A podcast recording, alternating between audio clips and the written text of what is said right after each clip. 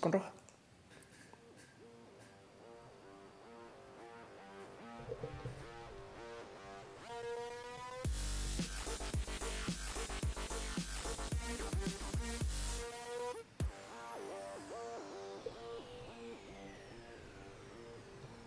Gente bonita del Internet.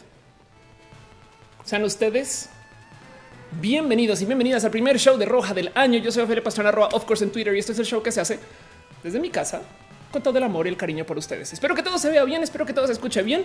Siento que es el primero del año. Hasta ahora me estoy dando cuenta que mis aretes hacen ruido. Pero qué bonito verles. Cuando estaba haciendo la escaleta, estaba pensando que llevaba un chingo de tiempo sin hacer show y de repente voy y miro cuánto tiempo, un mes, un mes entero. De entrada me disculpo ya con los Patreons que me pagaron un mes de no hacer show. Entonces algo voy a hacer para ustedes explícitamente. Eh, y, supongo que en Twitch también no sea, eh, perdón, eh, como que tu momento de Ofelia, qué descarada que eres, güey. Pero bueno, como sea, este show es un show que se hace solamente para vernos una vez a la semana, para platicar, para darnos cariño, amor, para encontrarnos y demás yo produzco y hago y muevo y cableo y pongo todo este show a andar. Entonces, si ustedes ven que no se ve bien, si ustedes ven que no, bueno, si ustedes escuchan y no escuchan bien, avísenme. Cuento con ustedes, cuento con que me digan, Ofelia, está saturado aquí, no se ve bien allá. Eh, bueno, si hay una persona más acá que es el gato, Matu, está vivo, lo juro, lo juro que está vivo. Este, para este show y comenzando año, pensé que iba a hacer muchos cambios y la verdad es que no. En últimas acabé cambiando solo el micro, entonces así las cosas. Perdón, y que André Quintanilla deja un abrazo financiero. Muchas, muchas, muchas gracias. Y pues justo estamos en vivo en una cantidad de lugares. Entonces, a ustedes primero que todo, si ya ubican lo que es roja y ya saben lo que es, porque no falla el que ya está llegando y dice qué pedo. Déjenme decirles que sean ustedes bienvenidos a Roja 2 con más ro, más ja, donde ahora es personal. O como dice Ben Vivanco, Mad Max Fury Roja o dice Jesús Wizard Ro. Dice Master Pesina Roja 2, la amenaza de las clonas. Jess Santin dice You can red U. Roja is the new black. Sean ustedes bienvenidos a Roja Premium, a Roja Kalashnikov, a Roja de Rojaning. Roja ahora es Carlata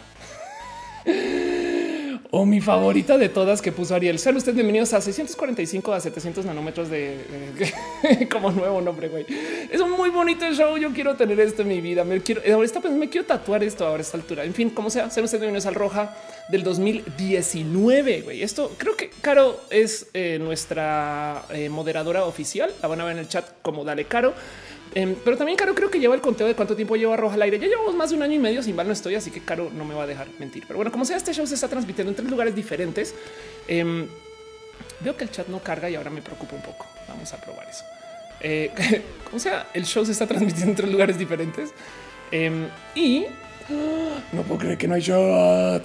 Vamos a ver. Si, si arreglo esto, entonces me va a tocar cambiar todo otra vez y volver a arrancar así de fácil. Bueno, en fin. Eh, Como sea, les decía, este show se está transmitiendo en tres lugares diferentes, lo cual quiere decir que... ¿Por qué no te dejas, señor Don Restream? Mm. Bueno, lo cual quiere decir que si ustedes están viendo esto desde Twitch, van a tener el sistema de Twitch del chat. Si ustedes están viendo esto desde YouTube, van a tener el sistema de YouTube del chat. Y ustedes están viendo esto desde Mixer, van a tener el sistema de Mixer del chat. Cada servicio tiene un modo diferente de cómo mostrar eh, lo que se está transmitiendo. No puedo creer que no está. Ok, a ver, a ver, a ver, a ver. Ya me dio rabia que esto no esté funcionando. Me dan dos segundos. Podemos volver a arrancar el show. Por favor. Ah, es que ahora pide token el mendigo. No puedo creer. Mm, ¿Qué pasa si hago esto? Pues no. Bueno, siempre puedo hacer esta operación. Vamos a ver. Vamos a ver. Turum, turum. No lo puedo creer. Ofelia, ¿querías hacer pruebas antes de hacer el show? Sí, ¿eh? pero no los hagamos. No pasa nada. Como sea, ¿saben qué? A la chingada. Vámonos en chat. Hoy ustedes tendrán el chat en sus plataformas. Eh, así que ya ni lo voy a poner, que soy una mendiga. Lo voy a dejar aquí en el fondo y si comienza a funcionar, lo haré. Pero en el Inter, de todos modos, ah, ya vi qué bonito. Esto sí está funcionando acá. Ay, por fin, gracias. ok, en Twitch sí está funcionando, en YouTube no. El caso es como este show se produce por mí, se hace por mí y funciona gracias a que yo estoy aquí. Entonces dependo de ustedes y pueden pasar este tipo de cosas. Si no hay error, no hay stream. A fin de cuentas, por eso es que querías hacer shows en vivo, no Ophelia? Y pues entonces volviendo a lo que estaba diciendo, el show tiene sus propios sistemas de monetización porque YouTube tiene un sistema de monetización y Twitch tiene un sistema de monetización y Mixer tiene un sistema de monetización y así. Parece que no está levantando el chat de YouTube, desafortunadamente. Lo siento mucho, pero no se preocupen que los estoy leyendo de todos modos. Dice N Álvarez que porque me también gracias. Dice Carlos Sánchez Lauri cerró en el fondo, no sigue siendo una informática. Sí, ¿eh? este dice eh, Alfonso León. Hay un tema que creo que no has tocado y siento que sería bueno tocar la discriminación por desórdenes mentales. Súper sí. Hoy no lo va a levantar, pero te entiendo mucho. Pero como sea, em, justo como tiene sistema de monetización, no es obligatorio, pero pueden ustedes dejar sus apoyos financieros. Y por eso de vez en cuando llega gente que, o sea, en YouTube está el botoncito de super chat, en Twitch hay gente suscrita. Muchas gracias. Pueden dejar también cheers y en Mixer también un sistema donde pueden dejar como regalitos. Em, pero entonces eh, tengan en cuenta que a veces aparece gente que deja sus donativos y va a salir su mensaje así súper brillante. Yo voy a detener lo que estoy haciendo para agradecerles porque me parece lo máximo que la neta, la neta me estén dejando su apoyo. La verdad es que los quiero mucho por eso y todo ese dinero yo lo reinvierto obligatoriamente en este mismo show. No es para pagar mi renta ni para pagar las croquetas de Matu. Bueno, a veces sí, porque el gato tiene que comer algo, pero la verdad es que todo esto es justo, justo para que este show se ponga mejor. Yo hago mi máximo esfuerzo para que este show de hecho se vea bien.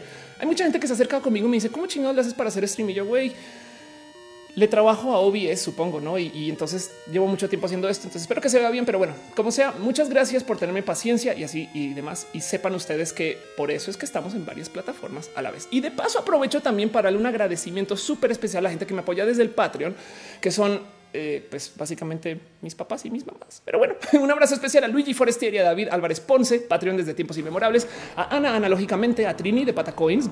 Qué bonito leer tu nombre otra vez, Trini. Y lo peor es que te vi. En fin, bueno, también a Gabriel o a Daniel Donis, a Jess Santín, quien está en el chat, y a Carlos Adrián, el artista formalmente conocido como Camorales, a Maritza Bernabé, a Alex Melio, Melo, Alex Melo, alias el Alex, a Que Rubio y Alejandro Alcántara. Muchas gracias por estar acá.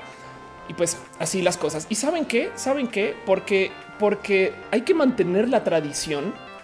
Todos los roja y porque el show se llama roja y porque nos hemos reunido acá, sobre todo después de las navidades y después de estar tanto tiempo en casa, ven cómo estoy hasta fuera de costumbre. Igual me doy una pasadita por una cuenta en Twitter que lista todos los colores posibles que son, digo, por lo menos, por lo menos los colores que hay que considerar que son cualquier cosa menos roja. Y levanto el último tweet este, el último tweet del bote colores es magenta dental. Para los que no saben, bote colores es un software programado por Canex Zapata, como lo dice claramente su bio. Y eso quiere decir que no hay una, una persona escribiendo estas cosas, sino que es literal eh, el despertar de los robots que escribe cosas como amarillo lag, negro cursi, verde quasar, gris cinematográfico, verde equilibrado, amarillo de marca, magenta electrón. Eh, los mejores colores y como sea, siempre levanto el último color que como un recordatorio de las cosas que han pasado en mi vida. Magenta dental, de hecho, eh, es un color que me llega al corazón y que lo traigo como atravesado un poco porque resulta que si les había contado, pero yo viví en Miami un rato y muchas veces eh, te topas con gente que tiene, saben, como coches de lujo y demás. Pues yo tenía un amigo que tenía un yate, un literal yate. Eh, y, lo cagado es que eh, el yate se llamaba el, dental porque él es dentista. Y si creen que es broma, güey, no sé la cantidad de dentistas que le ponen, así como dientes uno, dos muelas. No es broma. Eh, esto sí, sí sucede mucho. Y pues me acuerdo de una historia en particular de una vez que estaba en este yate el dental. Donde mi amigo me dice no, güey, que venga más gente, que venga más y más gente este, para una fiesta. Güey, entonces tenía el pedo de que le dijo a sus amigos que traigan más gente y le dijo a otros, eh, o sea, a mí también me dijo y entonces yo le dije a esas personas, ¿por qué no traes más gente y más gente? Y, se comenzaron a apilar. Eh, y, fue, fue un tema horrible porque eh, acabó siendo una gran fiesta, una gran, gran fiesta donde desafortunadamente nos fuimos y por estar ebrios nadie supo cómo traer el bote yate de vuelta. Entonces como que nos quedamos un poquito en alta mar, ebrios, saben, como que muy enfermos, sin saber qué hacer para volver y, toda esta gente así casi que tú pensando, güey, yo creo que este bote no está hecho para tanta gente. Y nos da mucha rabia que el güey dijera, güey, más gente, ¿no? Era lo que lo, lo, único que recordábamos en la gran peda era que siempre les dijo a todos, traen más gente, ¿no? Más gente. Y pues me recuerda mucho más gente dental esa historia. Em, pues porque hasta perdí peso. Es, como una de esas pedas que ya no quieres volver a tener. Eh, y pues esto es un poquito como el que tengo acá. De hecho, justo por estar de peda, em, tuve una gran pelea con mi novia también en ese entonces cuando viví en Miami. Hoy en día no me llevo con ella menos mal, pero pues es una realidad. Pero bueno, como sea, eso es lo que hago justo. Me doy una pasada por todos los colores posibles que no son el rojo de la roja. Y pues hoy justo magenta dental es el color que está acá. La peor historia de todas, entre otras cosas. Dice Liz Jordan, magenta dental me sacó la muela del juicio sin anestesia. Exacto. Dice eh, Liz Jordan, Lisa necesita frenos. Dice Oscar James, magenta dental me puso tanta anestesia para extraerme las muelas que acabé con la boca como si tuviera botox. Exacto, así torcida, no? Y así las cosas. Dice Enrique Lara, ¿cómo te administras agenda física? Apso como todo en el celular, todo en el celular. Dicen a niveles, eh, esa pastilla fue mi coco. ¿De qué hablan? Em, Lilian sabe, dice Magenta Dental le quita la chamba a mi mamá que es dentista, se dedica a regalar pastillas reveladoras. De acuerdo, sí, total, de acuerdo. Horrible, horrible, horrible. Entonces, pues justo, justo dijo a niveles. Alguien dijo peda. Gente bonita, si ustedes van a salir a alta mar en un yate que se llama el dental, asegúrense de por lo menos tener como volver. Me acuerdo que estuvimos literal casi, casi que cinco días enteros perdidos en alta mar, güey y ya como que saben, como que conectas un día con el otro, pero además el bot está lleno de gente. O sea, horrible. Bueno, perdón, tenemos ahí dice we chat. Dice Ivana Rojano, em, ¿qué pasa con la cartilla moral? Nada, que contratan gente que tienen que hacer cosas, supongo. Dice Robotania, lo logré, llegué en vivo. Qué bonito verte aquí, Tania. Qué chingón, eres lo máximo. Por favor, busquen a Robotania en Twitter y vean lo que hace, hace contenidos espectaculares. Dice mi Dragon Trilo, yo niña mordí un crayón magenta. ¿Eso cuenta para tenerlo de enemigo? Sí. A niveles dice la pastilla reveladora de what? Perdón. Cristian Fuseca dice te extraño. Yo también les extraño a todos ustedes, a ti también, Chris. Y la verdad es que es muy, muy bonito estar acá. Entonces, hoy no tengo temas de promoción. Eh, no quiero hablar de nada así como fuera el lugar, sino irme derechito a de lo que va el show. Entonces, arranquemos que viva el rohan roll y démonos gusto, cariño y amor. Y les dejo a ustedes nomás la pregunta de qué hicieron en las navidades, no? O sea, llevamos un mes sin vernos. Piensen en eso, piensen, piensen en eso. ¿Qué ha pasado? Este dice Rebeca Baez, lo hubieras atrasado un poquito. Estoy viendo Doctor Who en Twitch. ¿Sabes qué? A diferencia del yo, no tengo el lujo de ser Time Lord, entonces arranco cuando me toca. en fin, hoy quiero hablar de un tema en particular que tenía atravesado desde hace mucho tiempo, que ya había mencionado varias veces en Roja, que de hecho eh, quería como platicar con ustedes porque para mí yo ya normalicé esto, ya dije, güey, esto es lo que viene. Esto es un tema muy importante y en últimas em, siento que no sé, no, sé por qué yo estoy tan emocionada con esto y hay mucha gente que la neta, neta no lo ve.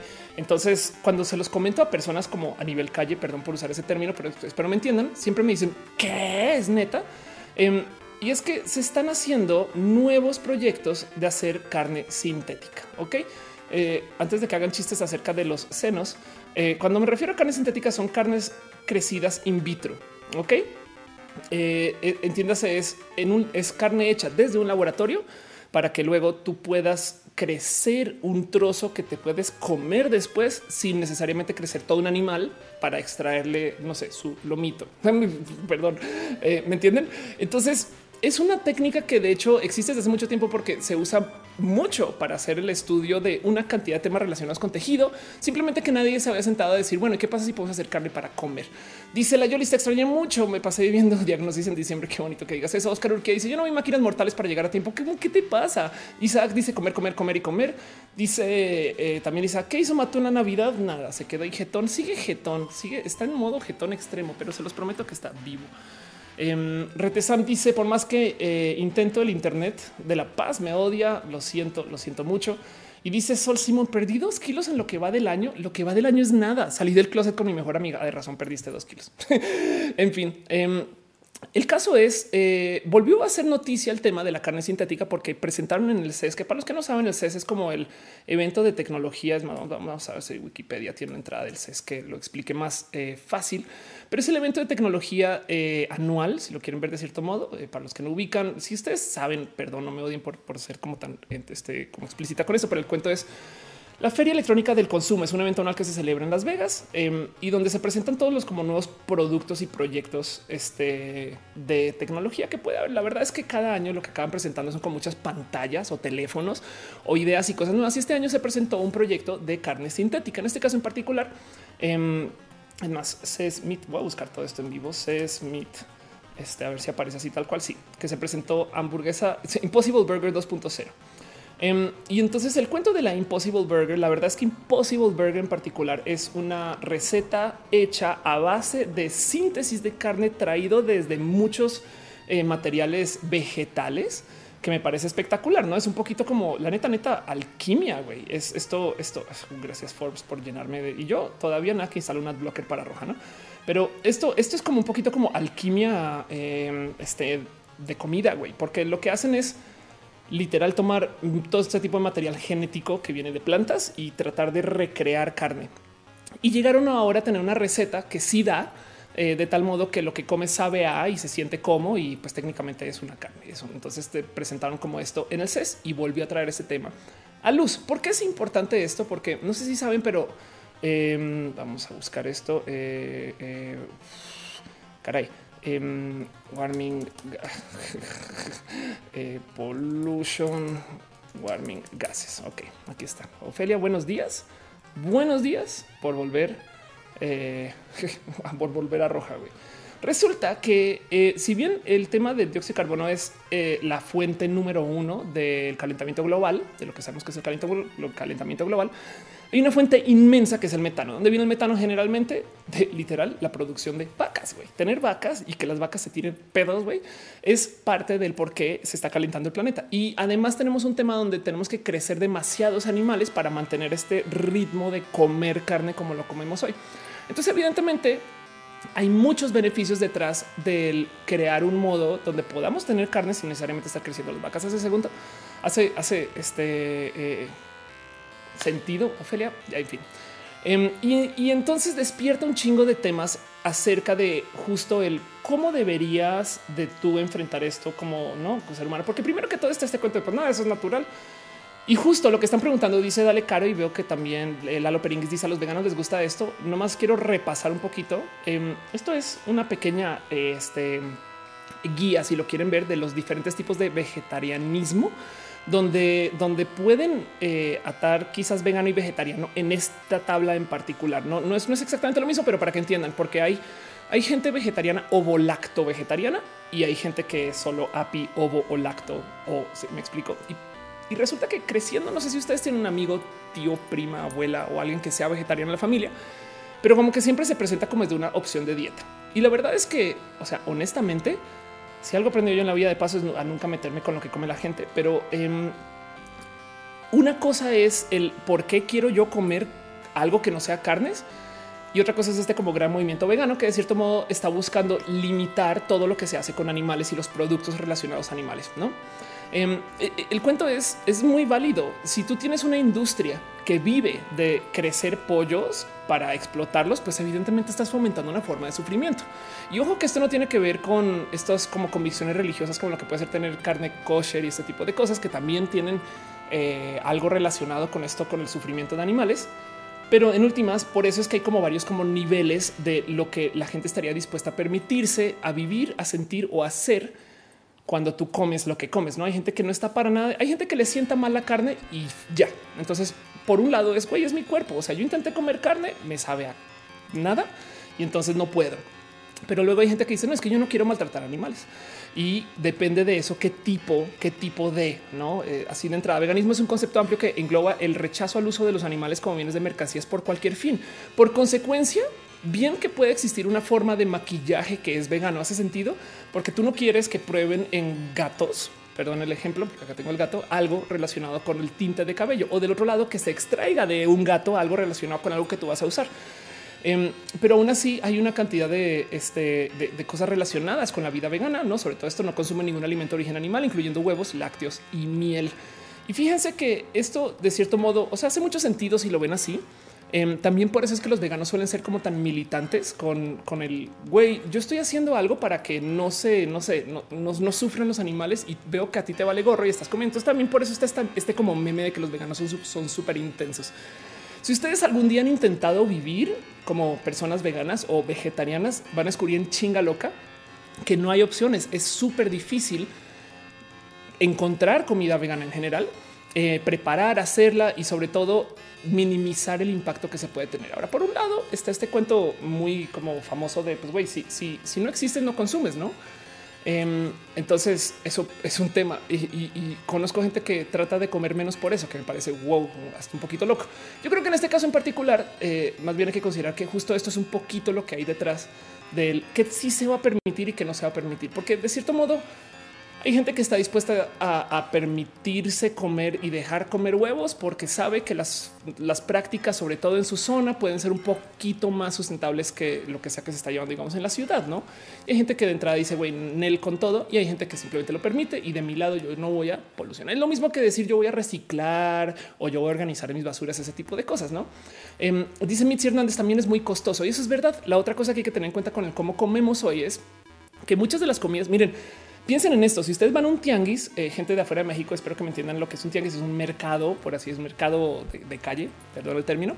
Pero si ustedes van a un tianguis, eh, hay un chingo de comida que es muy perecedora, no? En el tianguis justo cortan ahí, preparan ahí y ahí está. Entonces eh, es muy caro como digamos que inversionista de tianguis comprar esta comida para que dure el día y se acabó. No en el súper tienen lujo de tener refris, sistemas, técnicas y pues, modos de preservar esa comida pero no hay cosa que se preserve más que lo que se hace ya preservado. Entiéndase como la comida como bimbo y estas cosas que ya vienen empacadas, que en últimas duran un chingo. Entonces, por eso es que cuando ustedes van a un lugar ya más o menos remoto, la única comida que hay es todo lo que viene en bolsas de plástico que tienen tantas formas de hacernos daño, por así decir. Uno de los modos en particular donde esta comida más como que vemos que es como la reina, es como eh, eh, lo que ves a gente en últimas portar por mucho, mucho, mucho tiempo. Pero entonces volviendo al cuento es, eh, para poder hacer este tipo de comidas tienes que trabajar procesos industriales. Entonces podrías bien argumentar que no es pan y podrías bien argumentar que no es azúcar y lo que hacen es ellos, lo que hacen ellos es extraer solo los químicos necesarios para que funcione de tal modo la receta y que todo este lo pueda vender y que todavía sobreviva una semana sin que se venda o quizás más. Em, a diferencia de algo que se prepara y listo, o sea, se acabó. Y entonces hay muchas cosas que comemos que están hechas optimizadas desde la fábrica, que en últimas son bastantes veces más baratas que literal hacerlo a mano en su momento. Suena raro, ¿no? Suena raro que el lujo es pagar por lo que es hecho a mano. Es como imagínense que el día de mañana eh, ahora sí reemplazan choferes automáticos a todos los choferes de Uber y tú prefieres manejar tu propio coche en vez de que te lo maneje el robot y va a ser más caro que sea hecho a mano a que un robot te maneje, pero es que el robot es un software automatizado que lo consigues y ya viene. En cambio, si quieres manejar, tú tienes que pagar un seguro. Hace sentido.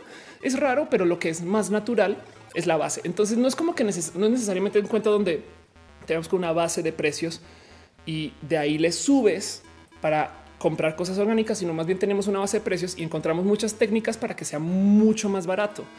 Pero si quieres volver a comer orgánico, entonces está relativamente más caro ese sentido. Y eso es un poquito también de lo que está pasando, que se están encontrando modos para hacer comida nueva. Entonces yo creo que hay un impacto inmenso desde lo ambiental y un impacto inmenso desde lo literal filosófico de lo que vamos a comer con la carne sintética. Tengo mucho cariño con eso. Dice Iker, los transgénicos matan gente también, la carne roja, sobre todo porque tienen chingos de antibióticos. Hablo desde la experiencia. Eso también puede ser un tema, ¿no? Dice Porcupine, teoría de la industrialización. Ándale. Eh, y dice eh, será eh, valga hipocresía los veganos que usan carros y se reproducen, lo cual deja una huella mucho más grande que comer carne toda tu vida. Más o menos. O sea, es como yo sé que es muy fácil burlarse de la gente que va a McDonald's y pide eh, una coca de dieta. No es muy fácil. Es de güey, te estás chingando una hamburguesa y papas y pides una coca dieta. ¿Qué te pasa? Pero peor hubiera sido que vaya, pida una coca normal, no? Como que yo siento que igual no es tan hipócrita porque si se trata de a ver, si se trata de no consumir el planeta, entonces no hay que existir. Y eso es algo que tenemos que enfrentar. Si se trata de salvar el planeta natural, pues también tenemos que desaparecer la especie humana. Entonces tenemos que consumir. La pregunta es cuánto y cómo y dónde. Yo creo que se vale minimizar el impacto, más no mandarlo a cero. Es como es un dilema tipo el desabasto de gasolina. Es de si no hay gasolina para robar, si no hay gasolina, no hay gasolina para robar. ¿eh? ¿no?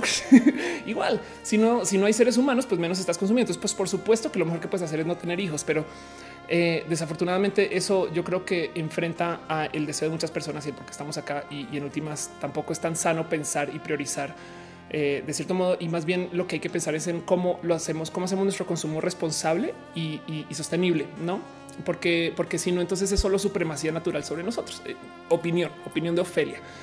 Pero bueno, Pastel Cocoa dice Roja está más entretenida que mi trabajo. Ven a trabajar acá. Sí. Alfonso Valdés dice la industria alimentaria debe de replantearse para que sea sustentable. En mi caso, el veganismo funciona en la medida que una persona va a la iglesia, no causa impacto, pero limpia mi conciencia. Dos, dos. Es como el tema de usar o no popotes de metal, no? que de paso yo recuerdo que creciendo todo el mundo, perdón, para los que no están en México, popotes, eh, pitillo, eh, pajita, eh, ¿cómo se dirá? ¿Cómo se dice el popote en sus países? El popote es el tubo por el que bebes un líquido. En fin, seguro van a responder cosas horribles, súper alcuriables. En fin, pero me entienden. Em, dos dos es, es, un, es un yo prefiero que se intente hacer algo a que no se haga nada, porque por lo menos tienes como conciencia que esto está pasando. Y sí, estoy totalmente de acuerdo que si desde la fábrica se hacen los cambios, no todo es como mucho más inmediato. Pero bueno, como sea, em, quería como nomás presentar un poquito justo las diferencias que hay entre los tipos de veganismos y este vegetarianismos porque hay mil y un modos, hay mil, mil y un modos. Fíjense justo en esto, veganismo dietético, ¿no? que es, una dieta vegetariana en la que se evitan todos los alimentos, em, que son vegetarianos estrictos, no comen huevos, miel ni lácteos, ¿no? pero también está ético, ambiental, o sea, hay muchos modos, ¿no? Crudiveganismo excluye la dieta, eh, la comida de origen animal, la que se cocina a temperatura superior a los 40, 48 grados. Las personas crudiveganas sostienen que cocinar los alimentos reducen su valor nutritivo, que es más o menos verídico, aunque también hay valores, eh, perdón, también hay motivos por el cual cocinamos la comida detrás de el por qué no sé, tenemos que limpiar de cierto modo la carne de una cantidad de cosas que adquirió en su transporte. Y entonces los dos, ¿eh?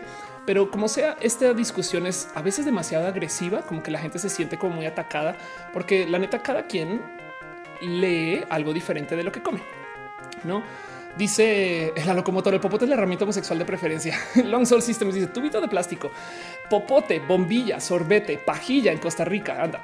Kino Queer dice qué bueno que estés aquí. Qué bueno que esto es tú aquí. Liz Jordan dice cada que eh, uno no usa un popote, salvo una tortuga. Sí. Em, a ver, esperen, tortuga, ninja, popote. Hay un, hay un cuento donde esto, esta, imagen, yo, yo no supero esta imagen todavía. Cada que me dicen que este eh, no puedes usar popote porque las tortugas, yo digo, y las tortugas ninja que pues miren, pum. La verdad es que me parece súper, súper sano que se haga de todos modos. Hace sentido. Em, e, e, es un poquito como el lenguaje incluyente, es una cortesía, está bonito que se use y si alguien lo está haciendo, pues no te pares en su camino, hace sentido. Em, y, de ahí en adelante que alguien te invite a hacerlo, eh, ya es un tema de negociación de cómo le pido a alguien que adopte una práctica mía que puede ser equivalente a algo que está completamente lejano de mi, de mi diario. En fin, Em, dice eh, caro pueden hacer que esas hamburguesas no engorden y llenen. Quizás eh, la verdad es que de cierto modo ya hacen eso un poquito con el pan. Si te si lo piensas, eh, las papas, abritas y estas cosas son como productos optimizados para que te des sed. Eh, no necesariamente es de lo malvado, me explico, sino que casualmente te da mucha sed y también para que no te llene mucho. Eso puede ser. Em, dice Daniel Van, una señora vende agua sin popote, pero la de envases de unicel y con tapa. No manches, que Lisa Sonrisas dice difícilmente dejaría comer carne. Sin embargo, les tengo mucho respeto, admiración a quien lo hace por convicción. Si yo no puedo, aplaudo a quien sí. Ándale, qué bonito que lo digas. Sol Simón dice yo ahorita solo dejé el puerco, pero espero ir dejando de consumir los productos animales. Sí, y hay muchas cosas que igual son de consumo animal que creerías que, o sea, que no creerías que estás, no que, que estás haciendo en ese momento.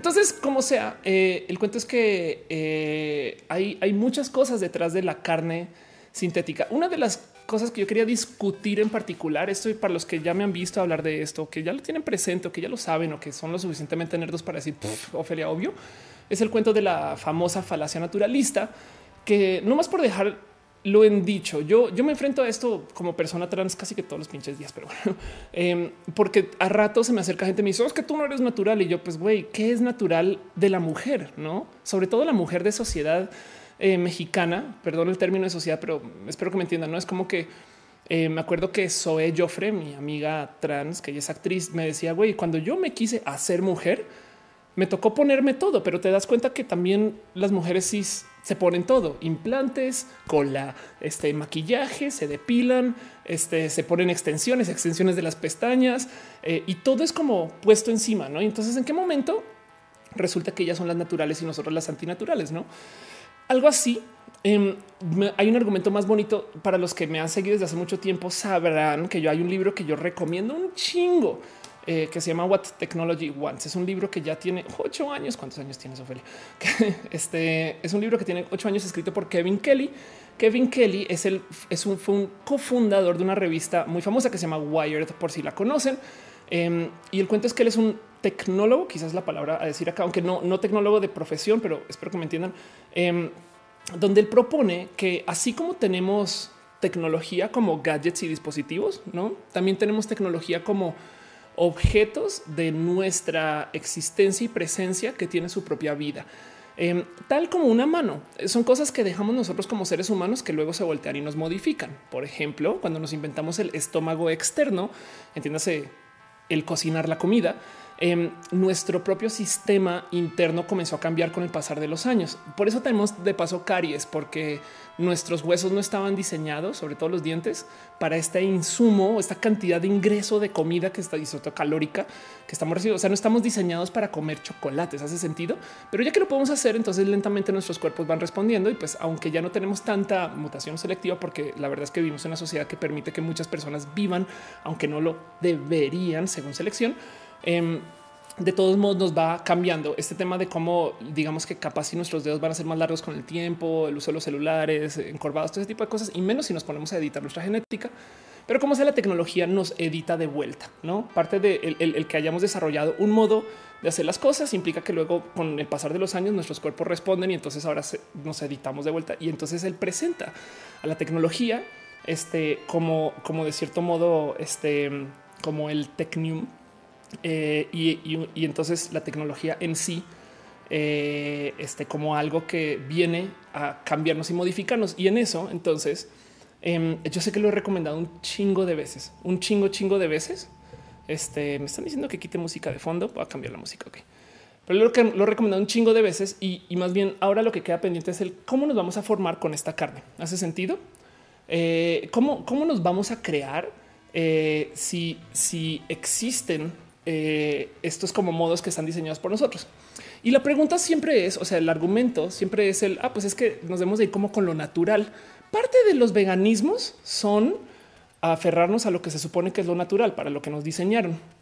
Y lo que dice Kevin Kelly en su libro es, ¿por qué se considera natural que una hormiga construya un hormiguero y, artificial que un ser humano construya un edificio? No tiene un punto válido. A fin de cuentas, si nuestra naturaleza nos permite construir el edificio, entonces técnicamente sigue siendo algo que se viene desde nuestra capacidad. ¿Hace sentido? Em, Así que hay mucho que hablar acerca de la falacia naturalista y del que debería de ser natural y que no es natural. Y el argumento más evidente para tumbar la falacia naturalista es la cantidad de cosas que nos pueden matar que existen en la naturaleza, no? Que luego dices, pues eso también a fin de cuentas. Dice Tremoral, podrían ser hechas de soya y listo, te llenas full. la división de Arisa dice, incluso evito decir que estamos diseñados para algo. Lo que pasa es que no hemos tenido tiempo para adaptarnos a nuestro estilo de vida moderno. Anda. Eh, dice eh, Leonardo Leo Di Dragón, dice, terminaré de ver mañana. Ve, descánsale. Paula León dice, el problema es que pensamos que es todo o nada y mejor no hacemos nada. Ejemplo, siempre es comer, mejor comer una hamburguesa que dos. Anda. Em, dice Rebeca, ya acabas de hablar de veganismo, tengo hambre. Pidan comida, háganse a gusto. Estamos comenzando el show, vamos a estar acá un rato.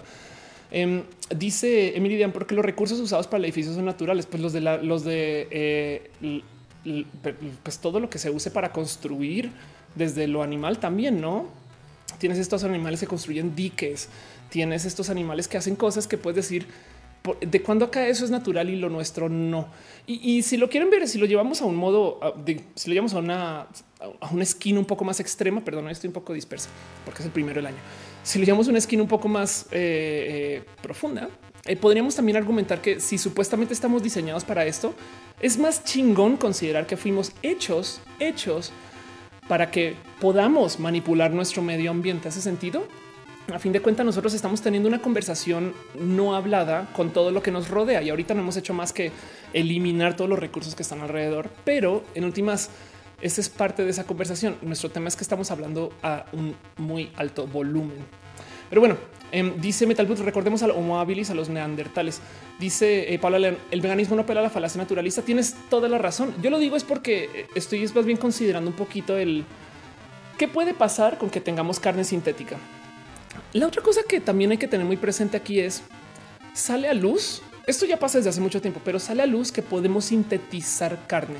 Em, si qué pasaría con cuando se necesite carne para fines médicos, no literal es reemplazar un trozo de brazo, ese tipo de cosas. La verdad es que estas técnicas que tenemos ahorita no se prestan para hacer un steak, eh, sino lo que haces es que casi casi que reproduces desde la célula y entonces tienes esta como carne que es como medio puré de carne, por así decir, y rara vez toman esta como forma específica de órgano.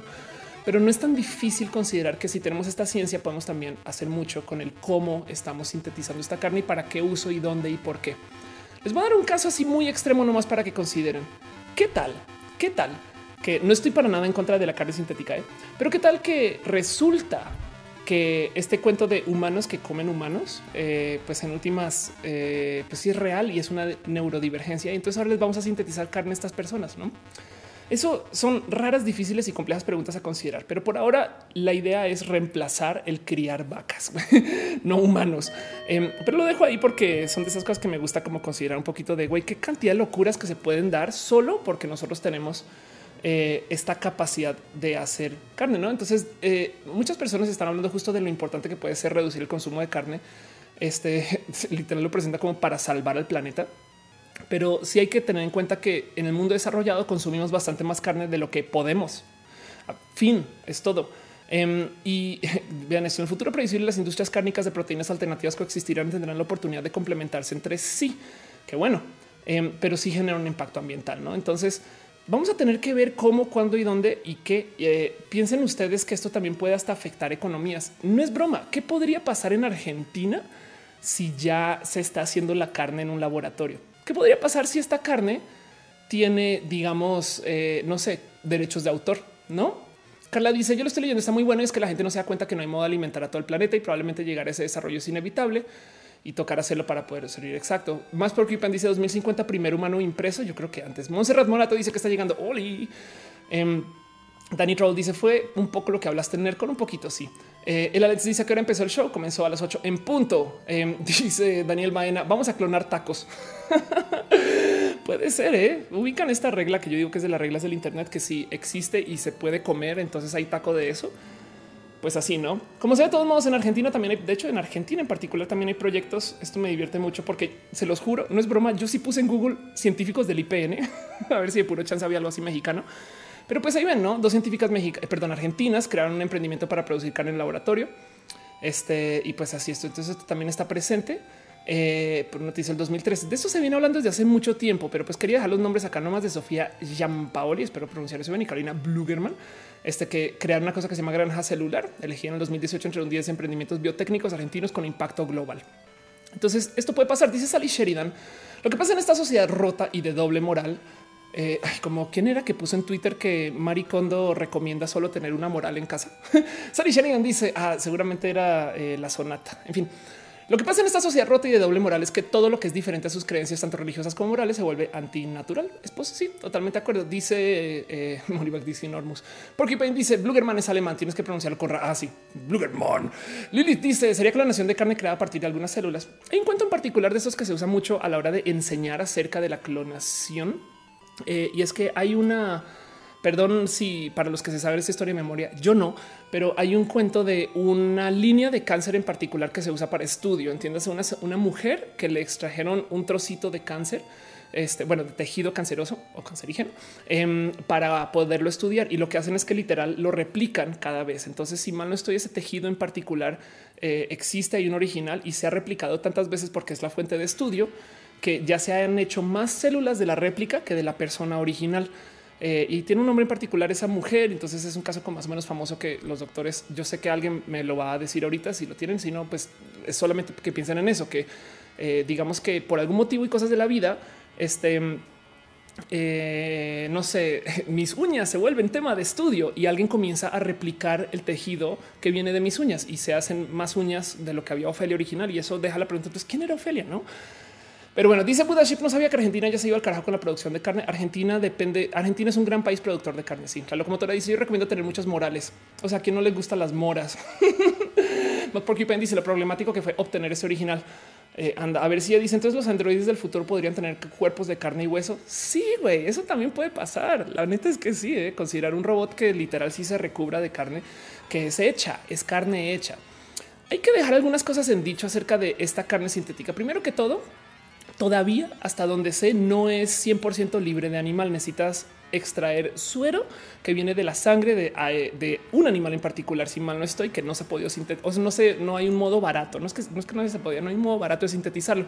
Entonces todavía estás consumiendo algo del animal, pero una cosa este, ay, gracias. David Álvarez Ponce, quien es un crack, dice es Henrietta Lacks. Vamos a buscar el caso de Henrietta Lacks. Este, y eh, espero, madre mía, aquí estás. Henrietta Lacks wow, no manches, ni siquiera es de esta generación. No sé por qué pensaba que era de esta época. Nacida como Loretta Pleasant, ni siquiera se llama Henrietta Lacks, David.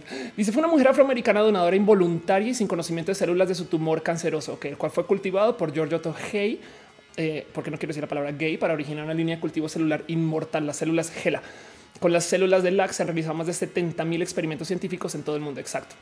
Entonces el cuento es hay más células eh, GELA que lo que hay de Henrietta misma.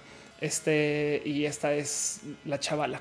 Entonces es eso, no es pensar que tenemos esta ciencia para qué se le va a usar, por qué, cuándo y dónde. Y el mero hecho de que podamos tener carne a la venta que no sea de origen animal, ¿no? Dice un Lemus ¿cuándo sabrá doblar la esquina? Oh, claro que sí, por supuesto. Buda dice prefiero ser vegetariano. Y entonces volvemos a la pregunta, perdón, un pequeño abrazo eh, ahí que era André Quintanilla, piñas para ti, piñas, piñas para ti, que dejas un abrazo financiero. Gracias por eso. Oscar Jim dice me recuerda mucho toda una serie Altered Carbon. De acuerdo. Este Javier Martín dice es mujer. Estás hablando de Henrietta Laxo de mí, porque si es mi caso, pues soy mujer trans. no es racismo, dice. Em, dice eh, pena rubra llegando de entrenar. Ay, qué bonito. Y dice Daría Prado, acabo de llegar un abrazo desde Colombia, un abrazo a Colombia. Em, y entonces, volviendo al cuento, este eh, quería justo levantar esto porque deja en duda un poquito el cuánto, cómo y dónde vamos a poder hacer con esta carne sintética. Y las dos preguntas que quedan siempre cuando se habla de este tema es uno sabe bien. De hecho, tuve chance de hablar con alguien que ya había probado lo que se lo, esta que se llama Impossible Burger. Em, este Impossible Burger en particular eh, se presentó como eh, un producto vegetal. Entonces, la verdad es que están sintetizando carne, pero están levantando todo lo que puedan desde orígenes remotamente o medianamente vegetales, ¿no? Entonces, técnicamente son, es una hamburguesa imposible porque es una hamburguesa de carne que no está hecha de carne. Eh, y, me, y me decía, sabe bien, sabe muy bien y no te das cuenta. Em, había una leyenda urbana en Colombia cuando abrió McDonald's que hoy es que usan carne de lombriz, que en su momento me acuerdo que saltó un poquito de oh, pero hoy en día pienso, güey, qué chingón sería que eso fuera una real realidad, no? Em, porque en últimas pues, sabe a lo mismo, hace sentido. Em, entonces eso está presente y es que tenemos muchas cosas que no sabemos que sucede. Yo, por ejemplo, descubrí hace literal semanas que en general nosotros no reciclamos nuestra agua. Entiéndase, cuando tú consumes agua en tu casa y la devuelves al sistema, entra como aguas sucias y lo tiran al río. Cuando se recicla, lo tiran al río con un poquito de limpieza, ¿no? Pero, pero yo pensaba que eso no lo tiraban, que volvía a entrar al sistema y lo que estabas consumiendo era agua reciclada. Resulta que no. Em, ahora, de cierto modo, si tú vives hacia abajo del río, vas a levantar esas aguas que ya fueron tratadas y las vas a volver a tratar. Y entonces una ciudad que vive abajo ¿no? en el cauce del río de otra, ya está tomando agua más o menos reciclada. Y si estuviese en la quinta ciudad, pues ya van cinco veces. Eh, pues resulta que existen estos como pequeños nuevos grandes emprendimientos de gente que quiere literal filtrar y que vuelvas a reconsumir esa agua, como sucede en naves espaciales, ese tipo de cosas. Y pues descubrí hace nada que esto no sucede. Em, y, y de cierto modo lo mismo me topo con este cuento de las carnes. Entonces quería como no más dejar lo que han dicho y, dejar así en claro que sí, sí sabe bien según lo que me han dicho. No he tenido el chance de probar una desafortunadamente, pero del otro lado, la otra cosa que me dicen muchas personas es y entonces los veganos van a querer o no eso. Y eso es una pregunta súper compleja porque hay gente que me dice eh, es que igual no me gusta comer carne, punto, saben? Porque es mi cuerpo, no lo permite, no lo deja, no estoy acostumbrado a acostumbrar. Y eso yo creo que también hay que tenerlo presente. Perdón, Elisa Sonrisas, deja un abrazo tototototote financiero. Muchas gracias. Y solo por mandar amor y sonrisas. Muchas gracias. Eli, eres lo máximo. César al aire dice la historia venían desde hamburguesas el corral en Colombia que tenían cultivos de lombrices. qué, qué feo, güey. Qué leyenda, qué divertido eso, güey. Piñas, piñas para ti. Dice Buddha Ship, soy soya transgénica en Monsanto. División de Arice dice como las costillas de los Simpson que las hacían de animales más pequeños que las vacas y con más patas. Ay, Lilith dice siento cuestión de algunos pocos años para que lo desarrollen el 100% para que la comercialicen. Más bien, yo no le doy mucho tiempo. Piensen ustedes en lo bonito que viene estos años, en lo bonito que viene de la ciencia para estos años próximos. Eh, no sé si saben, eh, así como nota al margen, pero eh, a ver, Electric Cars, este creo que es 2024. ok, hay un, hay un año en particular donde se espera que la gran mayoría de los coches a la venta sean eléctricos, que creo que es entre el 2020 y el 2025, que de paso recuerden que esto es ya, no es piensen ustedes que estamos más cerca del 2025 este, que lo que estábamos a cuando comenzó Twitter. Eh, y este, pues sí, aquí está, no como para el 2025 se supone. Em, y, en eso eh, hay mucha gente que la neta neta ha dejado de comprar coches. Entonces ha habido un gran estancamiento de venta vehicular porque mucha gente es, Ford closing. Vamos a ver. Mucha gente, este, aquí está. Mucha gente está feliz colgándose del güey. Ya vienen, eh, ya los ya nos cambian y demás. Dana Coronado, un abrazo financiero desde Hermosillo, Sonora. Mil gracias. Dana, de paso voy a Hermosillo. Eh, voy a estar tuiteando de eso después, pero el caso. Em, entonces piensen ustedes en lo bonito que viene para los próximos cuatro o cinco años, donde vamos a tener este como por lo menos en el mundo desarrollado gran paso de los coches eléctricos y a la vez este tema como de carnes y comidas sintéticas cada vez está más presente porque se los prometo que cuando se dé a que es más barato es muy probable que se reemplace. Ahora, hay un problema político muy cabrón y es que hay una cantidad ridícula de subsidios, eh, sobre todo al, al tema de agricultura y ganado, que pueden generar un chingo de fricción y generar estas raras negociaciones que tenemos o podemos tener acerca de reemplazar un artículo con otro. Igual como pasó con Uber y los taxis, pero de modo inmenso. Em, piensen ustedes que sí, claro, se dice que vienen todos los coches eléctricos para el 2024, pero a medida que la gente va dejando de comprar gasolina y ahorita después hablamos del huachicleo, van dejando de comprar gasolina. Em, entonces esta se va a hacer más barata, lo cual va a hacer los coches que no son eléctricos más atractivos. Entonces ahora vamos a pendulear otra vez hacia los coches que son de gasolina. Ese sentido, capaz si puede pasar algo similar con el tema de carnes, no? Porque si tiene subsidios en lo que la gente consume menos, como esa gente necesita dinero para vivir, a lo mejor recibe más subsidio, entonces se produce más. Y toda esa negociación, eso puede pasar. Budaship dice si salen autos eléctricos se viene el quilombo con las multinacionales petroleras. Total, pues ya está pasando. Eso es otro tema. Em, dice John Alice, esa noticia me recuerda cuando decían que Kentucky vendía carne de rata, pero en 2019 de Masterchef pasó un capítulo donde tienen que cocinar rata y yo así de qué, cuál era el problema. Justo, eh, justo. Em, dice Diego Riz, haremos con las baterías de los coches eléctricos? ¿No contaminan más? Sí. Eh. Bueno, depende de qué es tu definición de más. En mi opinión, los coches eléctricos este, son técnicamente más limpios en que se reduce la cantidad de gente responsable por soltar gases tóxicos al medio ambiente. Pero sí, estoy totalmente de acuerdo que vamos a tener un problema también con las pilas. Em, el punto es, es más fácil reemplazar tres plantas de generación eléctrica que no sé cuántos miles de coches. Y eso puede ser un tema. Y la otra que siempre se suele decir es, mira todo lo que ensucia al generar electricidad. Pero nadie nunca hace el cálculo de, mira todo lo que ensucia distribuir gasolina.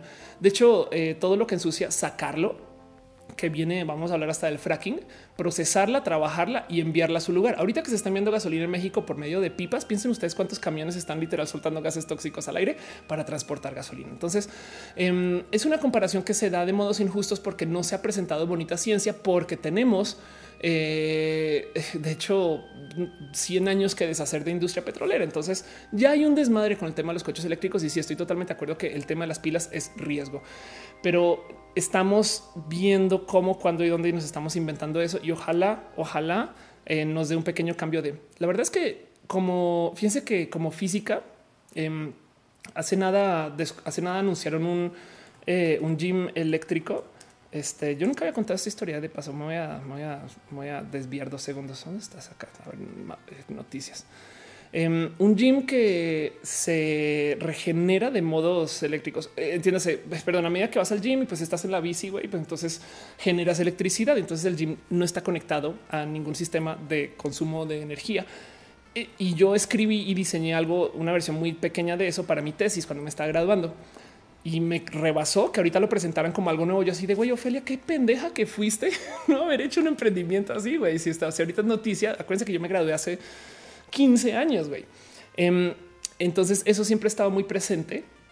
Este eh, hay una cantidad de cosas dentro del tema de los coches eléctricos que también me ha traído como con este cuento de güey. Yo estaba pensando un poquito en hacer este tipo de cosas para el mero consumo de antes. Eh, y, en eso definitivamente yo creo que el tema de coches que generen también su propia electricidad para uso más allá del coche em, yo creo que podría ser una realidad después, ¿no? En fin, perdón. Dice Diego Fernández, puedes hacer carne con lentejas y no sabe tan diferente. Ándale, sí, es verdad. ¿eh? Y lo visto en varios restaurantes ya. Eh, Budaship dice todo imperio llega a la cúspide y cae. Así pasará con las petroleras. más o menos. Eh, dice Sam Croft. Alguien más notó que los comentarios de YouTube no se ven. Yo, yo lo noté y me tiene un poquito con rabia. Perdón. Eh, yo creo que tiene que ver con Restream este año y no sé por qué no aparecen, pero igual los estoy leyendo directamente. Y si ustedes están viendo esto en YouTube, los comentarios van a salir en replay de todos modos. Pero bueno, Miguel y Wendy dice eh, saquen como las, las bacterias de los nuevos teléfonos. Anda, pues puede ser. Este dice Paula León. recuerda que el veganismo no es sinónimo de saludable necesariamente. No todos los veganos llevan una buena dieta, así como pasa con muchos de los que comen carne. Totalmente de acuerdo. Em, y dice Cristian Rendón, llegué tarde. ¿Algún problema? No, no pasa nada, tranqui. Estamos recomenzando otra vez. Veo que también en Twitch dice Avesilla. Yo tuve un tío que trabajó muchos años en McDonald's y nos contó que la carne en realidad es como una pasta o más bien masa a la cual solo se le agrega saborizantes y especies. Ándale, qué cagado, güey. Qué ching. Eso me parece bonito. No sé por qué. No, hoy este mm, volvamos a la falacia de lo natural. Em, igual eh, eh, acerca de lo que consumes es un si sabe ahí nutre cómo. Em, no sé, yo, siento que vamos a tener que cambiar drásticamente el qué y lo que consumimos. Em, ha habido muchos esfuerzos, de hecho, este, em, este Soylent fue un esfuerzo que apareció hace más o menos unos, le pongo como 5, 4 años, que para los que no lo conocen, básicamente es todo lo que tú necesitas en una bebida a nivel de, todo lo nutrimental que necesitas. Eh, te lo da una, dos, creo que eran tres eh, bebidas de Soylent al día y ya estás. Em, desafortunadamente Soylent tenía un problema muy loco. Bueno, primero que todo, eh, hay un modo muy fácil de explicar esto que destroza Soylent. Si, algunos de sus amigos es fans de Soylent y no le han dicho esto, le pueden destrozar sus sueños diciéndole, ay, qué buena la papilla de adultos.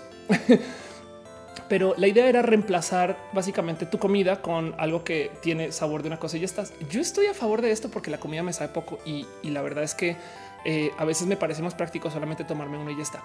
El tema es que si consumes solo Soylent, lo que va a pasar es que te aburres. Entonces, de cierto modo, lo que comenzó a hacer Soylent es tener sabores y formas. Y si ya tienes sabores y formas, entonces técnicamente no estás reemplazando la comida con un líquido, sino estás haciendo otro modo de sintetizar comida. ¿Hace sentido? Y entonces te das cuenta que lo que hacemos ya es una forma de consumir Soylent. Vamos a sintetizar tanto de lo que comemos y ahí no tiene que ser de cierto modo natural. Pero bueno, perdón, perdón. Dice Sol Simón Gregoire, Soylent Green is people. De acuerdo. Más Porcupine dice: Tengo un amigo que tiene problemas de digestión y le toca comer cosas de esas. Ándale. Budaship dice: Yo me refería a que las multinacionales manipulan los alimentos y, son adictivos. Puede ser. Eh, y Arios Epsilon dice tiempo sin escucharte. Yo también tiempo sin verlos. Llevo un mes por fuera y estoy un poco, estoy, perdón la palabra, estoy oxidada, güey. Está muy loco. Como que si me he encontrado con, oye, Ophelia, estás perdiendo el hilo. Pero no se preocupen porque es el primero del año. Este y prometo que le iré mejorando otra vez nuevamente. No pasa nada. Este show lo quiero hacer más, más a menudo y así las cosas. En fin, Em, dice este eh, Ana Noriega, no solo por las pilas, sino eh, sería un problema con las hidroeléctricas, las termoeléctricas. Sí, de hecho, sí, hay mucho que considerar el tema de los coches eléctricos. Em, pero bueno, volviendo al tema de las grandes y locas ideas que yo tenía cuando estaba estudiando física, había otra idea que no entiendo por qué no se ha investigado tanto. Eh, seguramente hay un problema con el tema de yo no dudo que esto sea aprobado, pero dejo la idea ahí porque ya la tengo que comunicar, porque si no me la saco, este algo me va a dar. Em, y es el por qué no se hace, por qué no se captura eh, las emisiones de cualquier coche post exhausto. Hace sentido como que ya salió, no tienes por qué tirarlo. Me explico. A lo mejor y lo puedes capturar después. De cierto modo, esto es lo que es eh, el mofle, el filtro, em, no? Porque ya, ya tienen este, varios filtros catalizadores y tratas de limitar lo que sale, pero aún así todavía está soltando una cantidad de gases tóxicos y nocivos. Y yo siempre pensaba, ¿por qué no haces algo donde literal dejas que salga, que todavía mantenga presión, porque los motores de combustión necesitan que tenga presión de, eh, escape, eh, porque si no, no jalas a lo que viene. Pero después de eso, literal, literal, casi casi que el equivalente a poner una bolsa después, ¿no? Eh, y entonces lo que hace es que cada tanto cambias esas pastillas y ya no están en el aire. O sea, sigue siendo la misma polución, pero la vas removiendo en la gas, en la Pemex. Pero bueno, eso evidentemente estoy hablando sin haber visto nada de ciencia. Te hace nada medio por buscar del tema y no encontré casi que nadie haciendo esto y un momento de güey, es neta que esto no se está investigando qué pedo. Y ya, esto eh, sé que se hace para fábricas. Eh, si hay eh, pilas de humo que luego le ponen encima como extra filtros para tratar de capturar todo lo que puedas y que lo único que salga sea vapor. Pero no sé por qué en coches no se hace. Y pues, en fin, como dice la locomotora, dice cuando inventamos el microuniverso de Rick and Morty. Totalmente de acuerdo. Michael y Mendy dice: según científicos en China, sacan unas glándulas de las cucarachas sintetizadas y hacen como una supuesta leche y es más nutritiva. Ándale. Dice Link Down. Me encanta que estés de vuelta. A mí me gusta estar acá. Uriel Rodríguez dice: Acabo de llegar los tacos y me vengo enterando de la carne sintética. Exacto. No te vengas este solo entérate, a menos que sean así de buenos los tacos. Dice Isaac, ¿cómo tal pienso que sería más limpio usar autos con energía solar? Totalmente de acuerdo. Pero bueno, en fin. Em, dice Sam Croft, ¿has visto el juego Cyberpunk 2077? Muchas de las cosas que comento se tocan en la demo. he visto todos los memes de Cyberpunk y me los gozo un chingo. Entonces, pues eso, quería platicar con ustedes un poquito acerca de eh, lo que viene con la carne sintética, decirles que es una realidad, que sepan que esto existe y que ojalá vayan preparándose mentalmente de que ojalá esto se ofrezca más, porque va a haber pelea, va a haber gente que, se va a parar y va a decir yo no quiero de esto. Es más, eh, people, a ver, están eh, against electric, no, no electric, self-driving cars. hay un par de ciudades en Estados Unidos, dos o tres, no es más, ¿eh? Pero, ok, hay ciudades en Estados Unidos que han estado haciendo pruebas con coches que se automanejan. Y el cuento es que hay gente que se está pronunciando en contra. Suena raro, suena raro porque de cierto modo los coches, los, perdón, los coches este, autónomos, em, aquí está, los coches autónomos, eh, pues no sé, los vemos como el futuro, ¿hace sentido? Em, y son de cierto modo súper conservadores. Hay un dos o tres casos donde ya ha pasado que hubo accidentes. Hay un caso que se volvió muy viral, muy viral ahorita, muy chistoso de un coche Tesla que atropelló un robot que resultó ser falso. O sea, resultó ser una, eh, una promoción, em, pero como, porque decían no, llegó la guerra de los robots, no? Pero como sea, el caso es, eh, hay gente que se está poniendo y pronunciando en contra de los coches que se automanejan. Y uno de los modos de hacerlo es literal se paran enfrente de ellos. Los coches no van a ponerse agresivos, entonces ellos no se pueden mover. Si tienen un ser humano enfrente, la regla es, güey, es un ser humano, respeto máximo a cualquier persona que viva. Y entonces ahí se quedan y lo hacen por chingar, porque no quieren que ningún, no quieren que llegue la tecnología. Em, y lo dicen porque sienten, sienten, es todo percepción, sienten que va a ser más inseguro, que es una lástima porque estadísticamente hablando es bastantes veces más seguro que maneje un robot a que manejes tú. Em, entonces yo veo venir eh, muchas, mucha, mucho rechazo a este tipo de cosas y lo quería presentar desde ya nomás para platicar con ustedes. A mí me parece espectacular que exista carne sintética, pero quería preguntarles a ustedes si sienten que esto es algo para rechazar y un cómo se sienten ustedes con este tipo de cosas. ¿Comerían carne sintética? Bien pueden seguir viviendo una vida vegana donde no eh, reciben ningún insumo de carne Punto. No pasa nada. La idea tampoco es juzgarnos por lo que comemos y demás, pero me queda la duda de esto les parece cool estas tecnologías. Yo, obviamente, como nerda, digo obvio que sí. Dice a ver si ya crees que la industria eléctrica llega a cosas como barcos, submarinos, aviones o solo se quedarán los autos y motos. Em, es muy probable que llegue a los aviones eh, eh, algún día. A ver, airplane, eh, plane, ion drive. Esto se presentó hace muy poquito. Em, este, esto es un avión seguro me va a demandar Nature por mostrar esto. Voy a buscar otro video porque Nature es tan, tan, tan grande que capaz. Bueno, saben que lo va a mostrar. Chinga madre. Aquí está. Este es un poquito más bonito.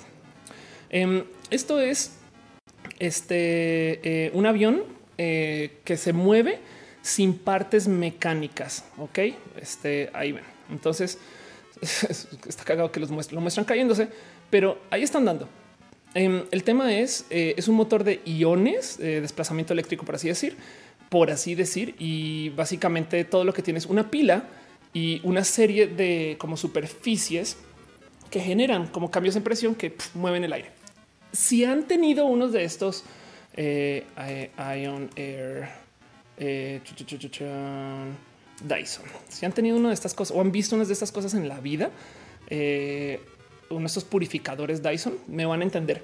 Es más, más o menos este tipo de tecnología. Para los que no saben qué chingos están viendo, esto es un ventilador. Eh, y entonces lo que hace es que eh, promueve el movimiento del aire por medio del literal flujo de electricidad. No, no es más. Y se supone que lo purifica también, pero bueno. Em, entonces el cuento es que eh, no tiene ni una sola parte mecánica. Imagínense algo así, pero lo suficientemente ligero que puede impulsar a un avión. El tema es que desafortunadamente el demo que se hizo y que se produjo Em, no escala. Entiéndase, si bien la tecnología funciona para estos aviones de este tamaño, potencialmente drones, em, la carga de peso es muy, muy, muy, muy, muy poquita. Entonces, eh, no puedes hacer un gran motor porque si haces un gran motor, entonces tienes más partes mecánicas y tienes más partes mecánicas, pesa más. Por mecánicas tienes de cables y, no conductores y sobre todo pilas. Eh, no hay pilas lo suficientemente densas en energía para poder mantener esa cosa andando con lo que se genera de impulso hacia adelante. Entonces el caso es, se está buscando, para responder la pregunta de Avesilla, se está buscando eh, que esto por supuesto no sea solo coches, ¿no? Y visto de otro modo, los submarinos, este, pues si bien tienen fuentes nucleares, este, pues son eléctricos. Eh, entonces eso también es una realidad. Pero pues para botes y barcos, que de paso es donde mm, se genera una cantidad ridícula de polución, yo creo que el diésel va a seguir siendo el rey. Este boat diesel engine, no más por si nunca han visto una de estas cosas. Eh, les quiero mostrar el tamaño. Eh, qué cagado. Fui a buscar Hugh y escribí Y U G E es que mostrar el tamaño de un motor diésel de barco. ok. Este, mm, esto es el más grande del mundo. Esto es real de paso. Sí. ¿eh? Vamos a ver si hay alguno que sea un video.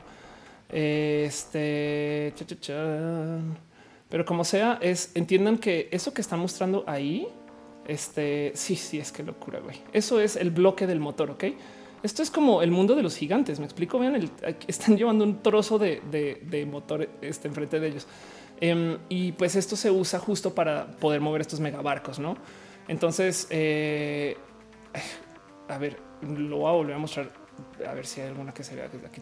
Aquí, aquí se alcanza a ver nomás por encimita el tamaño de estos motores a medida que los van construyendo. Entonces, estos van a ser muy difíciles de reemplazar con transporte eléctrico, pero créanlo que el momento que sea más barato que em, hay un paso intermedio que capaz sí puede ser como este como futuro de la energía que nos va a tocar a nosotros como generación antes de que todo sea más hacia allá y es eh, todo lo que se está buscando hacer con el gas natural o, también biodiesel, ese tipo de cosas. ¿no? Y ahora que tenemos tanta como capacidad de generar nuevas potenciales formas de biología por medio de la ciencia, capaz si topamos con cosas muy bonitas que son muy densas en energía, que no necesariamente implica que nos tenemos que ir a generar electricidad por sí sola. Justo ya estaban hablando de las hidroeléctricas. Eh, el cuento es que cuando tú tienes estos como nuevos y raros patrones de generación de electricidad, no puedes apagar y prender plantas eléctricas a medida que la gente tenga estos como altísimos consumos y bajos consumos, porque se vuelve mucho más difícil de predecir cuánta electricidad tienes que generar. Y por si no lo saben, de paso, las plantas eléctricas tienen que generar justo la electricidad que se está consumiendo en el momento porque no hay pilas para la ciudad.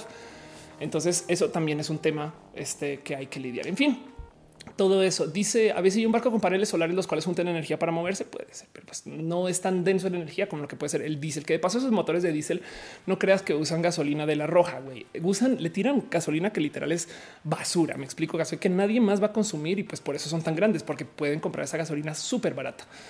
Pero bueno, Jorge Rosales dice eh, hoy me veo muy bien. Gracias. Lina Forero dice podría mencionar una problemática social en torno al campo, esta producción y posterior la eliminación de técnicas agrícolas y ganaderas. Totalmente de acuerdo. Y sí, y eso va a ser un tema que vamos a tener que lidiar. Y quería platicar con ustedes un poquito de eso. Luis Túa dice hoy como hoy como carne, pero si siento mal que cualquier animal deba morir para alimentarnos. Por supuesto que la ah, claro, por supuesto que comería carne sintética. Qué bonito. Gracias. Lina Forero dice no tengo problema con la carne sintética, pero qué pasará con nuestros campesinos, ganaderos, a los que se niegan a educar, e incluir. Sí, en general, ¿eh?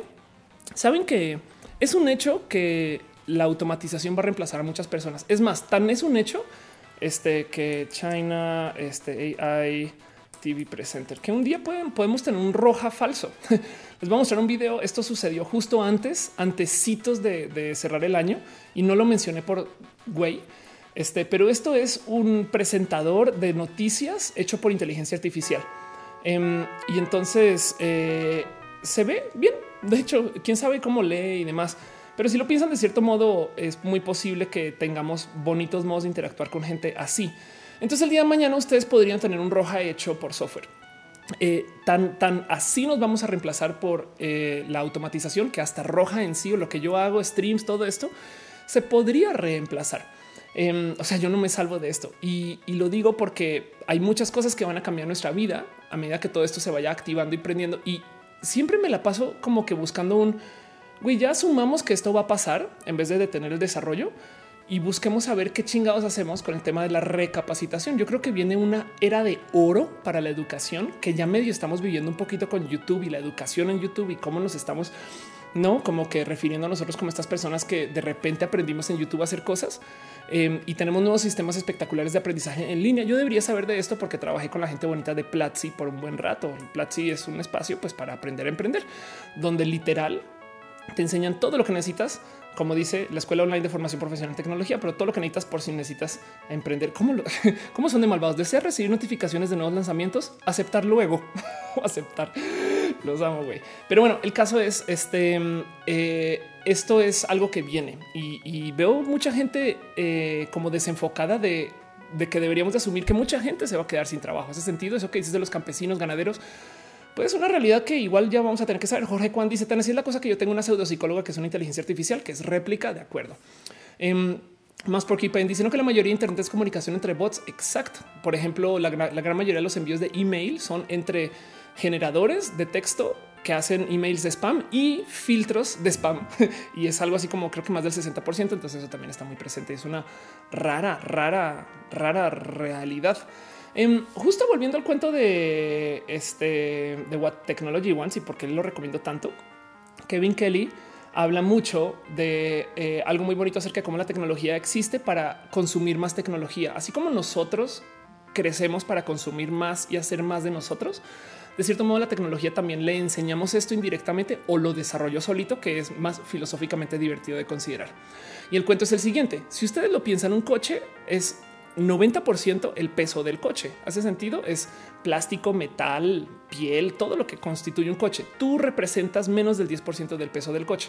Quiere decir que de toda la gasolina que le pones al coche, todo lo que sufrimos, Pemex, el guachicolo, no sé que toda la gasolina que le ponemos, el 10% de esa energía es para movernos a nosotros, el 90% es para mover al coche en sí. Entonces, esto lo vivimos y es una realidad que tenemos que vivir en una cantidad de espacios y lugares eh, porque así es la tecnología. ¿no? Y, eso yo creo que es algo muy bonito de considerar. Pero bueno, entonces justo pasa en el Internet con la comunicación entre bots y pasa con el consumo de energía. Pablo León dice cambiar y adaptarse. Muchos empleos y oficios que existían hace 10 años ya no existen hoy. Hace en estas vacaciones fui a este a Six Flags, Superman Six Flags México. Em, y está muy cagado porque cuando vas a, para los que no saben de qué chingas estoy hablando, estoy hablando de una montaña rusa. Em, pero cuando vas a este tipo de cosas entrando, pues ya saben, no tienes que hacer fila eh, para no pues para subir. De paso, es más, les paso el tip. Fui en el, 24, güey. Estaba absolutamente desolado este parque. Podías subirte si quieres 10 veces a un ride. Este, pero bueno, el caso es em, en, lo que vas, vas haciendo fila y entonces pasas por este como espacio como temático que habla acerca de eh, lo que es Superman y demás, no? Y yo pensaba, güey, Superman, la idea de Superman vivió más que la imprenta, güey. No, eso también. En fin, dice ahorita Topics Magenta Dental me tumbó un empaste. Carlos Sánchez dice: Yo me estoy educando puramente en línea, tiene muchas ventajas. De acuerdo. Dice Joseph Bax: ¿Qué carreras o trabajos podemos estudiar? La primera vez que escuché a alguien hablar de esto, su consejo fue aprende las cosas. Me acuerdo que la palabra que usó fue mushi. Esto fue en Estados Unidos em, y, este hay muchos motivos del cual habrá usado la palabra mushi, pero lo que quiere decir es aprende de las cosas que requieren de inferencia. Las computadoras lo peor que pueden hacer es inferir lo que, o sea, tú tienes que darle clic justo donde es. Le es muy difícil a una computadora decir, oye, le diste clic a salirte de la aplicación, pero ¿estás seguro? Porque yo no te vi tan convencido. ¿Hace sentido? Igual y te pregunta. Em, pero, pero justo las compus requieren y piden que tú seas muy directo y que eh, tú vayas a lo que vas, ¿no? Entonces por eso es que el puntero es muy importante. Entonces, si hay cosas que requieren de inferencia, les va a costar mucho a las compus. Y eso yo creo que es el último bastión de defensa antes de que se reemplace eso con inteligencia artificial. Aún así, la, el aprendizaje por máquina es tan bueno que puede simular inferencia en muchos casos y queda en nosotros el si le vamos a dar respeto a las decisiones de la computadora como decisiones con inferencia o decisiones por algoritmo. Cuando sepamos cómo piensa una computadora, siempre y cuando sepamos cómo se diseñó y por qué, la vamos a discriminar y vamos a decir, güey, perdón, pero tú no, tú no tomaste esa decisión, tú estás programado para eso. Cosa que le podemos decir a cualquier profesional, digamos, no sé, de psicología o en una cantidad de espacios, ¿no? Pero bueno, como sea, si no sabemos cómo llegó la compuesta decisión, entonces vamos a tener que decidir si le vamos a dar su espacio como humano o no, o su decisión como este, eh, hecha a base de inferir.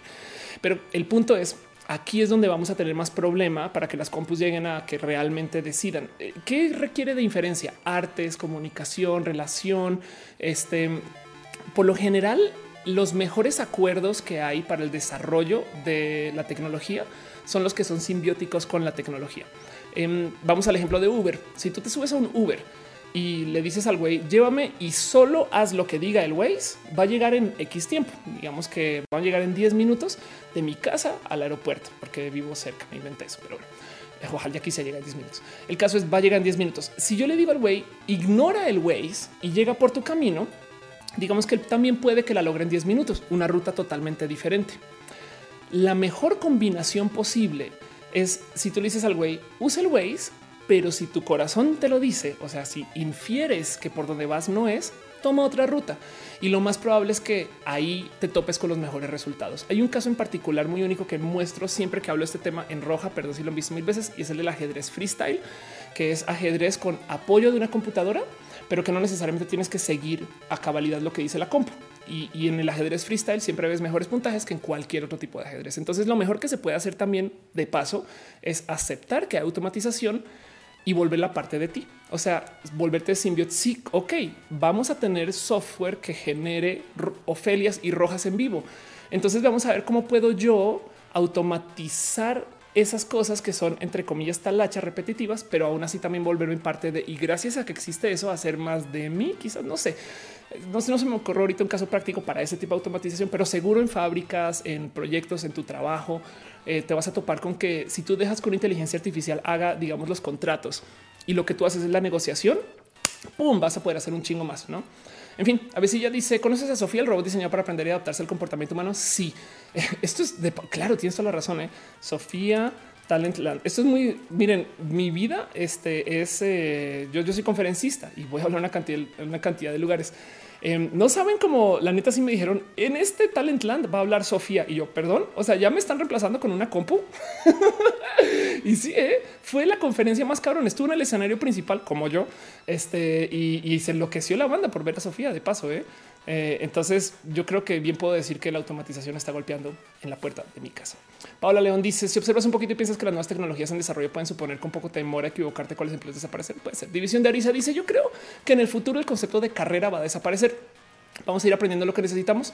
Sí, de hecho hay un concepto en particular que yo hablo y repito mucho y voy a presentar ahorita en una TED eh. Este, ¿cómo no tengo eso? Bueno, en fin, este voy a presentar eso en una TEDx. Prometo que lo anuncio después eh, aquí en Cuernavaca. Em, y es hablar acerca de eh, la transdisciplinariedad, que ya lo presenté antes, pero es acerca del cómo las carreras de hoy no están hechas para nada que exista, sino están hechas para que tú seas mejor persona y entonces tú vas agarrando cosas justo de lo que quieras. En fin, perdón. Chiquis, chiquis dice que si hablamos de huachicoleo, no sé si quiero hablar del huachicoleo mucho, pero bueno, en fin.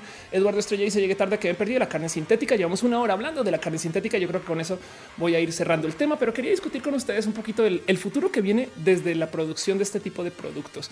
Um, y de nuevo volverles a hacer la pregunta de consumirían ustedes carne sintética y, y me quedé hablando de coches eléctricos y estas cosas porque me gusta futurologear. La neta, Linktown dice no mejor carne sintética para seguir matando miles de animales que producen metano, el cual contamina un chingo. Ándale. Este Isaac dice qué tal que hubiera barcos impulsados con energía hidráulica sería espectacular. Eh, si a Fact dice la carne es dañina, eh, depende, pero depende, no? Porque también tienes que entender que nos trajo hasta acá. Ese sentido es, es define ese dañino. En fin, eh, Carla dice esos avances son muy cool. También hay impacto negativo, pero el solo hecho de pensar que es posible cosas como la carne los autos manejados por máquinas sorprendentes. Sí. Um, y dice a si ya como cuando off no lee tu comentario completo. Perdón, dice. Entonces me preguntaste por Sofía. Dice: ¿Crees que las próximas inteligencias artificiales serán así o serán más de software como Siri y Alexa? Ah, bueno, acerca de Sofía, Sofía es como Siri y Alexa. Um, de hecho, si te das cuenta, viendo a Sofía, eh, tiene lo importante. O sea, la locura de Sofía es que la gente le dio cabida a esta persona desde que la vio persona sobre todo desde que le dieron su lugar legal como persona también. ¿eh? Pero en últimas, si ves a que en el pecho trae un Kinect güey eh, y no tiene piernas. Em, entonces está muy cabrón como necesitamos verle una figura humana a un software, pero el software existe desde hace mucho tiempo. Entonces, em, yo creo que eso va a ser una necesidad, perdón, y pueden escuchar ustedes este, como si vivo en México en caso de las dudas. Hugo Rivera dice que le gusta el sillón. Gracias. Es el sillón de la roja. Carlos Sánchez dice Sofía tiene truco, tiene respuestas preprogramadas y en general ese proyecto ha hecho algo de daño en inteligencia artificial al presentar expectativas poco realistas. Sí, bueno, te digo algo, Carlos, estoy de acuerdo con eso en que Sofía nos está dando a nosotros eh, algo que está como súper fuera, porque ya piensan que es data, no? O sea, el de Star Trek ya dicen, güey, llegó data aquí a decirnos qué pedo y la verdad es que no tanto. y sí tiene respuestas preprogramadas y de hecho tiene un titeretero. También puede haber alguien moviendo cosas ahí atrás por si acaso, sobre todo cuando está en lugares muy importantes para que no diga cosas muy fuera de lugar. Lo que sí es importante de observar, entonces ya no es Sofía en sí, sino cómo reacciona la gente a Sofía. Yo creo que esto no se sabía que iba a pasar en el campo de la inteligencia artificial. En ese sentido, eh, me, parece que esto también es algo muy bonito del experimento Sofía, por así decir. Y en eso, pues así las cosas. En fin, dice Obed Galindo, deberían poner una peluquita para que se vea más nice. Sí, eh, yo, a, veces, también le había dicho a alguien, ¿por qué no maquillan a Sofía? Eh? Pero después te cae el 20 de, ¿es neta que la quieres ya entrar al patriarcado? Víctor Alonso dice que me veo muy bonita. Gracias por decirlo. Yo decidí que este año me voy a arreglar un poquito más para roja, porque, ¿por qué no? Y así las cosas. Pero bueno, en fin, sigamos con los temas y dejo con ustedes. Entonces cierro formalmente el tema de lo que quería hablar hoy. Em, y, dejo con ustedes justo esta duda de se sienten ustedes, son ustedes veganos, vegetarianos. Hay un meme muy loco de cómo la gente vegana, lo primero que dices es que es vegana. Eh, lo mismo con la gente que hace CrossFit, pero pues es que cuando, cuando te sientes bien, lo quieres compartir. Yo creo que va por ahí. Obed Galindo dice tiene un tiritero y respuestas programadas. Es como cualquier estrella de cine. Wow, eso es lo más profundo que he leído de Sofía en mucho tiempo. en fin, les voy a contar un poquito de qué va este show eh, ya que llegamos acá y hablamos de lo que quería hablar y de lo que puse en este en el thumbnail, porque siempre se quejan, no es que luego levantas el tema al mero mero final y no sé qué. En fin, vamos a hablar un poquito acerca de temas en particular que yo creo que vale la pena mencionar, cosas que yo llamo abrazos. Este que antes se llamaba balazos, pero pues ya no. Em, y luego vamos a hacer eh, una sección dedicada explícitamente a noticias de ciencia y tecnología. Luego vamos a hablar de vida de lo LGBT y al final preguntas para Ofelia. Entonces, la primera real noticia en particular que yo quería levantar hoy, em, que me da mucha, mucha tristeza, es que Juan Ganada que revive. Y ya, quería darle un espacio. Nos vamos a darle dos segundos de la rola de Prince of Persia a eso. Y yo voy a tomar algo para que recuerden que Juanga no revivió. Dice la locomotora que si Sofía es como Bandersnatch. Un poco, ¿eh? Oigan, que no sin, sin, clavarnos mucho en Bandersnatch, no es muy loco como la gente se enloqueció con güey, puedes elegir por dónde van tus contenidos. Y yo sí, güey, como los videojuegos hace 30 años. Güey. Pero bueno, en fin, estoy siendo muy mamona con eso. El ejercicio de Bandersnatch me parece bueno. Em, este Majo Amsi dice: Matú dice que Royal Ganin le pagará. Ah, ya sé. No, de hecho, es un regalo de Royal y por eso lo pongo ahí. Ya sé, gato. Ya sé, ya sé, ya sé, ya sé, ya sé. Ay. En fin, Eric Porcupine dice: Si los coches eléctricos son chidos, pero cuando nos quedamos sin gasolina, ¿cómo se moverán los barcos con el viento? es una buena pregunta. Bueno, si se quedan sin gasolina, no ah, te voy a decir algo nomás para que tengas en consideración. La gasolina no se va a acabar, la gasolina no se está acabando. Solía ser que nos criaron bajo la leyenda de que el petróleo se iba a acabar y había este una proyección de una cosa que se llama peak oil. Entonces, peak oil es más. Vamos a buscar esto en Wikipedia para que eh, seguro hay una versión en español que se llama el pico petrolero. Ahí está. Entonces, el pico petrolero eh, era el momento en el cual se alcanza la tasa máxima de extracción. Entiéndase que desde el pico en adelante, todo el petróleo que nos queda por extraer em, es reserva. Sabes, como que ya sabíamos que se iba a acabar. Entonces, si tú llegas al punto donde estás al máximo de lo que hay y de ahí en adelante estás rascándole a lo que queda, eh, pues evidentemente el precio del petróleo se iba a disparar hasta el techo y mucha gente estaba pendiente de saber cuándo golpeamos ese punto, porque entonces de ahí en adelante, pues güey, el petróleo se iba a súper ir a, techo. Entonces se había puesto como literal teoría de que iba a ser como alrededor de 2006, no llegó 2008, no llegó 2009, no llegó. Y lo que pasa es que a medida que íbamos llegando eh, al pico petrolero, encontramos nuevas tecnologías para extraer o investigar o, buscar nuevos yacimientos. Em, y entonces el petróleo simplemente como que como el microondas, 30 segundos más, 30 segundos más, 30 y no iba llegando, güey. Eh, y eso fue parte de lo que causó este como que gran desplome de el precio de muchas monedas a comparación del dólar y que porque además estas tecnologías se desarrollaron en Estados Unidos mayoritariamente y por eso además explotó Estados Unidos como esta como nueva potencia de energía. Por eso, por ejemplo, Venezuela está en problemas porque el precio del petróleo iba subiendo y Venezuela siempre tenía dinero que cada vez se hacía más solo por existir y de repente pum se fue a piso. Y ahora qué hacemos güey estamos volando sobre las nubes sin nada de soporte y apoyo. Y pues bueno en fin eso también le pasó a Rusia. Muchos países que son explícitamente petroleros. México afortunadamente no cayó tanto pero pues en México se depreció mucho el peso por eso entre muchas otras cosas. Y como sea em, muchas personas se quedaron con esta leyenda de que se va a acabar el petróleo ya, ya, ya merito. Y la verdad es que no, eh. ahora como que empujamos la bola mucho, mucho más a futuro. Y si le sumas que cuando lleguen los coches eléctricos y cuando lleguen muchas tecnologías de consumo eléctrico, se va a dejar de usar tanto gasolina. Entonces lo que ya tenemos se va a consumir menos y como se va a consumir menos, entonces se va a bajar el precio. Entonces vamos a tener de repente, yo le pongo esto, puede ser en dos o tres años, quizás en cinco, pero de repente vamos a tener una época donde se va a generar demasiado petróleo. Y entonces prepárate para que venga una nueva como bonanza petrolera, por así decirlo. En fin, el caso. Enrique acá dice el petróleo es un recurso natural no renovable. Si a la larga no lo vamos a acabar. Es solo que este es como si estuvieras tomándote una este, naranjada y estás a dos de acabártela, la pones en la mesa y el mesero le puso un poco más, no? Eh, y, lo que no sabes es realmente cuánto tiene el mesero en la mano. Entonces, pues, como sea. Ego me dice: Siento que el tema de comer la comida sintética acerca de las chicas trans puedes no darte cuenta para lo que es y después decir que eso para mí no. Anda, Rocío Porres deja un abrazo financiero. Saludos desde provincia sígueme en Twitter. Rochio Porras, te sigo en Twitter. prometo, prometo que eventualmente te seguiré en Twitter. Sí.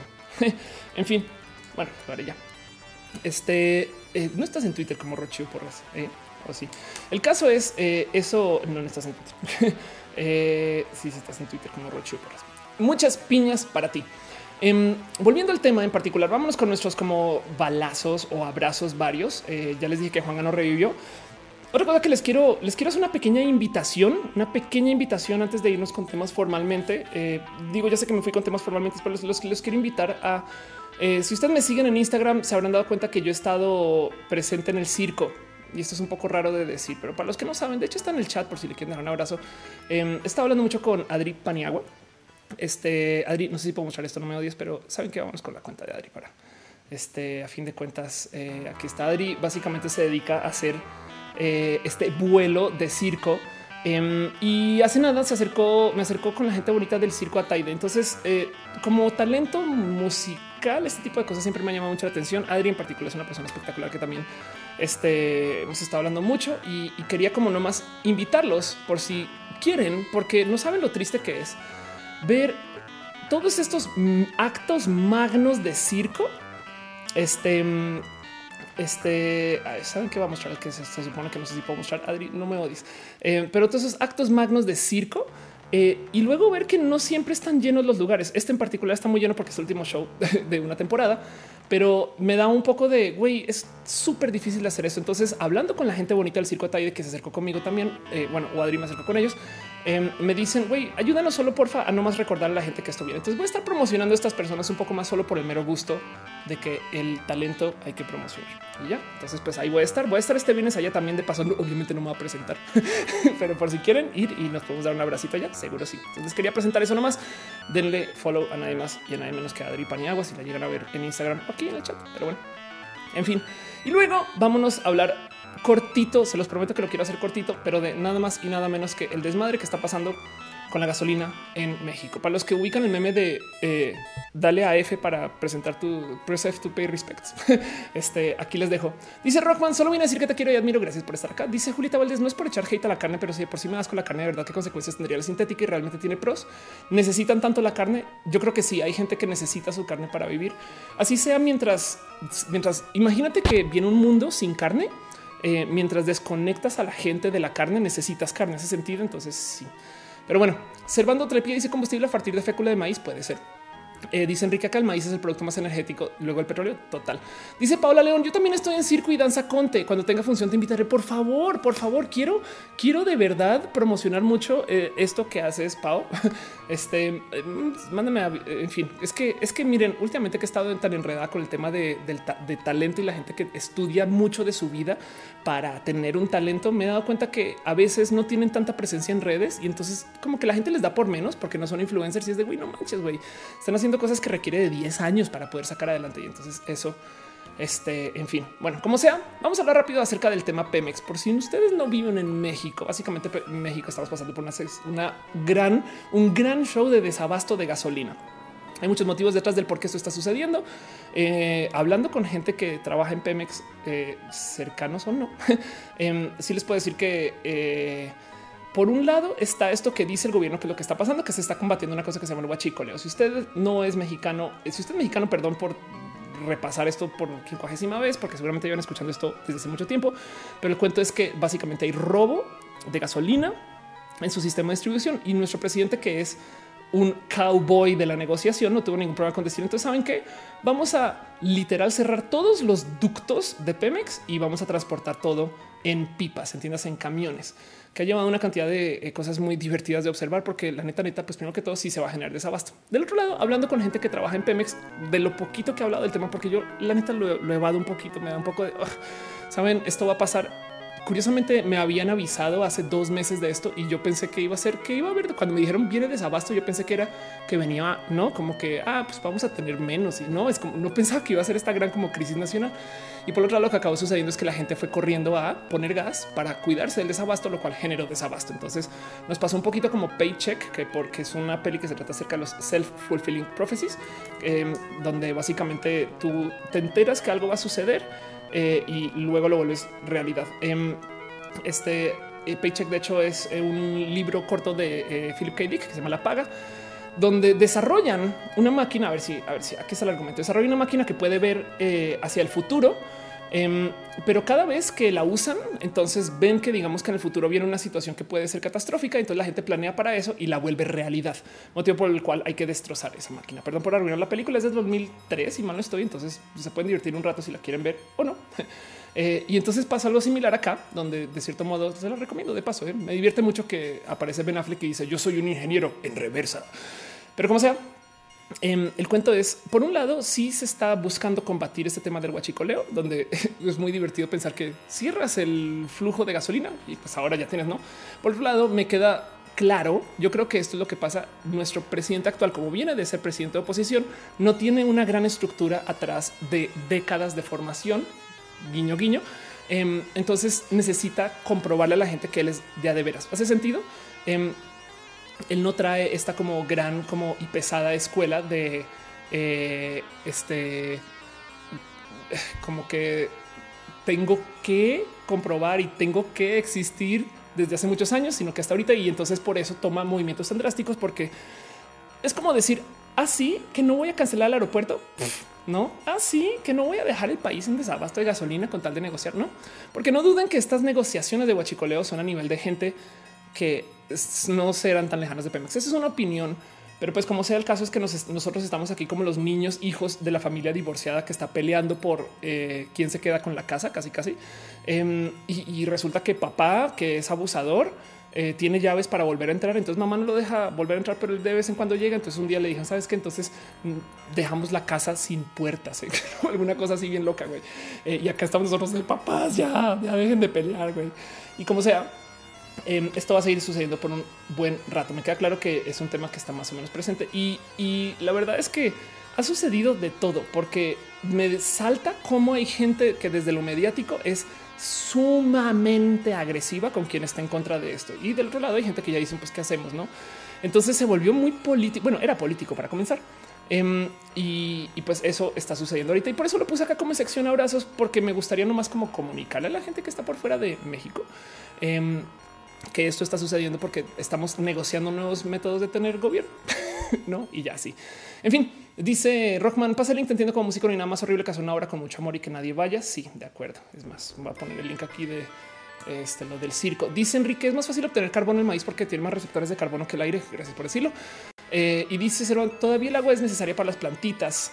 Eh, Enrique acá dice el grafeno es carísimo de producir porque estamos hablando de grafeno. Perdón. Paula León dice una amiga está en la función del viernes y la voy a ir a ver. Qué genial. Si te voy a estar en la función del viernes, es un hecho. Es, o sea, voy a atender a la función del viernes. Ya nos vemos para abrazos y estas cosas. Dice Servando Tlalpa, alcohol a partir de jugo de limón. Estoy traumado con las baterías de grafeno. Ah, ya entiendo por qué. Va. Entonces, pues eso está sucediendo ahorita y la verdad es eh, que ha sido hasta curioso de observar porque despierta muchos como sentires acerca de qué está pasando con nuestro país. Dice Polaris, no métodos de tener gobierno. Sí, así no es, otro, no es más sino eso. ¿eh? Em, evidentemente eh, hay todo tipo de acciones, casos, momentos y demás acerca de la batalla contra el huachicoleo y de paso esto bien podemos ponernos muy, muy, muy innecesariamente paranoicos y decir eso también se está haciendo a la vez que se está negociando cosas un poco complejas que bien también necesitan atención mediática, pero la gente está clavada con el tema de este. La gente está clavada con el tema de la gasolina y no se habla de absolutamente nada más. Pero pues es que la gasolina te impacta directamente. Entonces, eso es una realidad. Em, yo todo lo que les tengo que decir es Pemex. Ahí donde lo ven, se habla muy mal de Pemex. Eh, me consta que eh, hay una cantidad de cosas que Pemex decidió en su pasado y lo digo porque conozco gente que trabaja en Pemex. No es más. Eh, no es, no es tan malvada como se hace ver. Hace sentido como todo. Es como bien nos podemos, quejar de, nos podemos quejar de Telmex todo lo que quieran, pero la gente que trabaja en Telmex, mi cliente por casi 10 años, cuando yo tenía una agencia de comunicación digital, em, es gente que no están ahí para hacer daño pero pues ahí acabaron. Y más bien, si Pemex sufre de una cosa es que tenía el monopolio gubernamental por mucho tiempo. Entonces, por supuesto que Pemex no planeó para un desabasto porque es Pemex. Entonces ellos sabían que siempre iban a tener acceso de gobierno para que las cosas siguieran andando. Ahorita salieron los chones de que Pemex no tiene grandes reservas en el país, pero luego si lo piensas es porque no había necesitado tenerlas porque tenían al gobierno encima. Entonces tenían acceso a todos los mercados internacionales de gasolina en caso de desabasto para poderse solucionar muy rápidamente. Y entonces por eso salieron esas noticias de pinche Pemex es un desmadre. También tenía cosas que eran muy desmadrosas, pero como sea, acuérdense que duden de las cosas, duden hasta de mí. Eh, y ahí les dejo nomás ese pequeño dato. Perdón, Carmen Chávez Conde dice tus uñas me las hago yo y así las cosas. Rockman dice estoy muy de acuerdo contigo. Creo que fue una decisión muy repentina, medio mal tomada, pero agradezco que gracias a eso los narcos del pueblo de mi abuelo en Puebla se quedaron sin dinero y armas. Qué peligro, güey. No se quedaron sin dinero, güey. Em, en, Colombia comenzó a pasar que a medida que le comenzaban a cortar los cables a, los gangsters de la violencia, sabes, como que si, si tú, si de repente legalizas la mota y la cocaína, güey, entonces tienes esta gente que tenía estos ingresos de dinero y que ya no los tiene y que todavía tiene dinero, armas y capacidad que van a hacer cosas. Entonces es muy pinches difícil desarmar este tipo de este, estructuras, si lo quieres ver, no? La reina Trapito dice: ¿Podrías hablar un poco sobre el eh, supuesto que los antibióticos dejarán de ser eficaces contra las bacterias? Ah, este, ok. Bueno, lo menciono nomás por encimita. Técnicamente los antibióticos funcionan siempre y cuando existan este, bacterias que respondan a ellos. A medida que tú y respondes a problemas relacionados con bacterias con antibióticos, eh, en muchos casos se hacen tantito más fuertes. Globalmente, a medida que hemos ido consumiendo más antibióticos, las bacterias se van creando cada vez más y más resistentes. Entonces ya estamos llegando al techo donde hay algunas zonas donde ya se crearon algunos cultivos de algunas formas de bacterias que ya son resistentes a la máxima fuerza posible o eficaz que tenemos para los antibióticos que tenemos en desarrollo hoy y tenemos que inventarnos nuevos modos de hacer antibióticos y justo por eso es que los antibióticos son con receta. No le quita que nuestros papás y nuestros abuelos quizás, pero sobre todo nuestros papás fueron los primeros en güey, antibióticos para todo y adiós. Y eso creó un caos, un real caos de eh, qué tan fuertes son esas como bacterias que estamos con las que tenemos que lidiar hoy, que son cosas sumamente fuera de, eh, digamos, por así, nivel de fuerza eh, que lo que teníamos antes. Em, de todos modos, em, también hay nuevos modos de hacer antibióticos que se están poniendo en práctica hoy. Por ejemplo, con esta tecnología CRISPR, que puedes hacer como desarrollo este, de, si quieres ver técnicas de, clonación genética, por así decir, o de modificación genética. Em, el otro día vi que alguien estaba haciendo un estudio donde estaba usando un sistema, digamos que basado en CRISPR, que básicamente permite que las bacterias este, sean más o menos moldeables para poder experimentar con ellas como nunca antes había podido para generar nuevos antibióticos. Entonces hay una potencial luz a futuro de nuevos desarrollos de antibióticos que ojalá nos saquen de este problema. Pero bueno, en fin, Ana Noriega dice la caña y limón no son compatibles agronómicamente como para sembrarlos en la misma área, necesitan diferentes nutrientes. Ándale. Dice Tibera como antibióticos con sangre de Brian. Algo así. En fin, en fin, pues bueno, y la otra cosa que tengo en abrazos para platicar que no estaba acá, pero Polaris lo mencionó. Muchas gracias por traerlo, eh, porque sí, justo lo que tenía acá es que Juanga, el circo, el desabasto eh, es eh, esta cosa que se llama confeti. Confeti la mencioné por encimita el último roja. Em, para los que no han visto confeti, perdón por hacerles el daño. Perdón, perdón por hacerles el daño. Pero confeti es este una forma de contenido que se presenta sobre Facebook que está haciendo ahora contenidos en vivo donde eh, y de paso se acercó alguien a decirme que hagamos un confeti y que yo lo hospede, que yo sea la host y, no quise, güey. Pero es un, es un show em, donde tú puedes, desde cómo lo consumes, técnicamente apostar. Entonces te hacen eh, como unas como 10 preguntas que todas son de trivia y de estas preguntas entonces cada pregunta tiene respuestas eh, que varían en dificultad. A veces las tienes que tener en cadenita y según eso y cuánto estés apostando te devuelven dinero. Entonces puedes hacer mucho dinero con confeti. A veces literal están regalando dinero con tal de que eh, pues bueno, lo mueven de sus patrocinadores, pero como sea confeti, es más, vamos a buscar si hay algún contenido en vivo. Este es un pinche vicio porque el tema con confeti es que eh, a ver si, encuentro un video de confeti quizás. El tema de confeti es este que eh, es un poco como apuesta. Em, entonces, la verdad es que tampoco es tan, o sea, no me parece tan chido, güey. Pero vamos a ver, ok, estoy viendo estos videos. Miren, para que vean nomás el nivel de producción que tiene Confetti. Este es este tipo de, producciones. O sea, son producciones profesionales donde literal eh, se juega sobre la apuesta y entonces tú estás poniendo dinero y que lo apuestas para tus respuestas. Es algo así como podríamos bien hacer un show de trivias aquí en Roja. Em, dice Tibera, como así en Facebookeros dijeron ponle, pero se maneja tanto dinero que la gente, la neta, neta está un poquito enloquecida y es una forma, en mi opinión, de darle la vuelta al casino, güey, para que tú desde tu casa con Facebook puedas consumir contenidos y apostar sobre eso. No me parece tan pinche sano, pero pues está pasando y ya saben cómo soy con este tema de pues esas son las cosas que están pasando. es mejor que sepan a que no. Este confeti en particular eh, dice que este programa es producido por la productora B17 Entertainment, encargada de las versiones de Estados Unidos y Canadá. Se transmite de lunes a viernes a las 18.30 horas de México, conducido por Marilena Anaya. El único requisito para participar es seguir el sitio de Confetti México en Facebook, agregarlo al watch list. Este, entonces, pues eso no es, es, eh, es una locura. Vean esto, están ofreciendo una bolsa de 12.500 dólares por cada juego de lunes a jueves. Es un chingo. Eh, mientras el fin de semana la cifra aumentaba considerablemente, la gran novedad es que llega a México una versión exclusiva para nuestro país y es un pinche hit. Cuando vas, o sea, yo he visto chats activos güey, y eh, ahí estaba fuera de lugar. Dice Cristian Rodríguez en confeti no se apuesta nada. Ok, ah, literal, eso lo respondes y no pones dinero tú. Yo estaba convencida que era por eso. Dice Dulce Muriel, ¿tienes la bandera de roja? ¿Dónde cuál la bandera? Ah, sí, yo me siento, sí, me siento la bandera. Eh, Tibera, como dice la pirámide de las tías que aprendieron a usar Facebook? Dice Polaris que ya se ganó 10 pesos. Facebook, Juárez dice Facebook me envía notificaciones que dice que puedo ganar dinero y no me la creo vayan, eh, empápense, pero es algo así como dice Lilith Badabun buscando fondos. Tiene ese tipo, o sea, se siente un poco escamoso verlo, verlo. No, a mí no me, no me da gusto la existencia de confeti porque es como este pedo de ven acá mi show de juegos y no sé qué, pero pues ahí está y así las cosas. Entonces, pues eso está ahí y la verdad es que lo levanté ahorita antecitos del show, así que no sé exactamente bien, pero quería nomás mencionarlo porque como dice Polaris, eso está pasando. Tienes toda la razón. ¿no? Pero bueno, en fin, si alguien sabe más de confeti, acepto, aprecio o este, déjenlo aquí en el chat y acepto, aprecio que me lo comenten un poquito. Y pues como sea, em, otras cosas que están pasando que merecen una pequeña, rápida o a veces no tan rápida mención es esto es muy divertido de mencionar así como así por encimita. Eh, Venezuela tiene dos presidentes. Entonces esto está muy divertido de ver porque, bueno, ya saben que yo por lo general me doy una pasadita por los subreddits de varios países. Eh, en el Venezuela en particular eh, están hablando de, de Juan Guay Guaidó, em, que este, no más por dejarlo claro, eh, es un presidente de oposición. Entonces aquí está Juan Gerardo Guaidó Márquez, un ingeniero político venezolano, diputado nacional del Partido Voluntad Popular por el Estado Vargas, 5 de enero del 2019, ejerce como presidente de la Asamblea Nacional de Venezuela, siendo la persona más joven a ocupar dicho cargo y pues que básicamente se opone este, formalmente a lo que está haciendo Maduro para su reelección. Em, ya hubo una situación de no sé si llamarlo un secuestro, pero si hay un par de videos de donde el güey está literalmente sacando una camioneta, ya volvió, que de cierto modo también legitima un poquito su posición. Y entonces entramos a este real e inmenso desmadre donde ahora resulta que hay países, o sea, Bolsonaro en particular en Brasil salió a decir no, no, sí, es que saben que este ese güey es el presidente.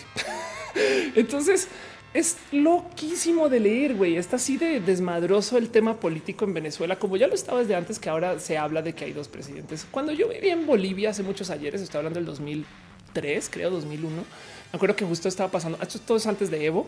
También había un tema donde cambiaban de presidente cada nada. Eso yo no esperaba que esto fuera a pasar también con Venezuela. Nada en contra de los bolivianos, los quiero mucho, solo que Venezuela es un país que en mi cabeza y desde mi crianza es muy, muy pinches rico. Me explico, es como si tú de repente escuchas que en Texas hay un problema este, de algo de índole de acceso al capital, cuando sabes que Texas es un estado muy rico estadounidense. ¿Hace sentido?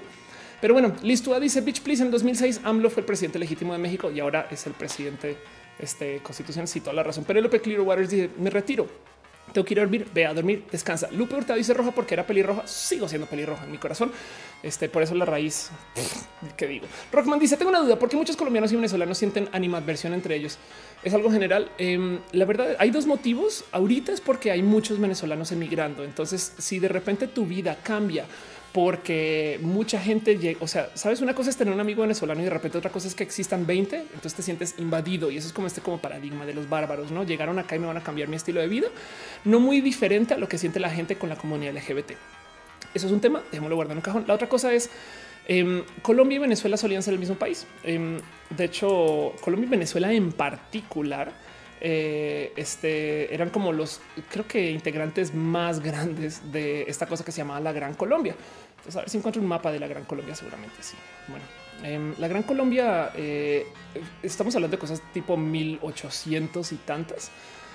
Eh, pero la Gran Colombia, aquí está, ¿no? Este, tú tenías eh, esto, ¿no?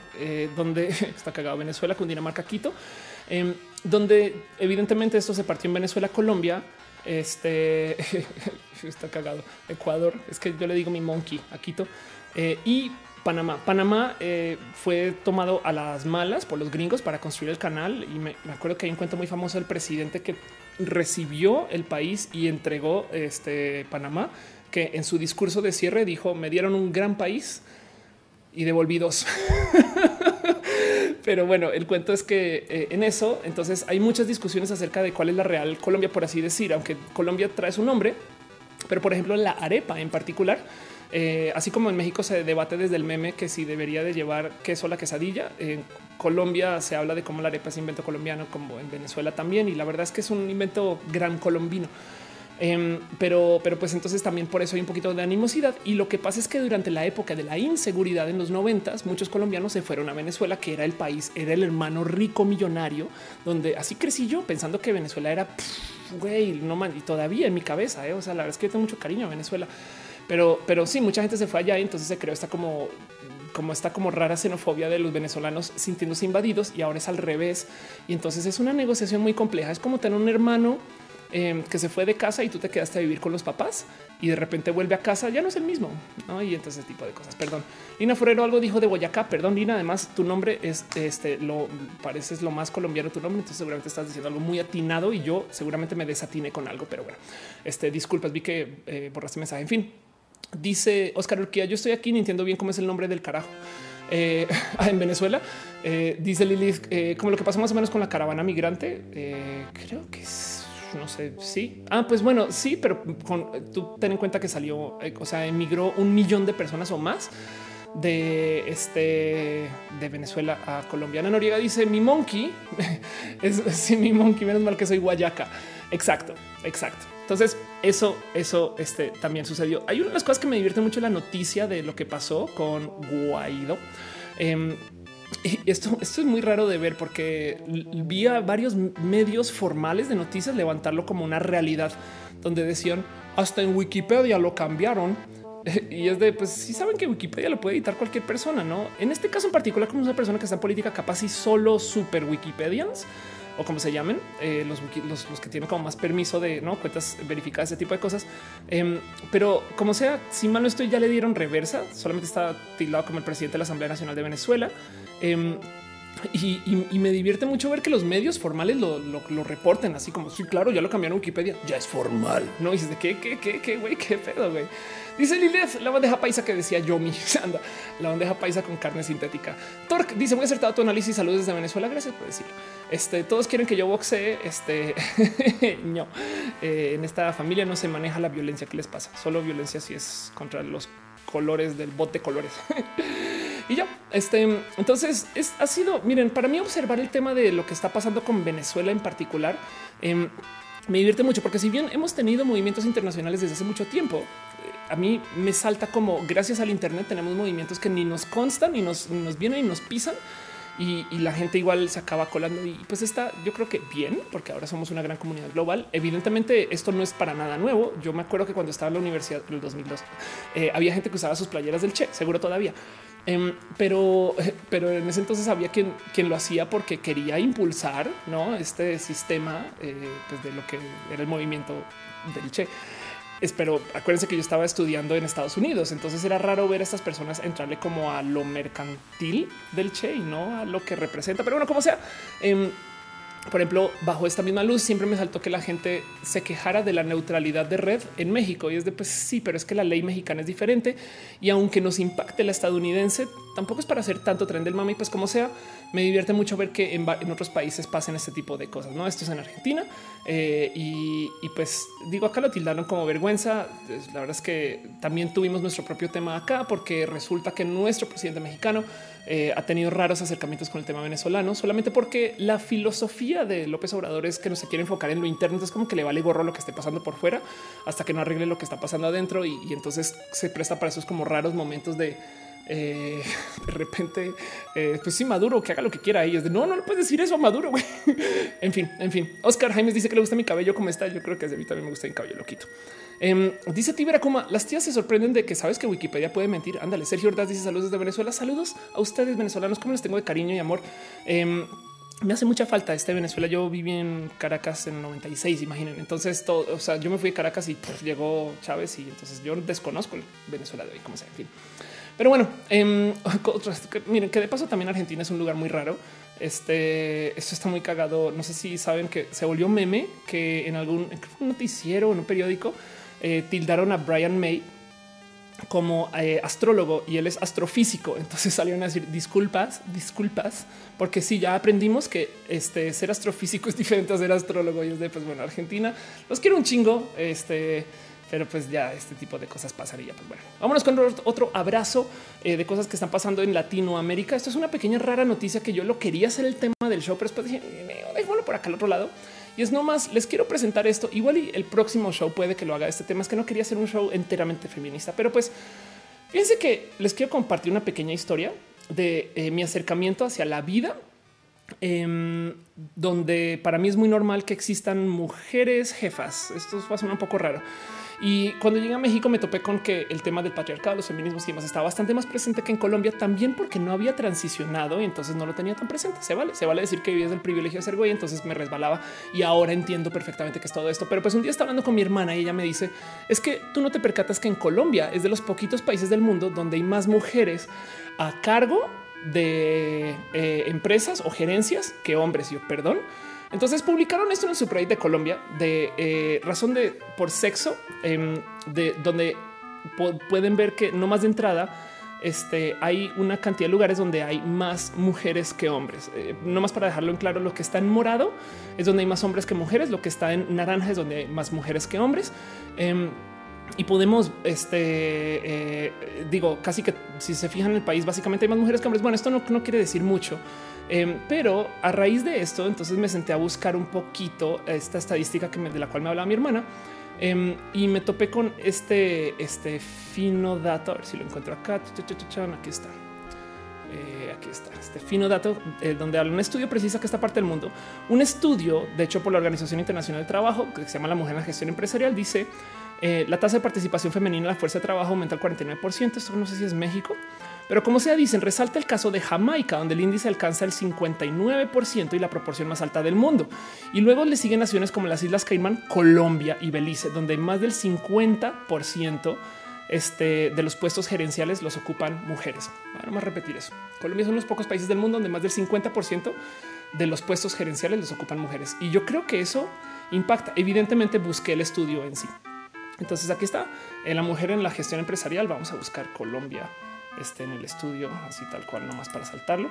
Eh, igual y saben que les, comparto el link. Eh, igual va a estar acá en la descripción estas cosas por si lo quieren ver. Es un PDF em, y, y no más para que tengan así como presente. Este, a ver dónde estás, dónde estás, dónde estás. Colombia, Colombia, Colombia, Colombia, Colombia, Colombia, Colombia y tantas cosas tan bonitas en esto. Pero si donde topan que básicamente eh, Colombia es de estos raros lugares donde hay más. Creo que aquí está. ¿eh? gráfica 16 era. Esto me pasa por ok, aquí está. Entonces, esta es la gráfica. Mujeres expresado con porcentaje total de cargos directivos. Eh, este país Latinoamérica seleccionados en los últimos años y está colombiana con más del 50%.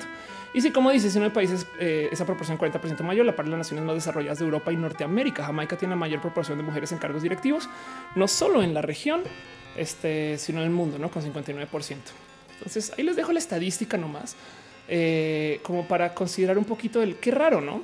Em, digo, porque Colombia no es necesariamente conocido como un lugar libre de misoginia. Es más, como mujer trans les puedo decir que he tenido mi serie de problemas en Colombia, pero fue bonito de observar. En ciencias naturales dice cuánto comenzó. Yo creo que llevamos dos horas, casi, casi, ya casi. Este dice eh, Adriel Roja con garrita de gato amarilla. Anda. Em, dice Vivian Rocatrulo de Colombia y dice este Servando eh, Trapita del chat está resguardado contra los troles El comentario era muy impertinente. A eso pasa a veces. Sí. Y no solo eso, sino que también hay una moderadora bien cool. Eh, Dale Caro está por ahí. Elisa Sonrisas dice trabaja en una empresa de cosméticos donde hay una presidenta y los puestos directivos son 90% mujeres. Es muy interesante ver cómo los hombres nuevos les causa mucho conflicto ese hecho. Ándale. Sí, eso es verdad. Este que también de paso, hablando de cosméticos, no sabes cómo sonrisas siempre me ha saltado que no exista un empuje más agresivo a que los hombres usen cosméticos. Tú creerías que si bien yo sé que existe la gente queer, pero tú creerías que hay gente que está enfocada en crear la cultura de que los hombres también se maquillen para vender más maquillaje, no? Pero bueno, en fin. Isaac ya dice al patriarcado no le gusta esto, pues no, pero pues eso es yo creo que bonito de observar. Y pues ya la otra cosa que tenía, entonces les dejo más bien a ustedes, perdón, ese abrazo. ¿Qué piensan ustedes? Para la gente que vive en Colombia lo sienten así. Yo honestamente tengo una imagen de que la gente, las mujeres en Colombia son muy, hay un término colombiano, echadas para adelante. Pero en lo general, Colombia es un país que ha pasado por tantas complicaciones que la gente tiene mucha rara hambre de muchas cosas. Entonces, y también es la tierra del café. Entonces, la gente está muy este, adicta, como sea, en fin, el caso. Em, Dice Monserrat Morato, ay, como que no? Hoy hay un chorro. Ok, gracias. Santi Blue dice: ¿Crees que las carreras como psicología, psiquiatría y counseling puedan ser reemplazadas por inteligencia artificial? De muchos modos, sí. Eh, van a ser las más difíciles porque la gente tiene que, o sea, van a confiar menos en un software, pero aún así te lo prometo que el mero hecho de que la gente esté buscando en Google cómo sobrepasar con cortar con un novio, por ejemplo, eh, implica que ya hay un modo de automatización de estas cosas. ¿Hace sentido? dice González, se llaman coreanos. Ariel Rosas dice en Corea del Sur la cosmética tiene más hombres promocionándola. Tienes toda la razón. Y yo fui allá y lo vi y así las cosas. Y Tibira, como dice, los tarquetos cuentan como hombres usando maquillaje. Sí. Este digo, la verdad es que a mí me parece espectacular em, el tema de este, eh, el tema de los hombres en maquillaje. La verdad, busqué un bueno, acá ven. Ok, esto es un ejemplo en particular, uno en muchos, pero para que entiendan más o menos el también cómo se ve. Manny Gutiérrez este es un caso, pues no por así decirlo, único, pero, pero, pero no tanto. Es como un, estilo de ser, güey, que yo creo que no sé por qué no se, este, no sé por qué no se promueve más.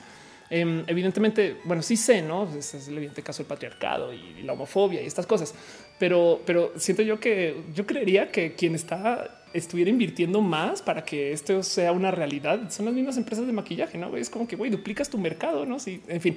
Pero bueno, dice la locomotora a todos los actores. Ándale, exacto. Tienes toda la razón. ¿eh?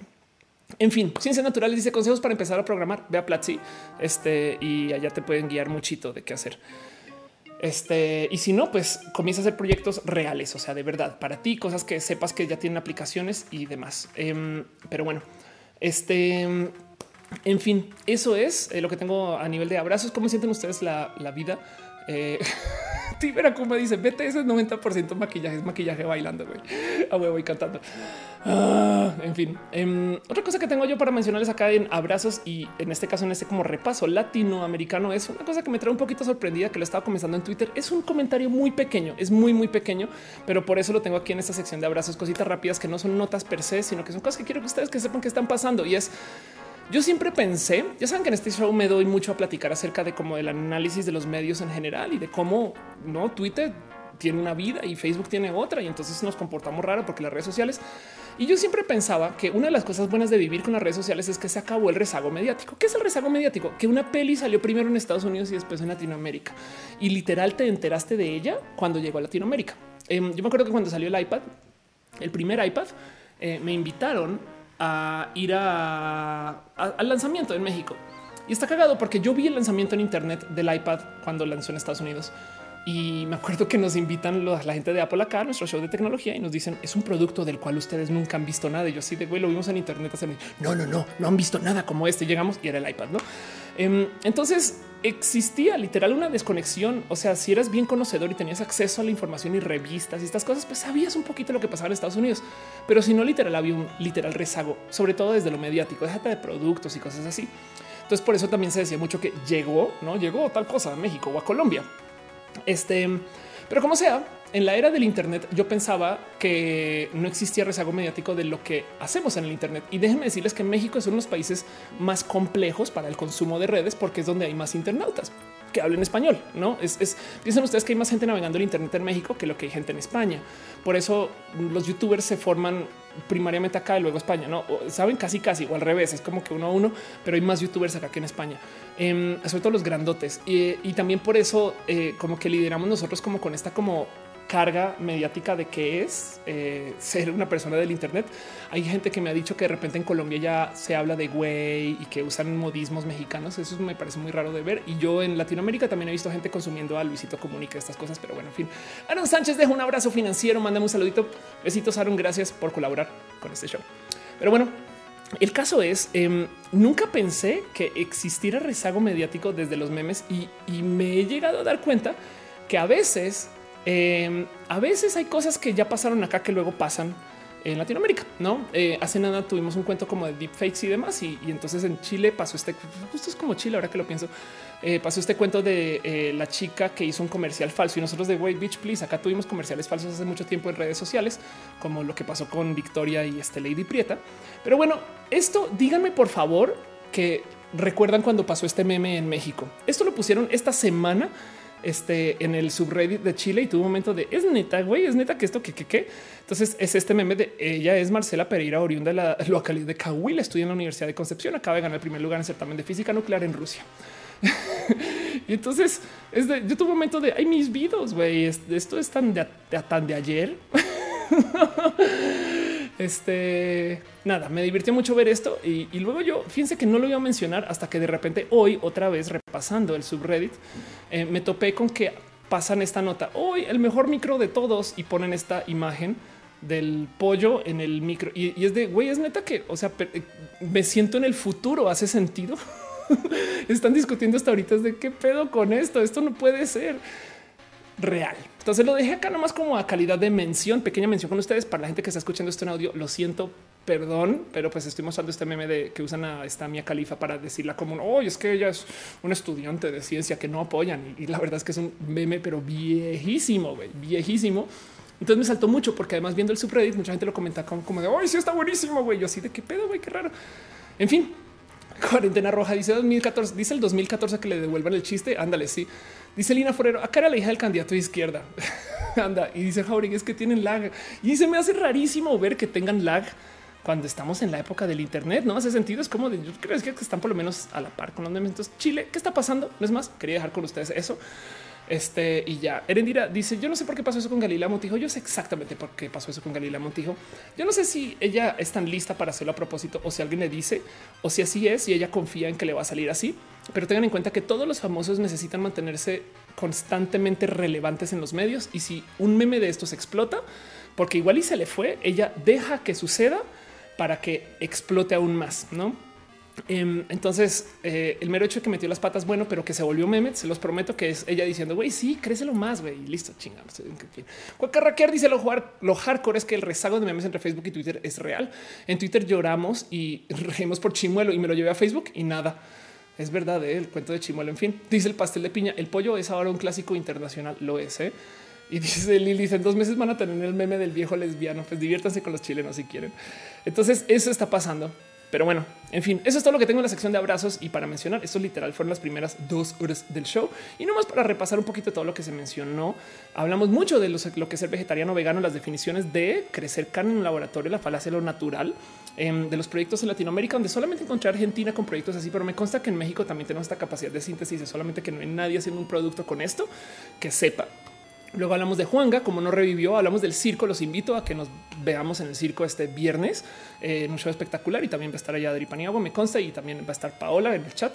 Eh, me parece muy pinches bonito. Y eh, luego hablamos del desabasto, hablamos de confeti, de lo que pasa con Venezuela, de lo que está pasando con, con Colombia. Mencionamos Argentina por encima y el cuento del rezago mediático en Chile. Y vámonos con eso formalmente este, a una sección que yo llamo de corazón ciencia y tecnología.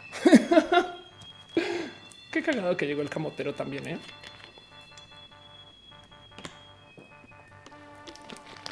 David Antonio dice, ¿qué opinas de que Luisito Comunica va para la candidatura de Puebla? Pues primero que todo no va. Nos vamos a buscarlo. Este, este, no supernova, ¿eh? A ver, Luisito Comunica eh, Puebla. A ver si es solito. Ay, caray, disculpen, perdón. Eh, es que, ¿cómo está en Twitter Luis? Si es Luisito Comunica, sí, ¿no? From puso un tweet donde decía este que definitivamente no iba, no iba a ser. Eh, o sea que es que es un pues, ahora dónde chingados está, güey.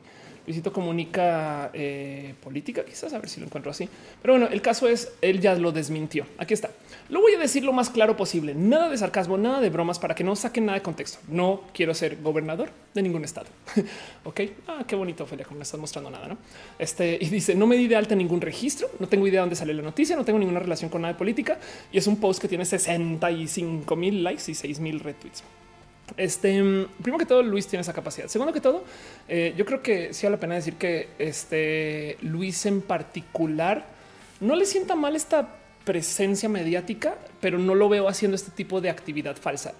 no, si de repente el día de mañana me entero que hubo un plan muy malvado, que una agencia creó esto para él y se creó el rumor y lo dejó y después llegó Luis a decir no mamen, no, este me la creería.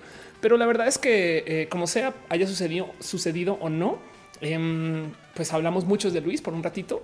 No me parece tan loco que alguien que venga desde esta como cultura digital le quiera entrar al ámbito político, pero pues también evidentemente sería un novato político. Entonces eso también deja muchas preguntas de su real capacidad y, y en últimas lo que es injusto con los políticos de carrera de los cuales estoy muy de acuerdo que existan, porque alguien tiene que estudiar política em, eh, y vivir de ella. No este es, muy injusto que de repente llegue una bestia mediática como Luis, que tiene acceso a todos los medios gratis y entonces realmente puede promocionarse en modos muy baratos y le lleve la, ganadera en votos. No, esto de paso es una historia que se ha repetido en muchos otros espacios. Por eso que tenemos a tantos famosos políticos, porque pagan menos por su promoción. Fin si tú eres un político, yo sé que esto se van a reír de que lo diga, pero si tú eres un político honesto, ríanse.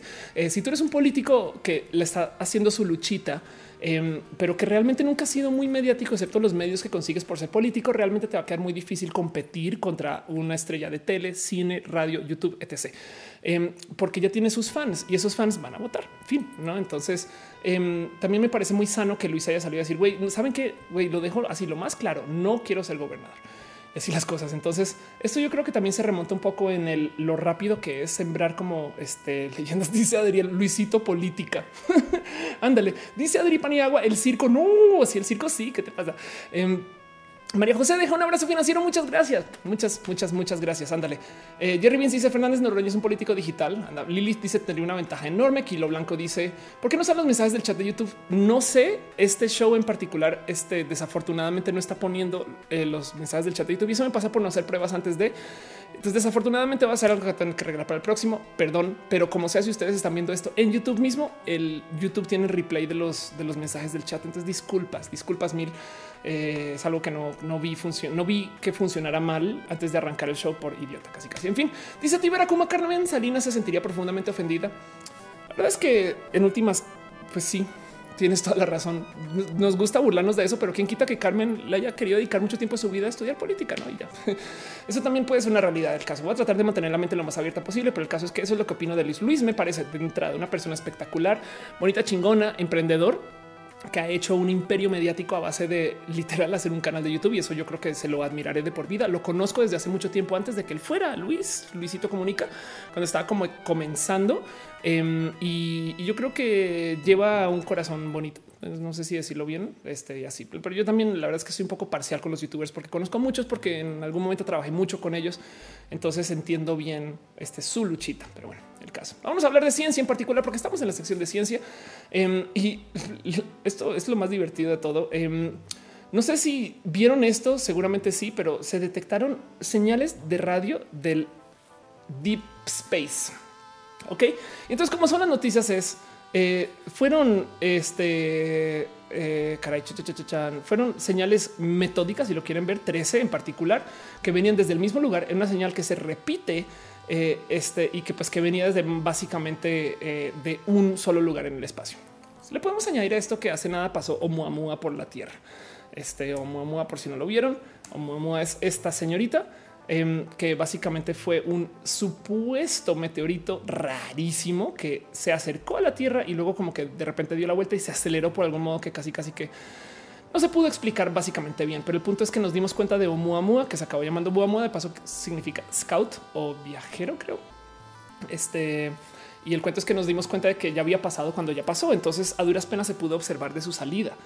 Pero hay muchos motivos de por qué se pudo haber comportado así. Y en últimas, cuando se trata de, decir qué es, pues aliens es una posibilidad, pero como es tan difícil poderlo medir y decir y saber, y que el hecho que no tuvimos contacto tampoco es como para emocionarse mucho. Me explico como las implicaciones reales. Y entonces en eso vuelvo al cuento de las rarísimas señales de radio.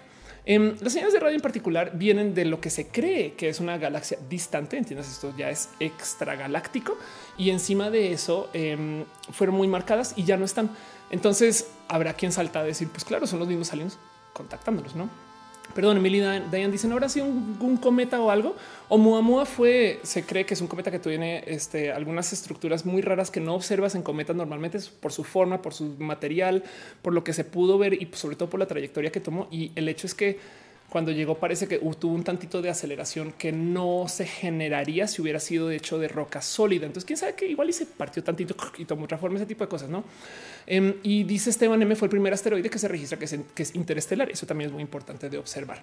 Em, y ahora tenemos esto, ¿no? Que está apareciendo. Entonces, evidentemente, miren, es muy fácil saltar a decir, claro, vienen los aliens. Yo solamente quiero pararme acá para ser la capitana obvia y recordarles que esto que estamos observando se observa presente desde una galaxia que está a 1.5 mil millones de años luz distancia. Entonces, años luz, entiéndase, es la distancia que recurre, eh, eh, digamos que un haz, de luz en un año. No es un chingo de distancia, es bien pinches lejos. Quiere decir que cuando se generó esa emisión, digamos que sí son aliens. Vamos a creernos 10 segundos, nos ponemos el sombrero, vamos a teorizar si sabes que sí son aliens, Ofelia. Aún así son aliens que estaban vivos hace 1500 millones de años, ¿no? Y entonces, si todavía vivieran, sería eh, primero que todo extra espectacular. Y encima de eso, no disponemos tampoco de capacidad de ir a ver qué pedo, ¿no? Entonces, es tan, tan, tan lejana que realmente no es más sino como casi que un pedo cósmico, si lo quieren ver así, ¿no? Anabela Costa dice que gusto verte. Igualmente, Ana Noriega dice Moa Moa suena como el Noa Noa de Juan. A lo mejor ahí es donde ven, ahí es donde está Juan ahorita, puede ser. Dice Joseph Bax, ¿crees que existe vida en otros planetas? Sí, puede decir que sí. De hecho, eh, nuestro tema con la vida extraterrestre es un tema de ingeniería y de capacidad de, contacto. Es, tengan en cuenta que estamos en el espacio es grande, el espacio es amplio, vasto, grande y, es sumamente posible que existan eh, varios planetas que tienen condiciones muy similares a los que tenemos acá en la Tierra. De hecho, llevamos muchos años y no en buscar planetas que puedan dar estilos de vida de como lo que tenemos acá. Sobre todo la búsqueda de agua es muy constante porque todo comenzó acá con una cierta mezcla de químicos y agua y la suficiente presión, temperatura y estabilidad para que se pueda dar estas como digamos que formas básicas de vida compleja. La verdad es que tener sistemas monocelulares de vida ya es complejo a comparación de lo que puede ser solo tener químicos al azar. Pero como sea, eh, la búsqueda de exoplanetas ha topado con miles de planetas que algunos en potencia pueden más o menos tener este tipo como de formas y demás que igual están fuera de nuestra capacidad de contacto. Es que si, si lo pones a pensar, si de repente descubrimos que hay un planeta que es como la Tierra, pero que está a 100 años luz, pues primero que todo no vamos a viajar a la velocidad de la luz. Digamos que en el mejor de los casos vamos a la mitad de la velocidad de la luz, que es una cosa que es ahorita inhumanamente imposible. Em, ahorita humanamente imposible. Este, y si vamos a la mitad de la velocidad de la luz, igual nos va a tomar tanto tiempo en llegar que no vamos a llegar nosotros, van a llegar nuestros hijos y entonces tenía una nave generacional y lo que llegue, o sea, si a duras penas nos podemos mantener vivos aquí. Imagínense vivir una celda por 80 años para que no es como el tema, es un tema muy complejo. Entonces, em, yo estoy segura que sí, la, o sea, la probabilidad de que algo más se haya dado como nosotros aquí me parece que es groseramente alta, sobre todo en que el universo es casi que expansivamente amplio desde, lo, desde el infinito. Este es solamente que vida extraterrestre como nosotros y que esté a distancia capaz de comunicarse con nosotros es bastante más complejo de decir que vaya a existir o que suceda. ¿no? Em, como se sería muy divertido pensar que algún exoplaneta cercano igual y sea eh, un espacio donde podemos ir a vivir, así sea Marte. Entonces es así las cosas. Sol Simón Gregoire dice una noticia de una señal misteriosa que recién encontraron en espacio. Esto era justo esa es la noticia. A eso iba. Esta es la señal misteriosa. Bueno, hay varias señales misteriosas en particular y hay muchas cosas que se pueden explicar con raros fenómenos espaciales. El tema es lo complejo es considerar que cuando pasan estas cosas, Em, pues primero que todo eh, es muy difícil entender el por qué pasaron y dejaron de pasar y sobre todo por qué pasaron mirándonos a nosotros y dejaron de pasar. Se sabe que está así de lejos, no más porque también puedes medir dispersión de señal y porque tenemos varios modos de medir las cosas, aunque aún así tenemos tan telescopios observando. O sea, no es como que estemos, o sea, sí hay muchos en la Tierra, pero tampoco es como que puedes decir, güey, es que las 36 medidas con el este satélite que está pasando por Júpiter que tomó. No, güey, tenemos solamente algunos contaditos aquí en la Tierra y con eso tenemos una medida y con eso ya es lo que es, no? Em, pero el cuento es que eh, aún así tengas eso funcionando. Eh, sabemos que esta señal viene desde tan, tan, tan, tan, tan lejos que es galácticamente imposible llegar. De hecho, si enviamos una señal de respuesta hoy, le va a tomar a la velocidad de la luz 1500 millones de años llegar. Hace sentido. Perdón, Alancho, deja un abrazo financiero. Muchas gracias. Dice que es con amor por su pollo, por su pollo. En fin, José Cefic dice eh, de qué hablas. José Cefic dice muy inteligente. Estás hablando de mí. Yo, yo simulo mi inteligencia. Ahorita Topic dice reggaetón galáctico. Ándale. La banda Cream dice si somos vida más inteligente, nos estamos imaginando los aliens cuando realmente para esa sociedad menos evolucionadas nosotros somos los aliens. No lo dudes. Sí, pues, pues mira, si lo quieres ver de cierto modo, nosotros también somos una colección de organismos que estamos básicamente puestos en conjunto. Fin, no e, e, es, como eh, nosotros también este. Eh, tenemos eh, organismos en la Tierra misma que nos consideran alienígenas, ¿no? Entonces ese tipo de cosas. Piñas, piñas, piñas para ti. Dice Tibera como una señal de auxilio interestelar que dice que no hay papel. Scarlet Cat dice el ojo de Dormammu o Galactus observando. Puede ser. Entonces, eh, Monserrat Morato propone que si habrá vida sin agua, no vida como la entendamos tan fácilmente, pero claro que sí. De hecho, en la Tierra misma también tenemos organismos que tienen relaciones diferentes con el tema de agua. El tema es, es tan difícil teorizar sobre sistemas diferentes de vida que mejor nos agarramos de vida como la conocemos nuestra, que entienda, porque además, si la realidad es una interpretación de cómo nosotros la observamos según nuestros sensores, entonces también quieres que se asemejen un poquito para que entiendas qué tan afinados estamos nosotros a nuestro sistema galáctico. Em, nuestros ojos tienen un rango visible de, si quieres verlo, de análisis electromagnético. de todos los colores, de todo el espectro electromagnético, nosotros vemos cierto, cierto rango de colores, ¿no? Que van desde el rojo hasta el violeta, eh, hasta el violeta. y entonces, em, si lo piensas, eso sucede porque estamos afinados desde nuestros ojos a lo que nuestro sol genera el pico de producción de energía de las reacciones químicas que están pasando en nuestro sol ahorita y que han estado pasando desde que existimos como especie está tal cual centrado casi casi en el en lo que deriva en esos colores visibles. Si el sol fuera un poco más joven o un poco más viejo, tendría un pico en otro lugar y capaz pudiéramos ver dentro del rango que hoy en día consideramos infrarrojo o ultravioleta, ¿no? Pero no es, no es eh, donde está ahorita y es porque nosotros nos formamos con ese sol. Entonces nuestros ojos son los mejores ojos que tenemos para la luz que recibimos de ese sol en particular. Em, si tú vivieras en un planeta que tiene un sol más joven o, o mayor, entonces capaz sí te vas a topar con seres este, que tienen capacidad, tienen ojos que pueden ver mejor en la oscuridad porque literal ver infrarrojo, no? Eh, o al revés, o, que son súper sensibles y ven dentro de algún espectro que hoy en día nosotros usamos para telecomunicación y, eso puede pasar. Lo mismo con temperaturas, somos hipersensibles eh, eh, en el rango de temperatura galáctica. Tienes que te puedes calentar miles de grados Kelvin y puedes enfriarte también. Bueno, este pero nosotros sentimos frío cuando sube 20 grados o baja 20 grados. No hace sentido. Es como que somos hipersensibles a la temperatura porque son las temperaturas en las que vivimos y ni hablar de sistemas de gravedad y formación, etc. Entonces somos muy hechos este, a, lo que a lo que nos moldea. Si de repente nos vamos a esto es una cosa muy bonita que decía Brigitte Baptiste, que es una mujer trans. Este aquí le tengo mucho corazón. Em, Brigitte Baptiste es eh, directora del eh, centro Humboldt, se llama Em, que es el centro de biología más importante en Colombia, por así decir. Em, y pues por si no la reconocen, no conocen aquí, se les directora del Humboldt. Aquí está. Entonces decía que habla mucho de cómo nosotros vamos a cambiar como especie cuando estemos viviendo en el espacio. Y sí, pues como nos si vivimos en una zona de baja gravedad, intermedia gravedad, si vivimos en una zona que nos ponga digamos que límites diferentes al cuerpo, pues claro que el cuerpo se va a desarrollar de modos diferentes. Y algo muy divertido que decía es, ¿cree usted que nosotros como seres humanos vamos a ser exactamente los mismos seres humanos cuando estemos viviendo más allá de los planetas del sistema solar? Y es una pregunta muy válida, ¿no? Y entonces lo dice como para recalcar un poquito lo exahumanos que podemos llegar a ser por nuestra mera capacidad de mutar el por qué. Eh, te doy un ejemplo. Si tú vives en el espacio toda tu vida, no vas a desarrollar las piernas que tienes hoy. Fin.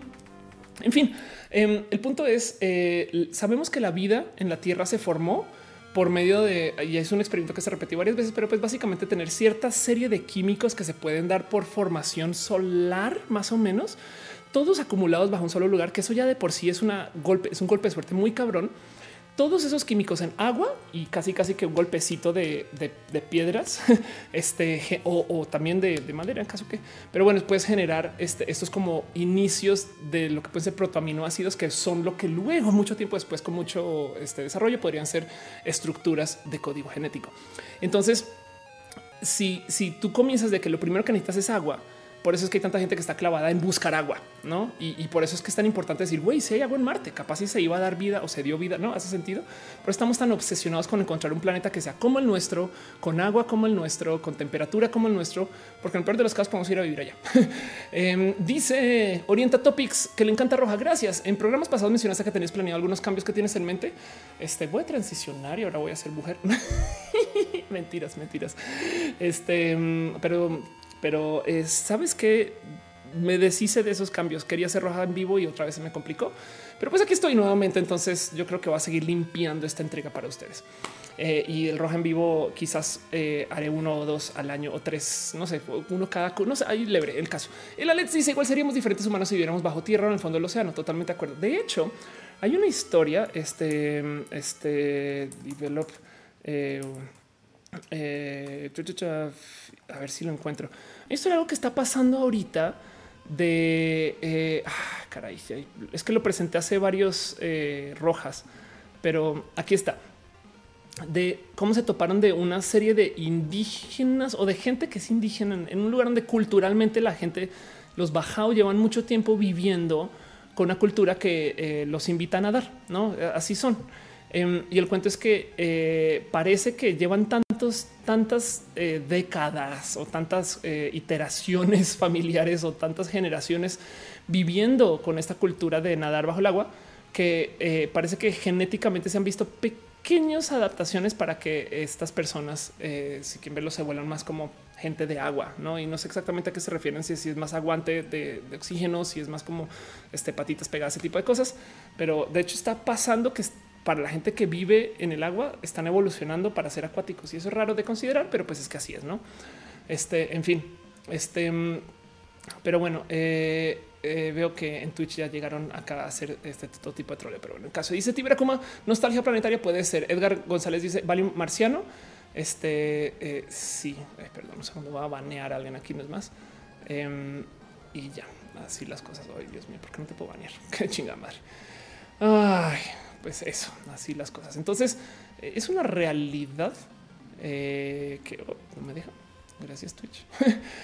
Eh, dice Tibera como Aquaman eres tú un poco, eh? un poco. Eso también es parte del caso. Entonces, eso también está pasando em, y lo quería compartir un poquito porque, si bien está este cuento de el ajuste de la especie y demás, em, piensen ustedes ahora en eso cuando nos llega una señal de algo que sucedió hace mil 500 millones de años. Entonces quería hacer como la agua fiestas, si lo quieren ver. Em, pero pues así las cosas. en fin. Bueno, otra cosa que pasó en ciencia para seguir avanzando con los temas. Em, esto es un pequeño estudio, no es nada extremadamente importante. Sí, yo sé, los, los haters están fuera de control, pero pues ya este, ahorita baneo. Em, es más, vamos a banear ahorita formalmente. Vamos a Twitch a banear desde atrás.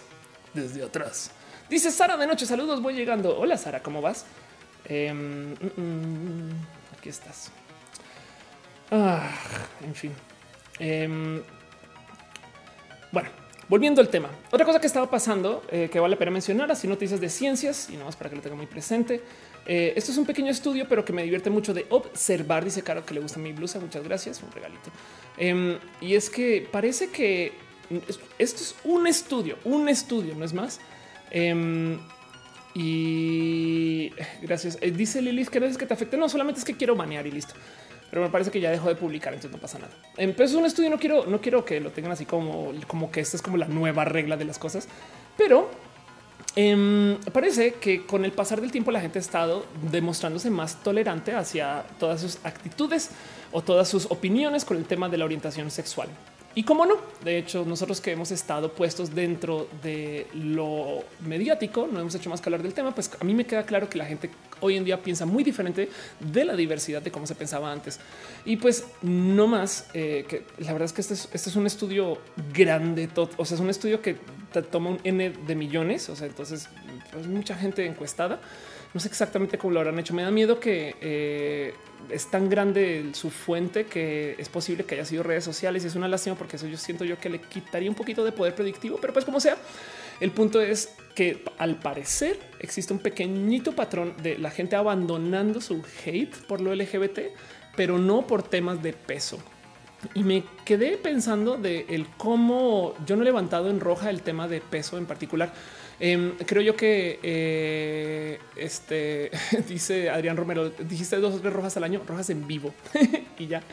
En el tema de peso, em, fíjense que si ustedes han puesto a considerar qué pasaría si nosotros tomamos em, la obesidad como una enfermedad que requiera de atención, como tomamos ahorita la disforia de género. No sucede. Entonces, eso siempre me ha saltado mucho del por qué, cuándo y dónde. Y hay este gran movimiento de aceptación, no eh, gente que eh, dice que yo estoy sano en cualquier peso que tenga y que maneje. Y es un tema que yo creo que manejado muy poquito en rojo. Entonces, la verdad es que si bien la noticia que les quería presentar a ustedes es oigan, ahora resulta que la gente todavía no está soltando sus prejuicios con el tema de peso, sobrepeso y demás. Em, les quería preguntar a ustedes cómo se sienten con eso, ¿no? Eh, una de las cosas que pasa mucho cuando viajas a México, desde sobre todo Latinoamérica, es que te topas que hay mucha gente que tiene sobrepeso en México. Em, es muy, muy normal de observar. Yo no tengo ningún problema. A mí me, me, gozo mucho la diferencia y la diversidad que hay en cuerpos. Cada quien actúa con su cuerpo como quiera. Y entonces me parece muy divertido de ver que esto sea una cosa que hay que tener presente. Pero si piensan creciendo no era tan presente y de hecho la verdad es que la gente se está poniendo están manejando cuerpos que no tenían antes. Eh, y eso también yo creo que tiene que ver con esta rara situación de el cómo tenemos acceso a ciertas comidas, otras no. Hoy hablamos mucho de la carne sintética, em, pero, pero también es pensar que qué raro que un país con hambre tenga gente con sobrepeso, pero pues también habla mucho de la desnutrición y la malnutrición. Así que em, eso todo está presente, eh, pero, pero parece que en una medida, así sea por informal, por ser informal, cuatro millones, este parece que al sigue y seguirá siendo el tema del body positive. Em, no he visto mucha gente hacer cosas del término de body positive en, México, pero yo creo que es porque no conozco gente que está en esto. No lo dudo que hay un chingo de instagrameros o instagrameras que son body positive y me estoy perdiendo de eso, pero bueno, en fin. Tibera, como dice, yo pensé que era totalmente hetero hasta que conocí los K-dramas. Ándale. Dislove Estrada dice saludos. Em, dice este David Antonio en el espacio puede repetir una señal de radio a través de una diplopia posible, pero sabes qué es lo que pasa si la repites, entonces tendría una dispersión diferente. Entonces no es como que esta señal que recibimos nosotros este, eh, ya sabemos, o sea, digamos, porque una pregunta muy evidente es y si alguien envió esa señal no desde la galaxia lejana, sino desde lo que nosotros percibimos en la galaxia, pero pues sabes que no más por, por, por cómo llega la señal, puedes saber más o menos cómo de hacer conito de hasta dónde de ese tipo de cosas. En fin. Pero bueno, Ana Noriega dice que sea un vivo semanal. Sí, no va a ser un vivo semanal. Roja va a ser toda la semana. Sí o sí. Es un hecho. No pasa nada. Este, mm, pero bueno, María José dice soy muy delgada y siempre, siempre hay gente que me denigra cuando ellos tienen sobrepeso, cuando eh, entonces el tener un peso alto es símbolo de salud, según los argumentos. Qué raro. ¿eh? La verdad es que si algo aprendido es que la gente siempre encuentra con el que odiar.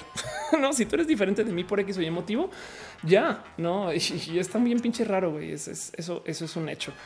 Pero bueno, este, eso eh, lo tengo nomás acá para mencionar y rápido. Y, quería dejar con ustedes un poquito ese sentir acerca de qué viene para las diversidades. Me les voy a decir algo muy, muy claro y quiero que lo sepan desde ya.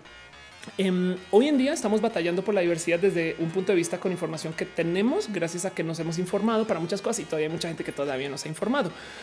Pero em, queda claro que desde antes eh, ya veníamos lidiando con esta misma batalla, solamente que eran otros temas. Hay alguien que me de, vi alguien en Twitter comentar, perdón, que decía, güey, qué cagado como las cosas que se usan hoy para odiar a la gente trans, hace nada se usaban para odiar a la gente gay y ya entre comillas, guiño, guiño, aceptamos a la gente que es un decir, lo sé, em, pero, pero pues mediáticamente hablando hay mucha gente que hay en la tele, las pelis, en los medios y no sé qué, y cada vez hay gente muy abiertamente LGBT, porque hace nada vi este Shall Dance con este J-Lo y entonces me dio un poco de rabia que la peli es como homofóbica, pero em, era la lógica de los 90, no es como ver Friends hoy te topas que hay una cantidad de cosas que eran de otra época, no pensar es de otra época.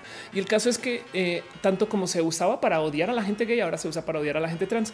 Cuando se acepte bien que la gente puede transicionar, porque hoy en día hay una cantidad ridícula de gente trans que hace 10 años yo no encontraba. Hoy en día es, y me parece muy bonito. Yo les puedo nombrar listas y listas de amigos y amigas trans, no? Em, pues cuando esto ya sea bastante más aceptado, ¿cuál es el próximo filo del odio? no, eh, porque sigue de fondo esta cultura de odiar lo que me es diferente. Es más, em, yo decía en algún momento que cuando llegue la gente transespecie o la gente que ponga a la prueba lo que es el ser humano, la definición de lo que es el ser humano, eh, hasta la gente trans va a odiar y les va a decir, ay, qué locos y qué locas, están mal de la cabeza y se va a repetir el mismo ciclo, no como que todavía no nos enseñan mucho la lección de fondo de maravillarnos con la diferencia. Em, y, entonces eh, nunca había pensado que el tema de peso puede ser, no? Dice Tibera, como todos tenemos un amigo o tío gay americanistas, hay un chingo. Rebeca Baez dice: Hay una morra en Instagram que está lo de body positive, amiga de los pepiteo. Ay, qué cool. Eh, yo debería de saber un poco más de eso y la verdad es que por tonta no, no sé. Miss Uva dice: Tiene que ver con el estilo de vida y la comida ultra procesada hecho los últimos 30 años. Total. Em, Carla dice la cuestión del peso sí es un problema. Yo tenía sobrepeso en busca de aceptación, me volví muy fit hasta el punto de querer llegar a un ideal y eso me quebró y afectó mi salud mental. Sácil, tienes toda la razón. Sácil, este Sácil es Sácil Abraham, Sácil, este sí, Sácil Abraham es, es, tienes todo. ¿Cómo se me fue? Qué tonta que soy. Este sí hay que hablar acerca de Sácil. Entonces eh, aquí está, no? Eh, y sí, justo fundador del movimiento Brave Strong Worthy para el amor propio, body positive, self care. Y sí, hay tanto que hablar acerca de esto. Es, es como pinche mundo bonito cuando no estás preocupado por lo que hace tu cuerpo. Y ojo que yo sé que es una ironía horrible que una mujer trans diga estas cosas, pero pues bueno, así las cosas. Dice Mateo Perry, el humano por naturaleza siempre va a odiar. No, yo no sé, me gustaría no pensar así. Yo creería que más bien nos enseñan al odio a lo diferente como un modo de defensa tribal que ya no necesitamos. Entonces siento yo que mientras más educación exista, menos estamos propensos a odiar lo que es diferente, porque la verdad es que nadie es em, igual al próximo. Hace sentido. Eh, o sea, ni siquiera tú y tu hermano gemelo son iguales y ya. Este dice Scarlett Cat, la opinión del vestido rojo con la toalla sanitaria de RuPaul. Oh, por Dios. Eh, a ver, RuPaul. Eh, a ver cómo busco eso. Este RuPaul. Vamos a ver si lo encuentro. Em, ok, em, hay mucho que decir acerca de aquí está. Entonces, esto sucedió.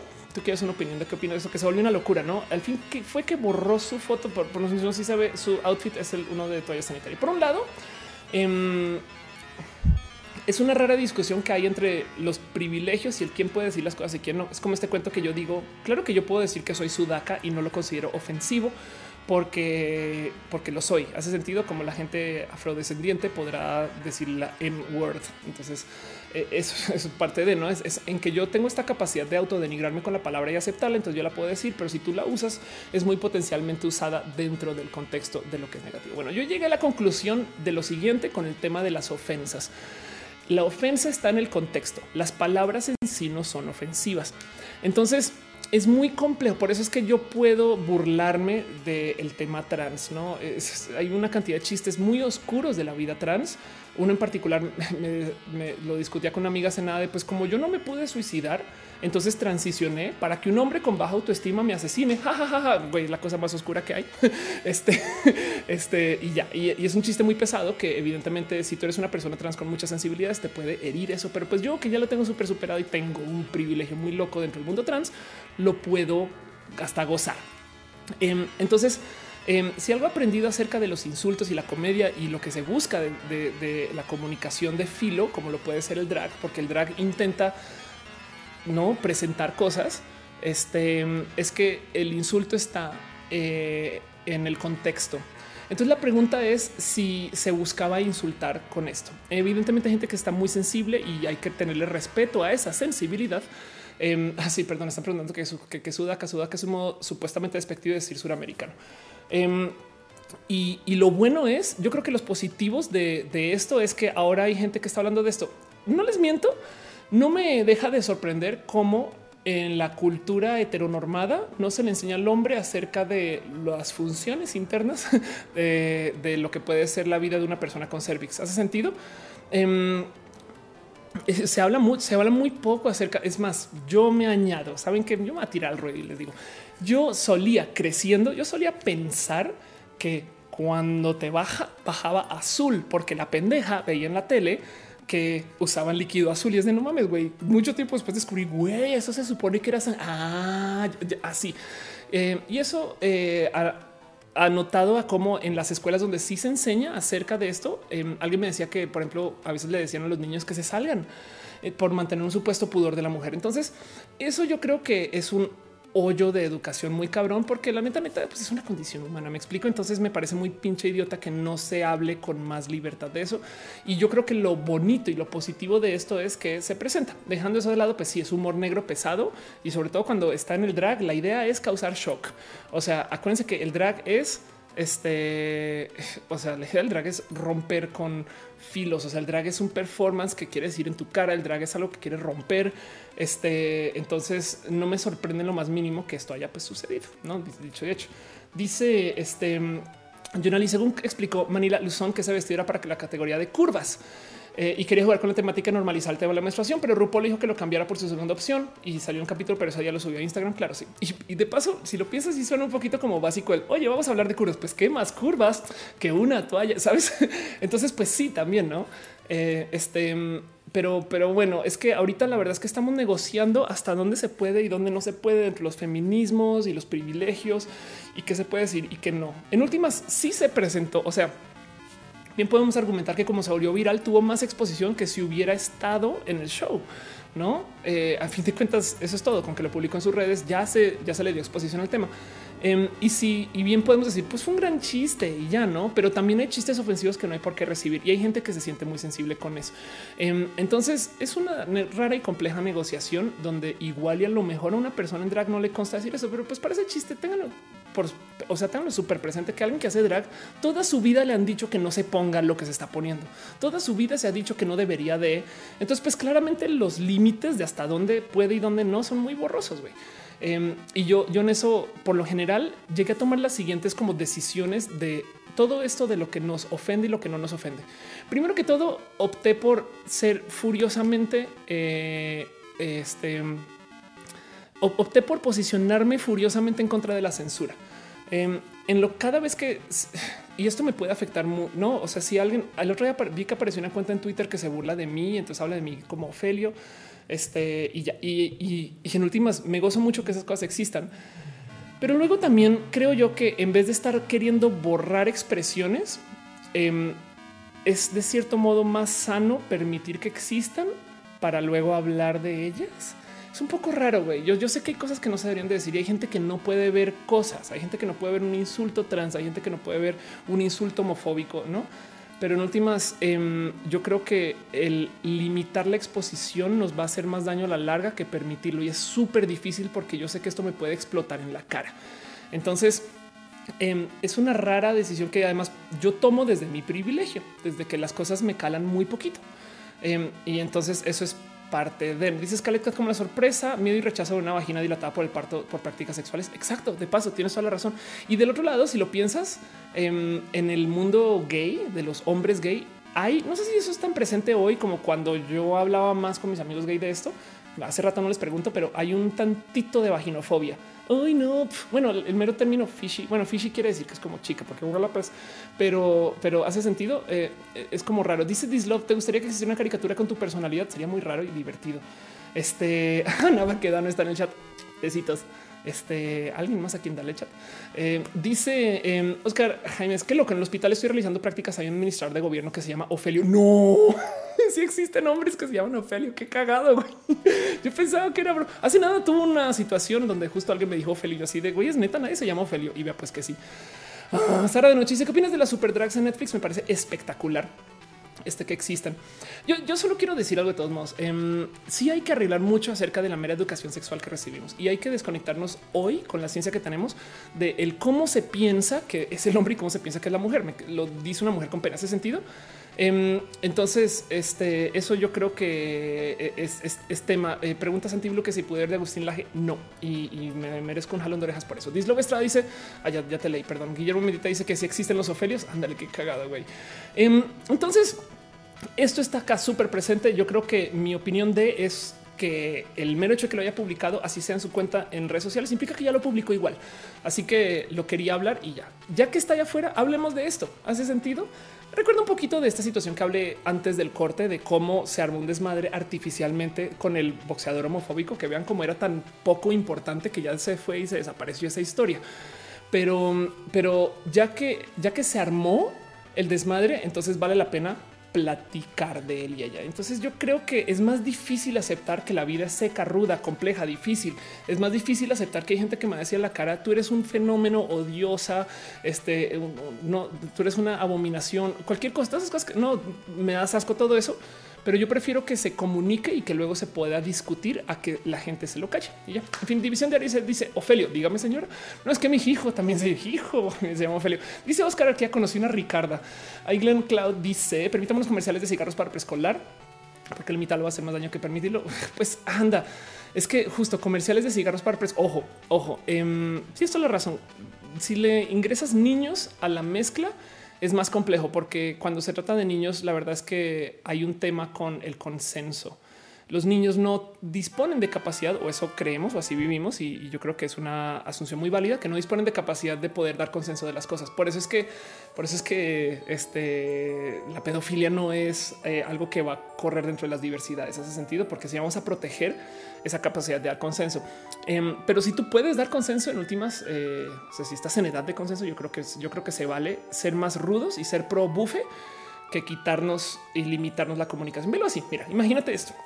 Imagínate que llegan dos personas, me ven y uno me quiere ofender. Em, si uno de esas, si esa persona que me quiere ofender piensa que yo no voy a poder manejar la ofensa y se calla, técnicamente ya me está discriminando porque asume menos de mí. Yo aguanto vara. Entonces, y de nuevo, acuérdate que yo hablo del privilegio para estas cosas, pero desde que yo aguanto vara, eh, yo estoy bien con que me echen el putas. Voy a pensar que el güey es un idiota, un pendejo o la chica eh, y voy a, sabes, llevarme mis propias decisiones sobre las consecuencias que puede tener lo que sea que diga. Pero en últimas, yo prefiero que no se asuma menos de mí y se busque insultarme menos. Y es una posición súper compleja porque esto me puede súper explotar en la cara y por supuesto que tengo sentimientos y por supuesto que me choca lidiar con estas cosas, pero pues en eso es que decidí que por mi propio bien este, de disciplina me iba a tomar mi propia posición de aceptar que las cosas no se deben y no se pueden descensurar. Y bueno, cuando se trata de niños en particular, va, te la compro. Niños es otro cuento porque hay una edad de consenso.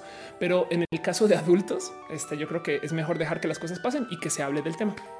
Es más, bien que se puede permitir el tema de los anuncios en edad de niños, si eso permite que se hable con los niños acerca del cigarro. ¿eh?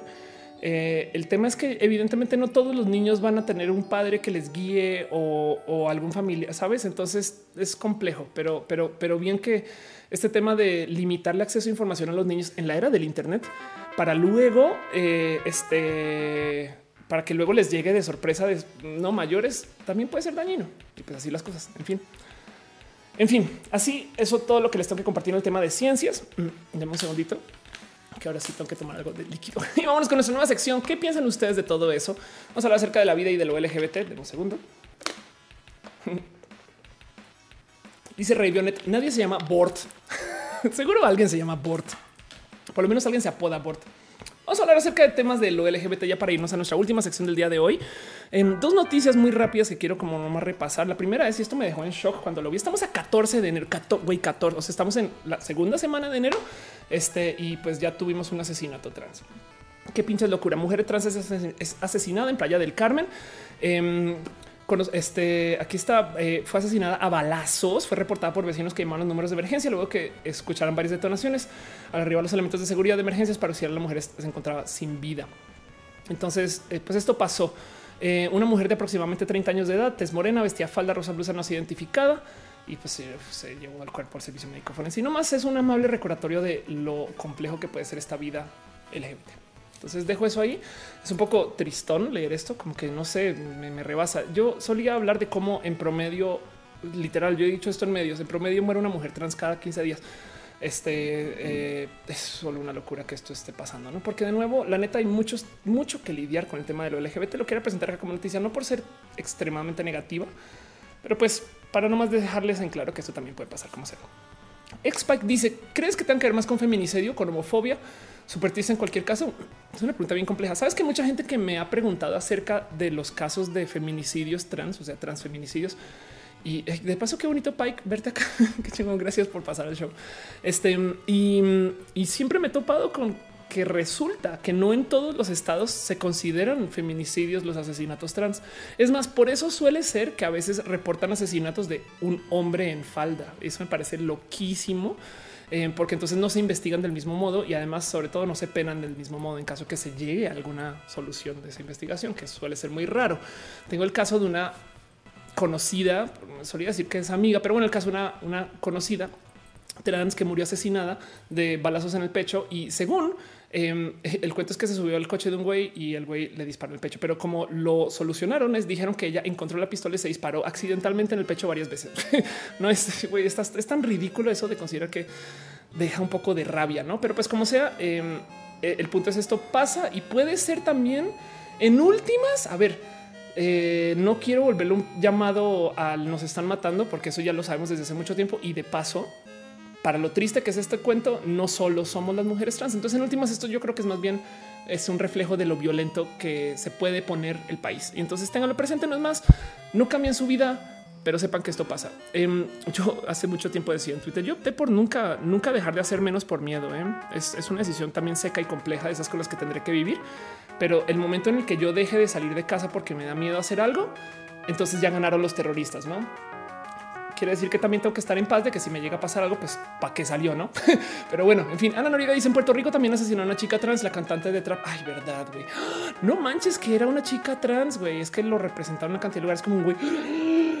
Pum, mind blown. Arlene Cloud dice: Yo prefiero que me discriminen así que me insulten y me golpeen, pero igual la rara soy yo. Los raros son los que discriminan, la neta. Dice Monserrat Morato: Creo que el término transfeminicidio debería existir, debería.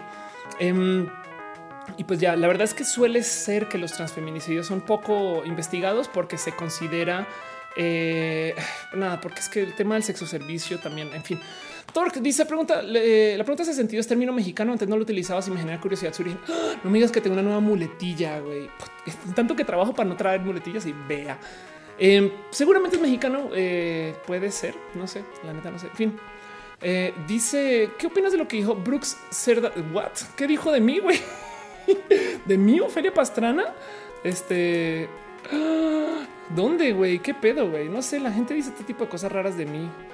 Pero ya, este... ¡Ay, qué cagado! Abril 2 del 2018. Ofelia Pastrana es una vergüenza para las mujeres trans. Ay, regresa a Colombia. No sé. Bueno, te digo algo. Em, esto, ok, estoy viendo. Si estás hablando de este video, me estoy enterando de que esto pasa. ¿eh? No sabía. Primero que todo esto sucedió eh, el 12 de abril del 2018, ya casi un año. Este y la verdad es que yo honestamente siempre vivo muy peleada con las mujeres trans, sobre todo muy activistas, porque soy una activista muy de chocolate y, me compro eso un poquito porque yo soy muy mediática. Entonces no estoy peleando por la ley ley. Em, yo me he acercado mucho con los activistas para tratar de ofrecer una paz sobre lo que soy y lo que hago, pero como yo no he estado dentro del rudo, duro y complejo mundo del sexo servicio, em, entonces eh, que no no siempre es rudo, duro y complejo, pero pues generalmente lo es. Entonces dispongo de un privilegio y como soy una persona mediática que habla desde el privilegio, mm, estoy expuesta a este tipo de cosas. Pues una lástima em, que no pueda ver bien qué se comenta de mí en este. Ah, es que es live chat. Entonces, este y, y, borró los comentarios. Una lástima que no pueda ver más, pero pues en últimas, eh, yo creo que ojalá y aún así yo apoyaré a una persona trans así solo porque pues hay que apoyarnos entre nosotras y, ya. Eh, ¿qué, te digo? no, no es más. Eh, no le puedo gustar a todo el mundo. Yo sé que soy un sabor y así las cosas. Dice Ciencias Naturales que tiene dos videos. Eh, me gustaría saber por qué le desperté rabia a esta persona, pero pues como sea, mira, ¿qué te digo? Hay muchos modos de ser trans. Entonces, este, pues nada, yo tengo que permitir que esto suceda y listo. Y ya sí, ya vi que hizo un segundo video. Entonces, pues así son las cosas. Como sea, eh, a fin de cuentas, asumo que es trans de paso, ¿eh? no, no tengo la mínima idea. pero, pero pues, ¿qué te digo? Es yo, yo no estoy aquí para decirle a alguien cómo ser o no ser, ¿no? Y ya, voy así, ya lo quiere hacer, pues adelante. Y si ella ve en mí una amenaza, yo creo que está orinando muy lejos del tiesto. En fin, ciencias naturales dice, ah, perdón, eh, dice Andrew, ya, ya, ya, ya leíste publicidad. Sí, bien, está bien, está bien. Sabes que se vale, se vale tener detractores, por supuesto. No pasa nada. Eh, miren, Lo más importante, si yo les pudiera dejar a ustedes una lección acerca de lo que es consumir medios en la época de hoy, es hay que ver todos los pinches ángulos y hay que dudar de todo. Hay que tener lectura y escucha crítica y hay que saber que, por supuesto, que es más que chingón que alguien opine diferente a mí, porque entonces a lo mejor me jala las orejas y puede que yo necesite este, ese jalón de orejas también. Entonces se vale, se vale, está bien. Eh, yo soy una chica trans muy privilegiada, entonces entiendo por qué eh, hay gente que le choca un poquito mi estilo de vida o lo que yo hago. Entonces está bien. Es una situación tipo, mm, este, ¿cómo se llama esta peli? Eh, eh caray. Vamos a buscarla, ¿eh? porque eso es, una situación muy bonita. Es un, tipo Rush. Ok, Rush Nemesis. Vamos a ver. Entonces busqué todo lo que no era. Rush es una historia eh, acerca este, de Nicky Lauda, para los que no saben. Entonces yo soy o era muy fan de la Fórmula 1 eh, y entonces en esta película se cuenta justo la historia de eh, un cuento que sucede en la Fórmula 1. Em, y entonces habla acerca de los rivales James Hunt y Nicky Lauda, ¿ok? Que tuvo una rivalidad épica. La película es muy buena, la recomiendo. Si les gusta, es un raro drama, también como muy dominguero, si lo quieren, el palomillero podrían decir donde en el momento eh, como de máxima, de máximo éxito para los dos pilotos se encuentran y se acerca este Nicky Lauda y le dice, güey, es que sabes que yo necesito un némesis. Yo necesito un némesis porque tú me haces mejor persona. Entonces eso he pensado yo siempre de la gente que se ha quejado o que ha estado en contra de mí o que son mis competencias, por así decir, porque claro que hay que tener más gente opinando. Entonces, si yo les puedo dejar algo de todo lo que se consume ve acá es duden de mí, no está bien, está bien que alguien este, sea este hater de Ofelia. Pues a fin de cuentas, ojalá podamos hablar más de narices. Más voy a buscar. No sabía que esto había pasado. ¿eh? Entonces, igual y venga a ver si, si usa Twitter, le damos follow de una vez y a ver si pues invito a Brooke a que me que platiquemos. Igual y wow, qué locura.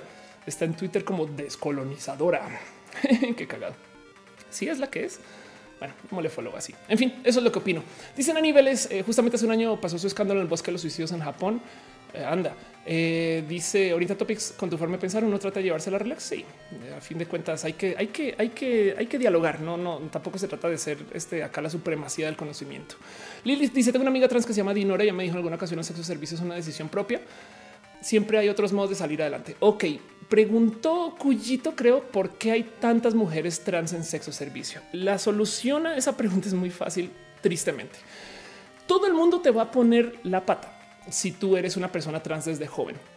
Parte de mi privilegio viene que yo transicioné a los 28 años, cuando ya tenía no solo mi maestría, sino una empresa con 40 empleados.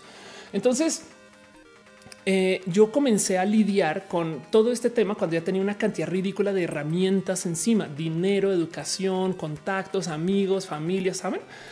Si tú de niño chiquito te la arman de jamón en la casa porque el cabello largo y te gusta ponerte, no sé, te haces las uñas y entonces llegas al colegio, en el colegio te bulean y no le dices a tu familia porque en casa no te quieren tanto y entonces luego resulta que te cuesta mucho, mucho, mucho entrar a una universidad. Digamos que la logras en la universidad también te la hacen de pedo porque ya saben cómo se pueden poner en la universidad con el tema nomás del outfit y entonces traes el cabello largo y por consecuencia no sabes bien cómo presentarte, arreglarte y conseguir trabajo. Ya es un tema complejo porque tienes muy baja autoestima o porque simplemente estás transicionando y cómo va a conseguir un trabajo si soy trans, pero no, no saben a cuántas mujeres trans me he acercado.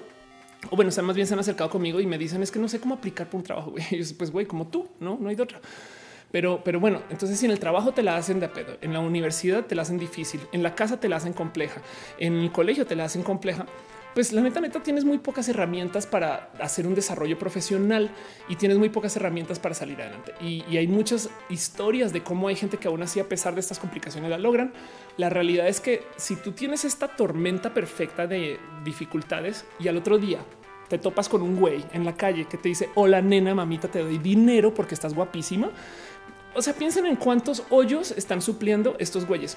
Entonces pensemos quién contrata a las mujeres trans suelen ser, y he hablado con varias amigas que están en sexo servicio y me lo confirman, no es el caso, o sea, no son todos, pero suelen ser muchos hombres heterosexuales que no admiten o quieren investigar una potencial homo o bisexualidad o pansexualidad. Y entonces quieren que los penetre alguien pero que sea una mujer, porque yo soy heterosexual ¿eh? y es una rara situación. Y la verdad es que si lo piensan, pues sí, es una mujer trans y ya también están dentro de lo correcto. Pero el caso es, este son güeyes que eh, dentro del closet lo único que quieren es una vieja y, le están aumentando mucho dinero por estar guapa, por así decir. Es un, digo, estoy súper simplificando todo y de nuevo recuerde que yo no estoy en sexo servicio, entonces también estoy hablando sin conocer. Pero el punto es, te topas con una tormenta perfecta de dificultades y en la otra mano tienes güeyes que le están aumentando dinero a estas chicas que así de entrada les van a decir hermosa. Hace sentido que vaya como lo necesitas cuando eres trans, que alguien te diga estás bien. Entonces te topas con que es un atractivo inmenso y te soluciona problemas de la vida. Y, además, la neta, neta, voy a ser muy cruel a cada dos segundos y, y, estoy de nuevo hablando sin saber, pero si ya odias tu cuerpo, este rentarlo, pues no manches, güey, va. Este y eso puede pasar. Desafortunadamente, eso también implica que tu transición, por ejemplo, tiene que ser de tal modo que puedas mantener erecciones. Y eso ya es una decisión compleja y, por eso también acaban muchas personas trans en el sexo servicio. Y a eso sumado a todas las complicaciones sistémicas que hay del ser mujer, no? Entonces, por eso te topas con tantas personas trans en sexo servicio. fin, eso es, eso es. Este, cuando yo salí del closet, eh, hubo gente en mi familia que yo, de nuevo, teniendo empresa, 40 empleados, no teniendo una carrera, mi maestría, igual pensaban que yo me hice trans para entrarle al sexo servicio y, luego lo hablamos, no fue raro, pero bueno, en fin, eso. Este eh, Pastel Cocoa dice: Soy trans, trabajo en un banco como tech Ah, sí, y de paso, sí, exacto. Dice Cristian Blanco: Sí, hay trans que sean profesionistas o empresas. Un chingo, un chingo. Este em, de hecho, hace nada es más. Saben que vamos a hablando de Ana. Este, perdón, eh, hace nada apareció un comercial. ¿Dónde está? Yo sé que yo sé que no lo tuiteó aquí está. Apareció un comercial con Zoe Joffre, eh, muy amiga, quien le tengo mucho cariño, quien este, grabó un comercial para Scotia Bank donde ella estaba actuando. Güey. Eso me parece espectacular. Eh, entonces es este comercial donde está este. ¿Quién es esto? Esto es Marta de baile, seguramente. Eh, sí, aquí está. Esto es Marta de baile, donde le están atendiendo en Scotia Bank. Este y quién le está atendiendo nadie más y nadie menos que Zoe Joffre haciendo su cara de este es que güey. Es que es como bien derp. Este, pero bueno, ahí está, no ahí está Zoe. Para los que no saben quién chingados es Zoe Joffre, Zoe Joffre es este, seguramente aquí está, es esta personita. Aquí le tengo mucho cariño y amor y quien de paso es una actriz trans. Este es más de moler retuitas ciegas a esto solo porque sí, pero bueno, en fin. Entonces, sí, claro, por supuesto que hay muchas mujeres trans en muchos espacios profesionales. Solamente que a veces te topas con muchas que, este, perdón, que incorrecta. Muchas, muchas veces te topas con varias mujeres trans que no quieren decir que son trans, sobre todo si se trata de chicos trans. En fin, en fin.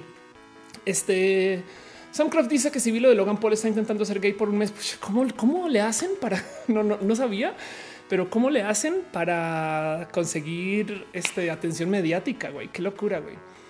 Este dice que Arta, si un hombre de 55 años dice que se siente como una niña de 6, ¿cómo le llamamos a esto? LGBOT.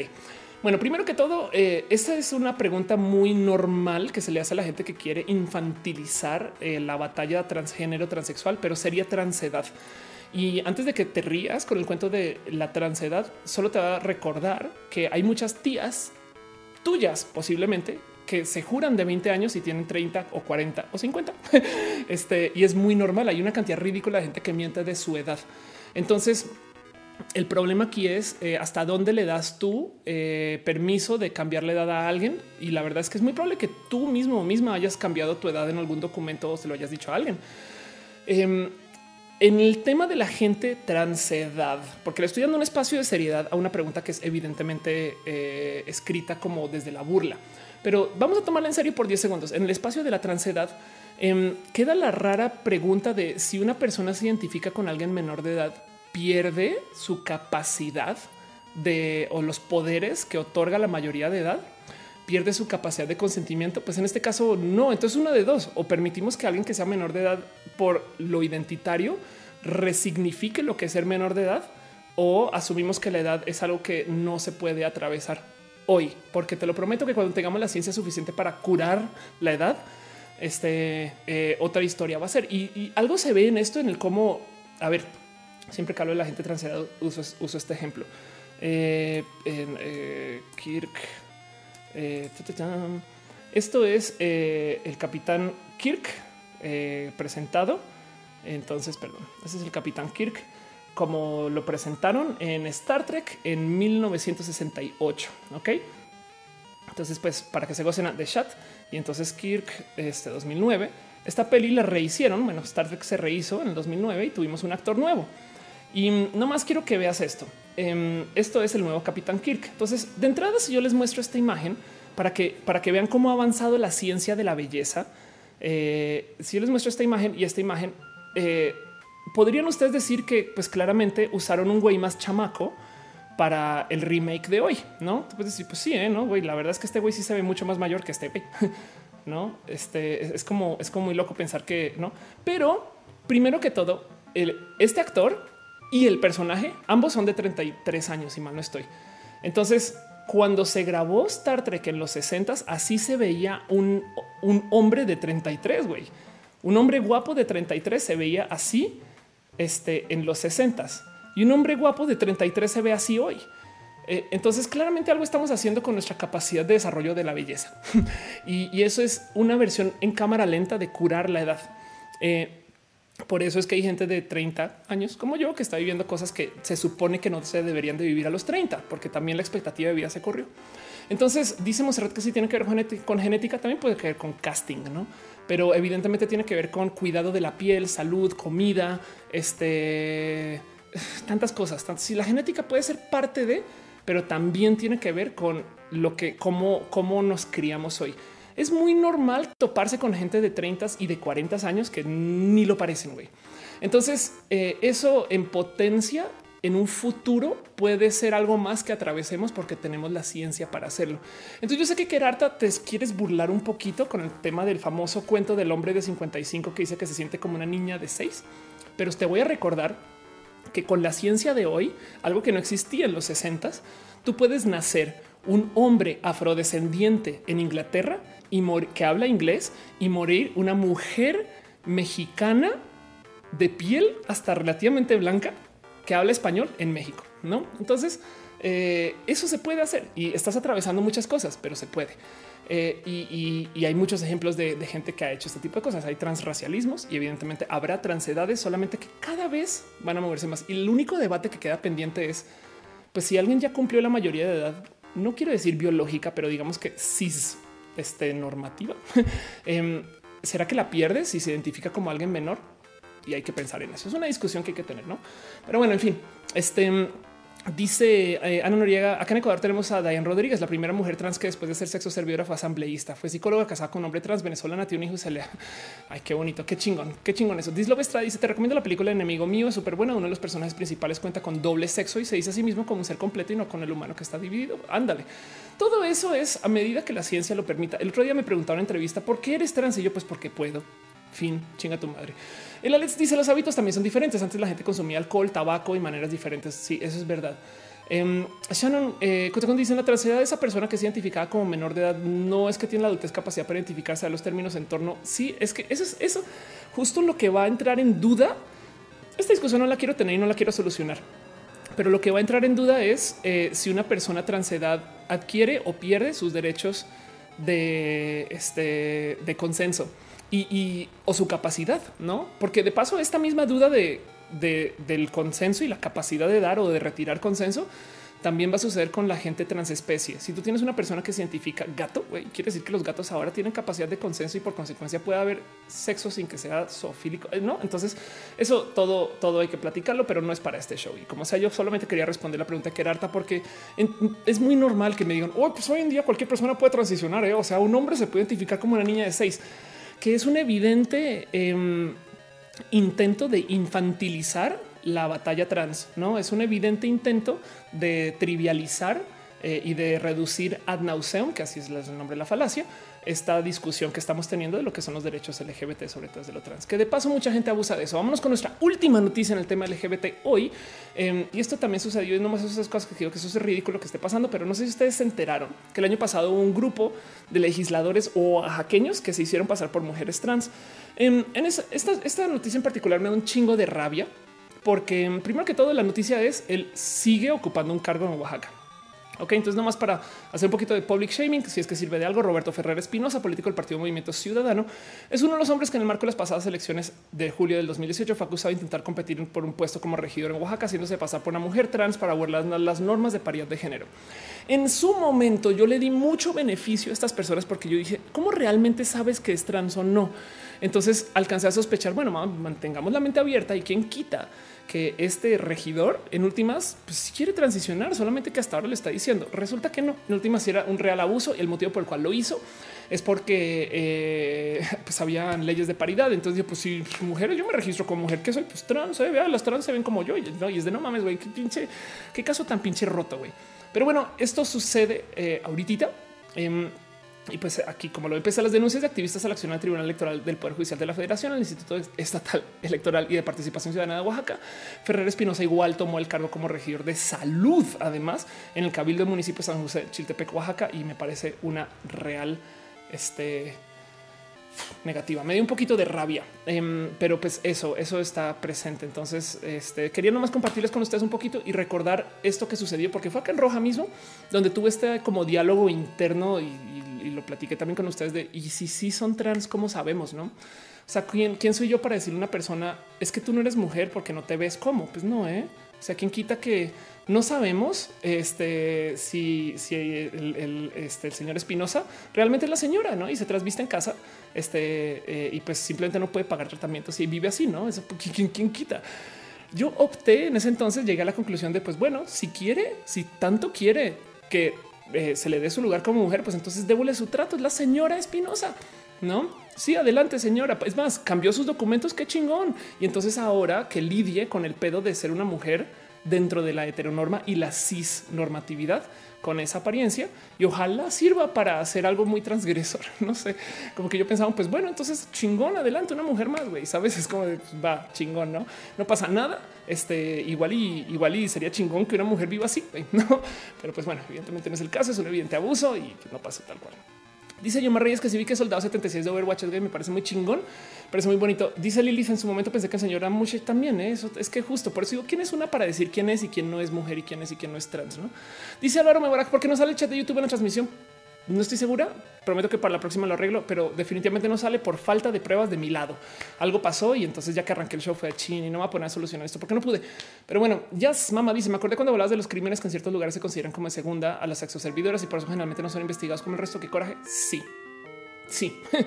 Este, eso también está más presente. Oscar que dice: Tengo 31, no siento nada. Mis compañeros de 19, 20, 21 todo el tiempo se andan quejando de dolores y viven con flojera. Pero tú tienes trampa, Oscar.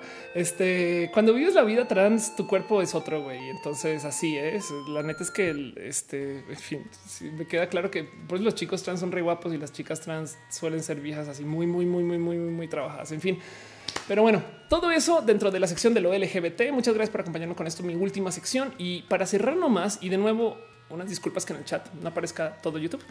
Pero, pero pues bueno, llevamos tres horas en vivo, lo cual quiere decir que va bien el show. ¿Cómo se sienten con el show en esta ronda? Yo la verdad es que me hacía falta hacer roja. Siento que cuando comencé no estaba en ritmo y ya estoy como acelerando mi ritmo de roja. Me hacía falta. Vámonos con nuestra última sección, la sección que se llama Pregúntele a Ofelia, para que le pregunte todo lo que quiera a esta Ofelia Pastrana que tiene usted enfrente suyo y para ver cómo se sienten ustedes y cómo están. No, pero bueno, en fin. Dice Manuel Estrada, perdón por llegar tarde. Qué hermosa roja. Gracias. Fíjense que estoy tratando de añadir un nuevo estándar a roja y es presentarme mejor. Dice mi suba, al fin hay roja, te extrañaba yo ustedes también. Em, ahora sí les cuento, resulta que la semana pasada, el lunes, alguien me quería contratar para un evento privado que de entrada siempre me da un poquito de este, qué tal que es un evento no quiero ir.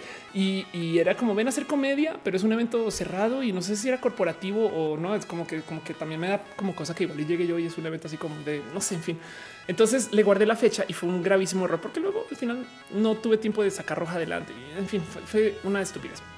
Pero yo estoy aquí ya arrancó rojo otra vez, ya arrancó mi año. La verdad es que mi madre estuvo en este, la Ciudad de México también y fue muy bonito estar con ella, acompañarla y mi mamá vive en Colombia, para los que no saben. Entonces, este así también como que me no sé, fue bonito, fue raro y pues eh, por eso veme aquí y ya comenzó rojo atrás. Entonces, ¿cómo se sienten ustedes con eso? Alejandro Reyes dice: Te extrañamos. Gracias. Lian Llave dice: Tuvimos repasón de la agenda del CCD, me lo perdí. No, de hecho, fíjate que decidí sacarlo del CCD de mi guion ahora porque siempre siento que me toma mucho tiempo llegar al tema tema. Em, pero no más, bueno, más bien hablaré del CCD cuando tenga cosas en particular de qué hablar. Este y ya preguntaba Ana Baquedano quién es tu persona favorita del mundo mundial. Tú, este pregunta, dice Spike, toma agua. Ya dice Monserrat Morato, Morato. Este eh, qué pasó con Robbie Williams? No. Eh, dice Isaac Yáñez García, ¿sabes en qué quedó la idea del nopal en el IPN? En el IPN yo creo que todo lo que les hace falta es sintetizar nopal a esta altura. ¿eh? Loco Cruz dice, sé que todos me van a ignorar, pero si alguien lee eso me gustaría ser un gran youtuber. Espero que la persona que lo vea apoye con su suscripción. Loco Cruz, lo que tienes que hacer es publicar mucho, ¿no? Más bien. Este Álvaro Mebarak dice, en cuestión de la edad o el tiempo transcurre demasiado rápido o soy yo. El tiempo es muy relativo. Tú lo procesas de modos relativos, además, ¿eh? de paso. Este... Bueno, sabes que añadiendo la pregunta de Ana Baqueda, también me queda que Matu puede ser la otra persona más mi persona favorita del mundo mundial. Pero bueno, dice Carla, ¿cuál es la definición de éxito? Tengo 23, me acabo de mudar a Vallarta con un amigo, pero me siento que no logra nada importante.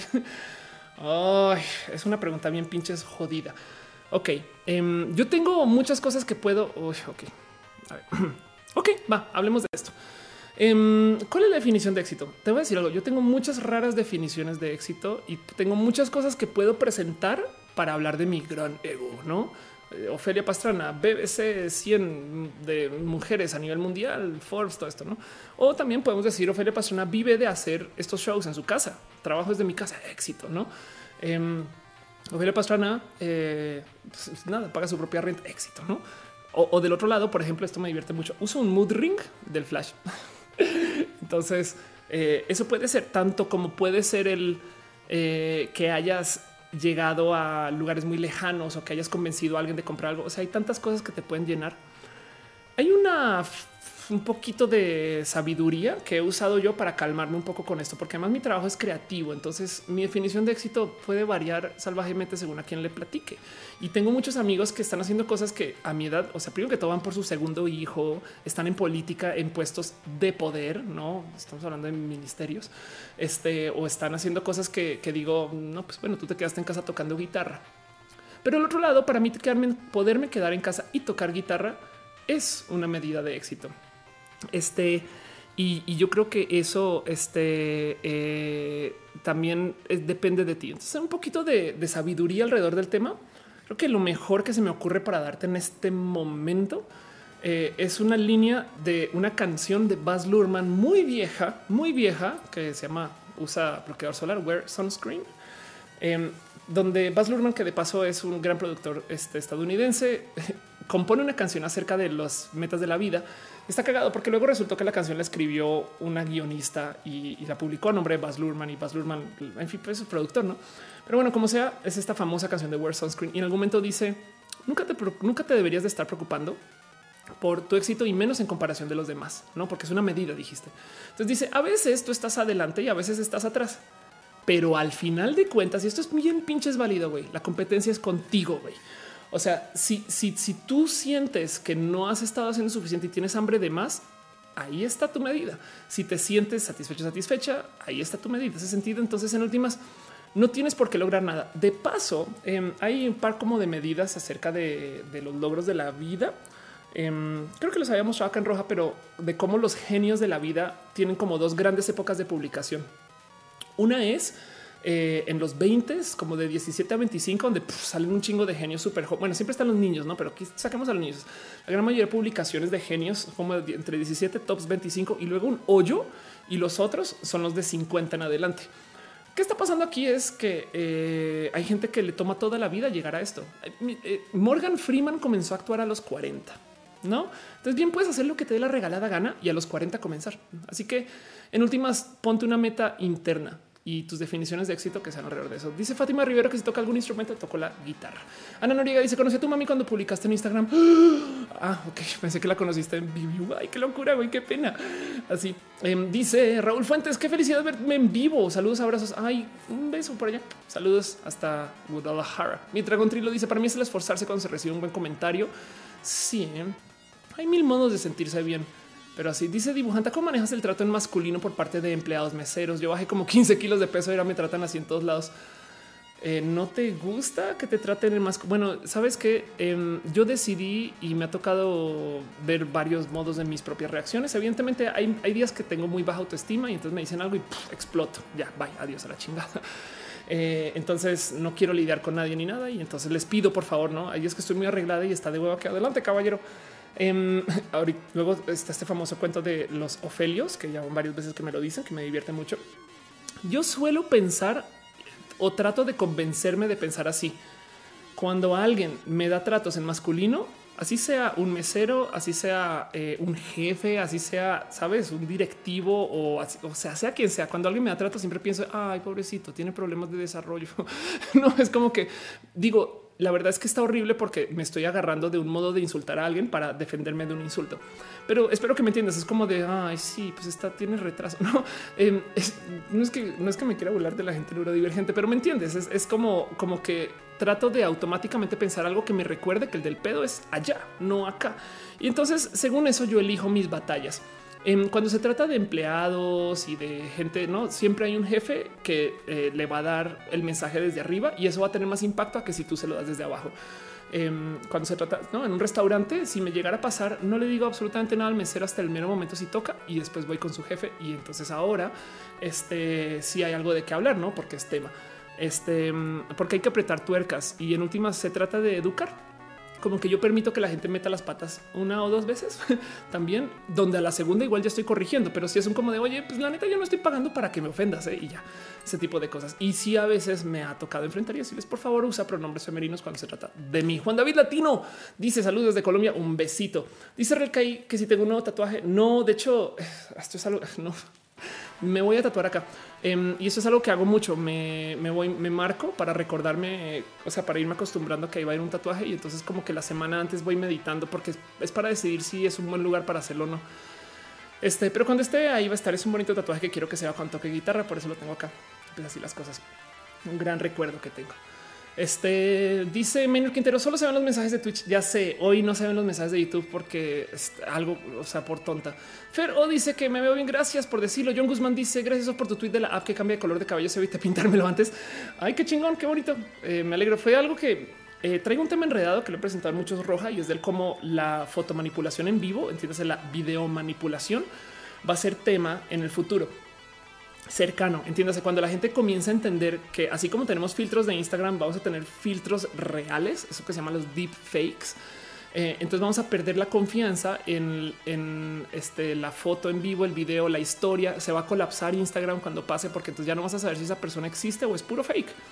Em, y cuando eso pase, no tiene que existir la tecnología para que pase, pero si la gente cree que ya existe, entonces ya no vas a confiar en nadie. Y parte de esas pistas de que esto viene es estas apps como la de poder cambiar tu color de cabello en vivo, porque implica que qué tal que yo esté haciendo roja, qué tal que yo realmente no tenga esta ropa puesta, no esté maquillada, sino que todo esto es puro falsedad, no? Qué tal que esto sea un fondo y qué tal que no. Entonces, todo es que tal que yo no sea persona, que tal que yo sea actriz, que tal que Ofelia realmente sea eh, una botarga de una persona muy alta y adentro una persona más chaparra. no sé, hay mil cosas. Entonces em, me gusta observar mucho los modos en los que la video manipulación en vivo sucede y pues por eso tuiteé eso. Pero qué bueno que te sirvió para tal. Este dice Lilis que te tatuaras van a ser este, unas letras y ya es un recordatorio. Es más. la gran mayoría de mis tatuajes son recordatorios de cosas que he vivido, que quiero vivir o que me quiero decir mucho. Por ejemplo, este tatuaje a que de paso, este aquí está. Es que no lo van a ver porque, o sea, está al revés, pero bueno, dice Oniva. Em, muchas veces cuando yo estoy a dos de subir escenario y platicar em, antes de presentarme, antes de salir a una conferencia o dar un show o algo así, no sé la cantidad de veces que evito eh, o sea que hasta el mero día todavía estoy pensando, güey, puedes cancelar hoy, te enfermas y ya, eh, se acabó, te enfermas y ya, Dios necesito un recordatorio de salir, güey, de güey, no te chingas, vas y sales y das show y ya chinga tu madre, Ofelia. Entonces, por eso, em, perdón, Cuyito dice: Me retiro a dormir, suerte el resto del show. Besitos. Este, em, entonces, por eso me tatué un recordatorio, porque además, antes de salir, no saben, esta es como mi posición de espejo. suena, suena muy pendejo, pero es como que cuando tengo que meditarme, siempre me recuesto aquí. Es un día dije, güey, me voy a tatuar aquí un sal, sal, aviéntate, güey Em, mi maestro de impro le gusta decir que cuando sales al escenario lo mejor que puedes hacer es salpicar, ¿no? Y, yo lo vivo mucho si no solo es salir, sino salir y pum, salpicar, ¿no? Aquí o también escupir tanto que salpicas. Pero eh, traigo tatuado justo este recordatorio de sal, no? Así las cosas. En fin, dice Celeste Eric, no que el maquillaje en sí mismo es un filtro. Wow, tienes toda la razón. Danny Trumbull dice que quiere ver mi show de comedia este año. Este año va a haber muchos shows de comedia, así las cosas. Es 21 y en secundaria tenía un profesor que nos dedicó unas palabras muy lindas. Decía que nuestra generación fue muy especial para él porque experimentó una sensación de realización con nosotros. No sé cómo explicarlo, pero para mí es el éxito. Sí, cada quien, cada quien tiene sus propias medidas del éxito. Compararse con los demás es un poco intelectualmente corrupto, eh, porque de nuevo, y esto vaya que lo he aprendido en vida. A veces estás adelante, a veces estás atrás. Es muy verídico. Yo eh, es que les digo, tengo, he vivido con gente en mi departamento que me pagan mi renta porque no he podido como que yo antes contrataba para mi empresa. Hace sentido eso. Es como gente que no que se suele, es como eso, como que yo tenía muchos momentos de sí, güey, la vida da vueltas. En fin, Dice Álvaro Mejora que tus stories que fuiste al circo. Voy a volver al circo de paso eh, y vamos a estar allá el viernes. Nomás voy a repetir eso porque yo creo que es que como la verdad es que cuando se acercan también del circo a decirme, güey, Ofelia, por favor, yo no sé promocionar, güey. Pero sí, en caso de que estén por ahí, este 18 de enero es el, este, el encuentro del circo joven que de paso es un momento muy importante porque es como este encuentro con gente que no necesariamente viene de la familia cirquera, si mal no entendí. Entiéndase gente que es externa al mundo de circo y que igual los están invitando a que se presenten. Es una situación bonito especial si lo piensan en el caso. Dice Juanet, ¿a qué vendrás Hermosillo? Un evento especial. ok, sabes que vamos a buscar esa noticia de Hermosillo nomás para respondértela de una vez. Em, porque, porque ya se había hasta publicado en Instagram y, se me fue. Pero voy a una conferencia de temas LGBT. No sé exactamente si es abierto para todos, debería de serlo. Este hermosillo. Vamos a buscar esto mientras ustedes platican entre ustedes. este aquí está. Chan, Es que estoy hablando. A ver, a ver, a ver, a ver. Mm, ok, publicarlo en Instagram. Ay, madre mía. Ok. Pues bueno, quien me está llevando es el presidente de la Sociedad de Alumnos de la Carrera de Mercado Técnico y Comunicación del TEC en Sonora. Entonces, ¿será que si yo... Ah, ya sé que ya sé dónde puedo encontrar esto. Yo creo que me taguearon en Instagram. Así que seguro, ahí está, seguro. Claro que aquí está, pues, por su pollo. Ok, aquí está. A esto voy a Hermosillo. Eh, nuestra primera experta, Sofía Pastor, nació en Colombia. Vamos a darle follow a estas personas bonitas. El gran promotor de la cultura digital, nominada según todo esto que aquí estoy. Y voy a ir a esto al salem.tech son que eh, nomás por dejarme claro. ¿Dónde estás? Salem Workshop. ¿Cómo postar en redes? ¿Cuándo es esto? 29 de agosto. Madre mía, ¿por qué no publican más información? Este 50 grados, tres pláticas con tres expertos. Nos vemos el 20 de febrero. Ok, ahí está. Tres pláticas con tres expertos. Nos vemos el 20 de febrero a 50 grados. Ahí está toda la información. Salem.texon para los que estén en Hermosillo. Me preguntaban en Twitter que si es que te haces hermoso cuando estás en Hermosillo, no te haces hermoso en quedito porque es hermosillo.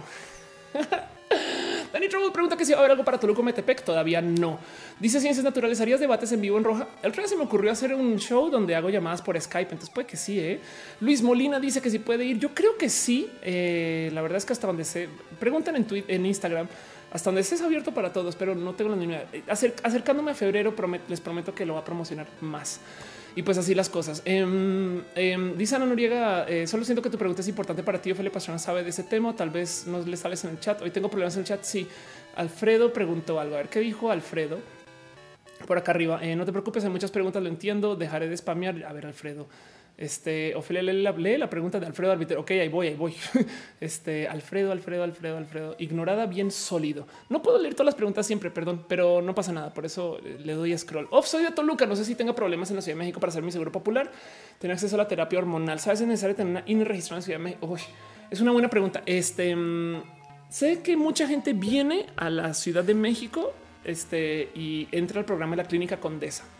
La pregunta es no sé qué requisitos te piden hoy. Entonces eh, sé que hay mucha gente que lo hace. Lo único que te puedo decir em, y seguramente sí vas a necesitar algún documento que compruebe que acá vives, así sea un comprobante de dirección según en lo más mínimo, o sea, de ahí para de ahí en adelante. Pero te recomiendo, quizás, mira, si hablas con la gente bonita de It Gets Better, por ejemplo, que son tienen esta como esta como frente de apoyo eh, para ese tipo de cosas, igual y te pueden guiar con alguien que te pueda poner más este de nariz ese dato. Perdón, es que es que hace mucho tiempo que yo manejo mi propia transición y entonces se me olvida el cómo, o sea, mis trámites para la clínica con ya son vintage, güey, son de hace siete años y ya no recuerdo. En fin, este Dice eh, Dan Troll que ay, gracias. Un besito. Eh, Ego me dice si lo necesitas mañana. Yo tengo cita. ¿De qué hablas? Este ah, em, dice Jess que si tocaría la guitarra en roja, yo creo que lo tocaría en vivo, pero quizás no en roja. En fin, la división de Arisa dice cuál es el gentilicio de Hermosillo. Eso lo dirá Wikipedia, pero ¿qué dirías tú que sería? Este Hermosillo, Wikipedia. La gente de Hermosillo es Hermosilla. eh, ah, ¿por qué no sales? Ah, porque estás en inglés, güey. Estoy bien, bien pinche pocha. Em, eh, el gentilicio es hermosillense. Te voy a decir algo. Eh, tú que eres colombiano, puede que no sepas esto, pero la gente de Aguascalientes es hidrocálida. dice Deus, tu voz de mujer. Pues ahí está bien chingón, no? Eh, Hannah Scarlett dice: Si nací en la Ciudad de México, pero vivo en el Estado de México, puedo usar, eh, puedo hacer mi cambio de papeles. Según yo, sí, según yo, sí, pero no, mira, sabes que yo no soy buena persona para ese trámite en particular, porque además yo no lo tuve que hacer porque yo soy extranjera. Entonces yo hice un trámite diferente. Dice em, este Scarlett ¿hay diferencia en el consentimiento de menores de edad por la atracción de mayores y diferencia en estupro? Eh, sí. Eh, Ana Noriega dice que es hermosillense. Exacto. Este eh, dice eh, qué más, qué más hay por ahí. Yo creo que ya vamos a estar llegando al final de las preguntas. Eh, y todo lo que está por acá. Así que eh, dice ya Santiago que si me en el futuro haciendo covers con tu guitarra. Sí, entonces ya les estoy subiendo un para YouTube, pero digo, eh, prometo que cuando tenga más así presentes los, eh, los comenzaré a mover a medida que, que me sienta más como a gustito con ellos y demás. No se preocupen. De hecho, tengo como seis colaboraciones ya pendientes. En fin, ah, bueno, todo eso. Gracias, Monserrat, por banear. Eres lo máximo y así las cosas. Alejandra Díaz Sánchez dice que tome agua, tomaré agua cuando acabe el show. Alfredo Arbiter dice el viernes haré mi trámite al Seguro Popular. Qué chingón. Mi suba dice que me va bien. Gracias, Uva. Este, eh, este Darío Prado dice que dice el horóscopo, el horóscopo para Taureminis dice que eh, no inviertas en Bitcoin, invierte en pesos mexicanos. Eh, y si acaso, si acaso esta semana en particular no te van a llegar ningún video de gemidos, entonces abre los videos de WhatsApp sin problemas. Esos son mi horóscopo para Taureminis. Dice Marco Montoya, ¿es un menor técnicamente un pedófilo? wow. Este, qué bonita pregunta. ¿eh? Bueno, no quiero discutir esto porque saben qué va a pasar si comenzamos a hablar a fondo de esto y con, con una mente abierta, que luego van a sacar trozos y lo van a publicar en este foros anti-LGBT de miren cómo discuten la pedofilia.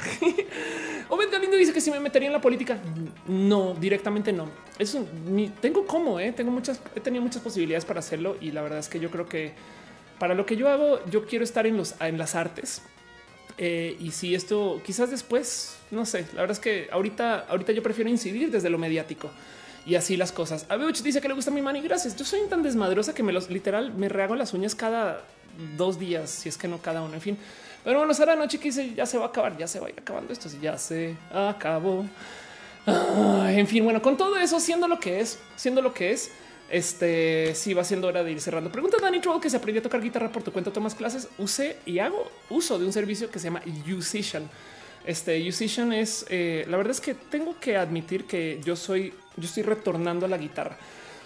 No soy totalmente nueva, pero es un buen servicio este, para aprender, por lo menos, sabes, como a, nivel 2. Esto no se lo recomiendo a, a, a, nadie en que hay profesores formales muertos de hambre de paso que te pueden enseñar a tocar guitarra muy chingón. Eh, yo que tengo una vida tan rara, comencé a practicar en Musician en la casa y me ha sido muy útil. Todavía me considero renovata y entonces seguramente estoy aprendiendo mucho más lento de lo que debería de estar aprendiendo. Perdón, un pequeño paréntesis. Yes, Santín deja un abrazo totototote financiero. Muchas gracias. Muchas gracias de corazón, de corazón. Dice Álvaro Mabaraca, ¿cómo hace un tractor? Así. y cuando este, cuando el tractor está esperando la gas, hace así brazo aquí, no aquí, así, así. Sí. Dice mi suba la última vez que me hice las uñas fue hace como cuatro años. ¿Qué te pasa? Este, este, esa es clásica seña de ser lesbiana. Bueno, Jonalis dice: ¿Viste el tema que pasó con Memo Aponte sobre que supuestamente pedía fotos a menores de edad en televisión? Saca la nota sin siquiera asegurarse los hechos. No manches, güey. Ay, qué pedo, güey. Vivimos una época tan pinches rara. Pero sí vi lo de Memo Aponte y pues el pedo es que Memo es talento Disney. Entonces eso le explotó en la cara y ni modo. Piñas, piñas, piñas, mil, piñas, mil, piñas, mil. Yo creo que con eso es hora de ir cerrando. Si todavía queda alguna duda o algo así, avísenme. Dicen que este roja ha durado más que cualquier relación. Lleva tres horas 20, que es corto para cualquier estándar de roja, pero es que llevamos mucho tiempo por fuera de roja. Entonces, qué bonito que ha sido volver. Qué bonito que ha sido volverlo a saber. Qué bonito que ha sido armarme show nuevamente. Estoy re feliz de cómo se ve el roja con el sillón rojo. Pensé que no se iba a ver así, ¿eh? entonces estoy como muy alegre. Y encima de eso, el gato también está feliz, aunque dormido ni jetón, pero está feliz. Entonces los quiero mucho. Eh, hoy tuve un roja un poco raro. Este pero también es que ya un tipo es como si ya, ya está perdido la costumbre. Entonces, qué bonito verlos, güey. La neta, les digo algo. Gracias. Em, para los que son patrons, eh, les prometo que algo voy a hacer para ustedes porque estuve un mes por fuera y me siento un poco culpable que, pues, me pagaron un mes por no estar. Eh, pero aún así, ese dinero ya saben, lo haré para reinvertir en el show y eso es lo que hago también con sus donativos. Muchas gracias, Pastel Cocoa. Dice adiós. Muchas, muchas, muchas gracias por todo. Maren Carrasco dice: ¿Quieres aprender artes? de a mi escuela. Este también enseño guitarra. Debería, sabes que cuando ya comience a presentarme formalmente y ya está haciendo cosas un poco más por fuera de casa, súper sí. La respuesta a tu propuesta es sí. Yo quiero colaborar un chingo y voy a estar buscando mucha gente con quien colaborar, pero por ahora, este, como todavía traigo proficiencia a nivel papa, este nivel papa frita.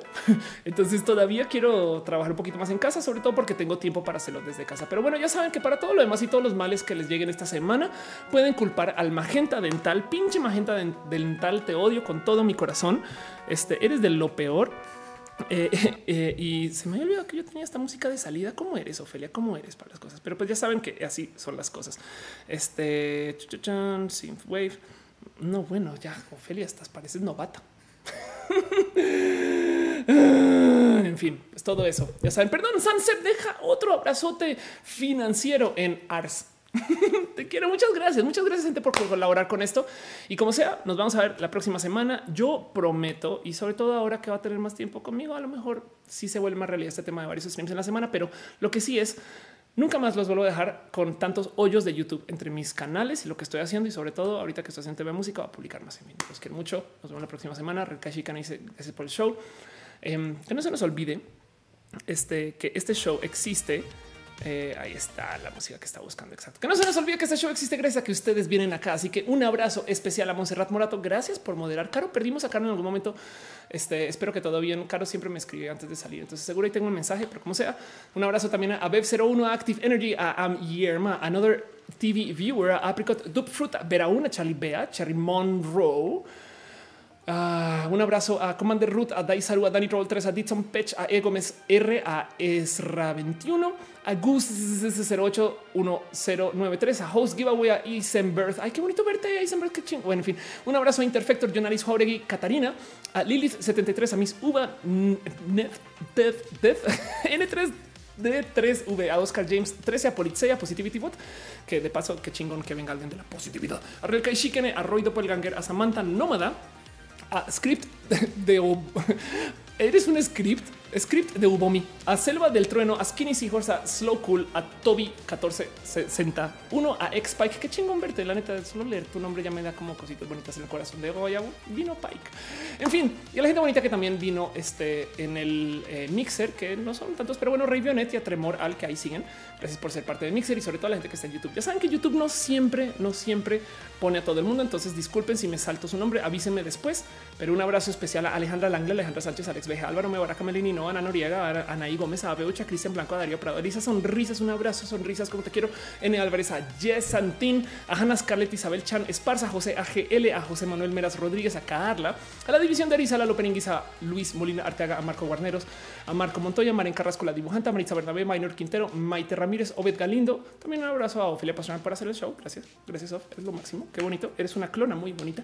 Un abrazo también a Pastel Coco, a Rebeca, a Sansep, Sante Blue, Sara de Noche, Saúl Castruita, a Sergio Ordaz, este y de paso también a que a que encuentro también ya, no lo voy a encontrar. Ya, que me lo digo. Pero bueno, muchas gracias a la gente también que me apoya desde sus grandes e inmensos abrazotes financieros. Se les quiere mucho buscar sus nombres porque la neta tenemos que leer. Pero bueno, como sea, si no sale su nombre, ya saben cómo es, no? Pues solo díganme y avísenme y así. De paso también este, a ver, a ver, voy llegando, voy llegando, voy llegando. Pero bueno, paso también un abrazo a los Patreons, a Luigi Forestieri, a David Álvarez Ponce, a Ana, lógicamente a Trini Patacoins, a Gabriel o a Daniel Boone Donis, a Jess Santín, otra vez también Patreon, a Carlos Adrián, el artista, el artista formalmente conocido como Camorales, a Maritza Bernabé, Alex Melo, alias el Alex, Y también un abrazo a que Rubio Alejandro Alcántara, quienes son lo máximo ustedes en general en la vida. Pero bueno, y también la gente que me ha dejado sus abrazos financieros, a María José, a Alancho, a Orienta Atomics, a Jess otra vez y a Sansep. Y de paso a Ana Baquedano, que también pasó por ahí un ratito. Se les quiere mucho. Los amo. Les tengo mucho cariño y amor. Y saben, no saben lo bonito que es saber que este show está de vuelta, ¿no? Entonces, pues así es. Nos vemos el próximo lunes.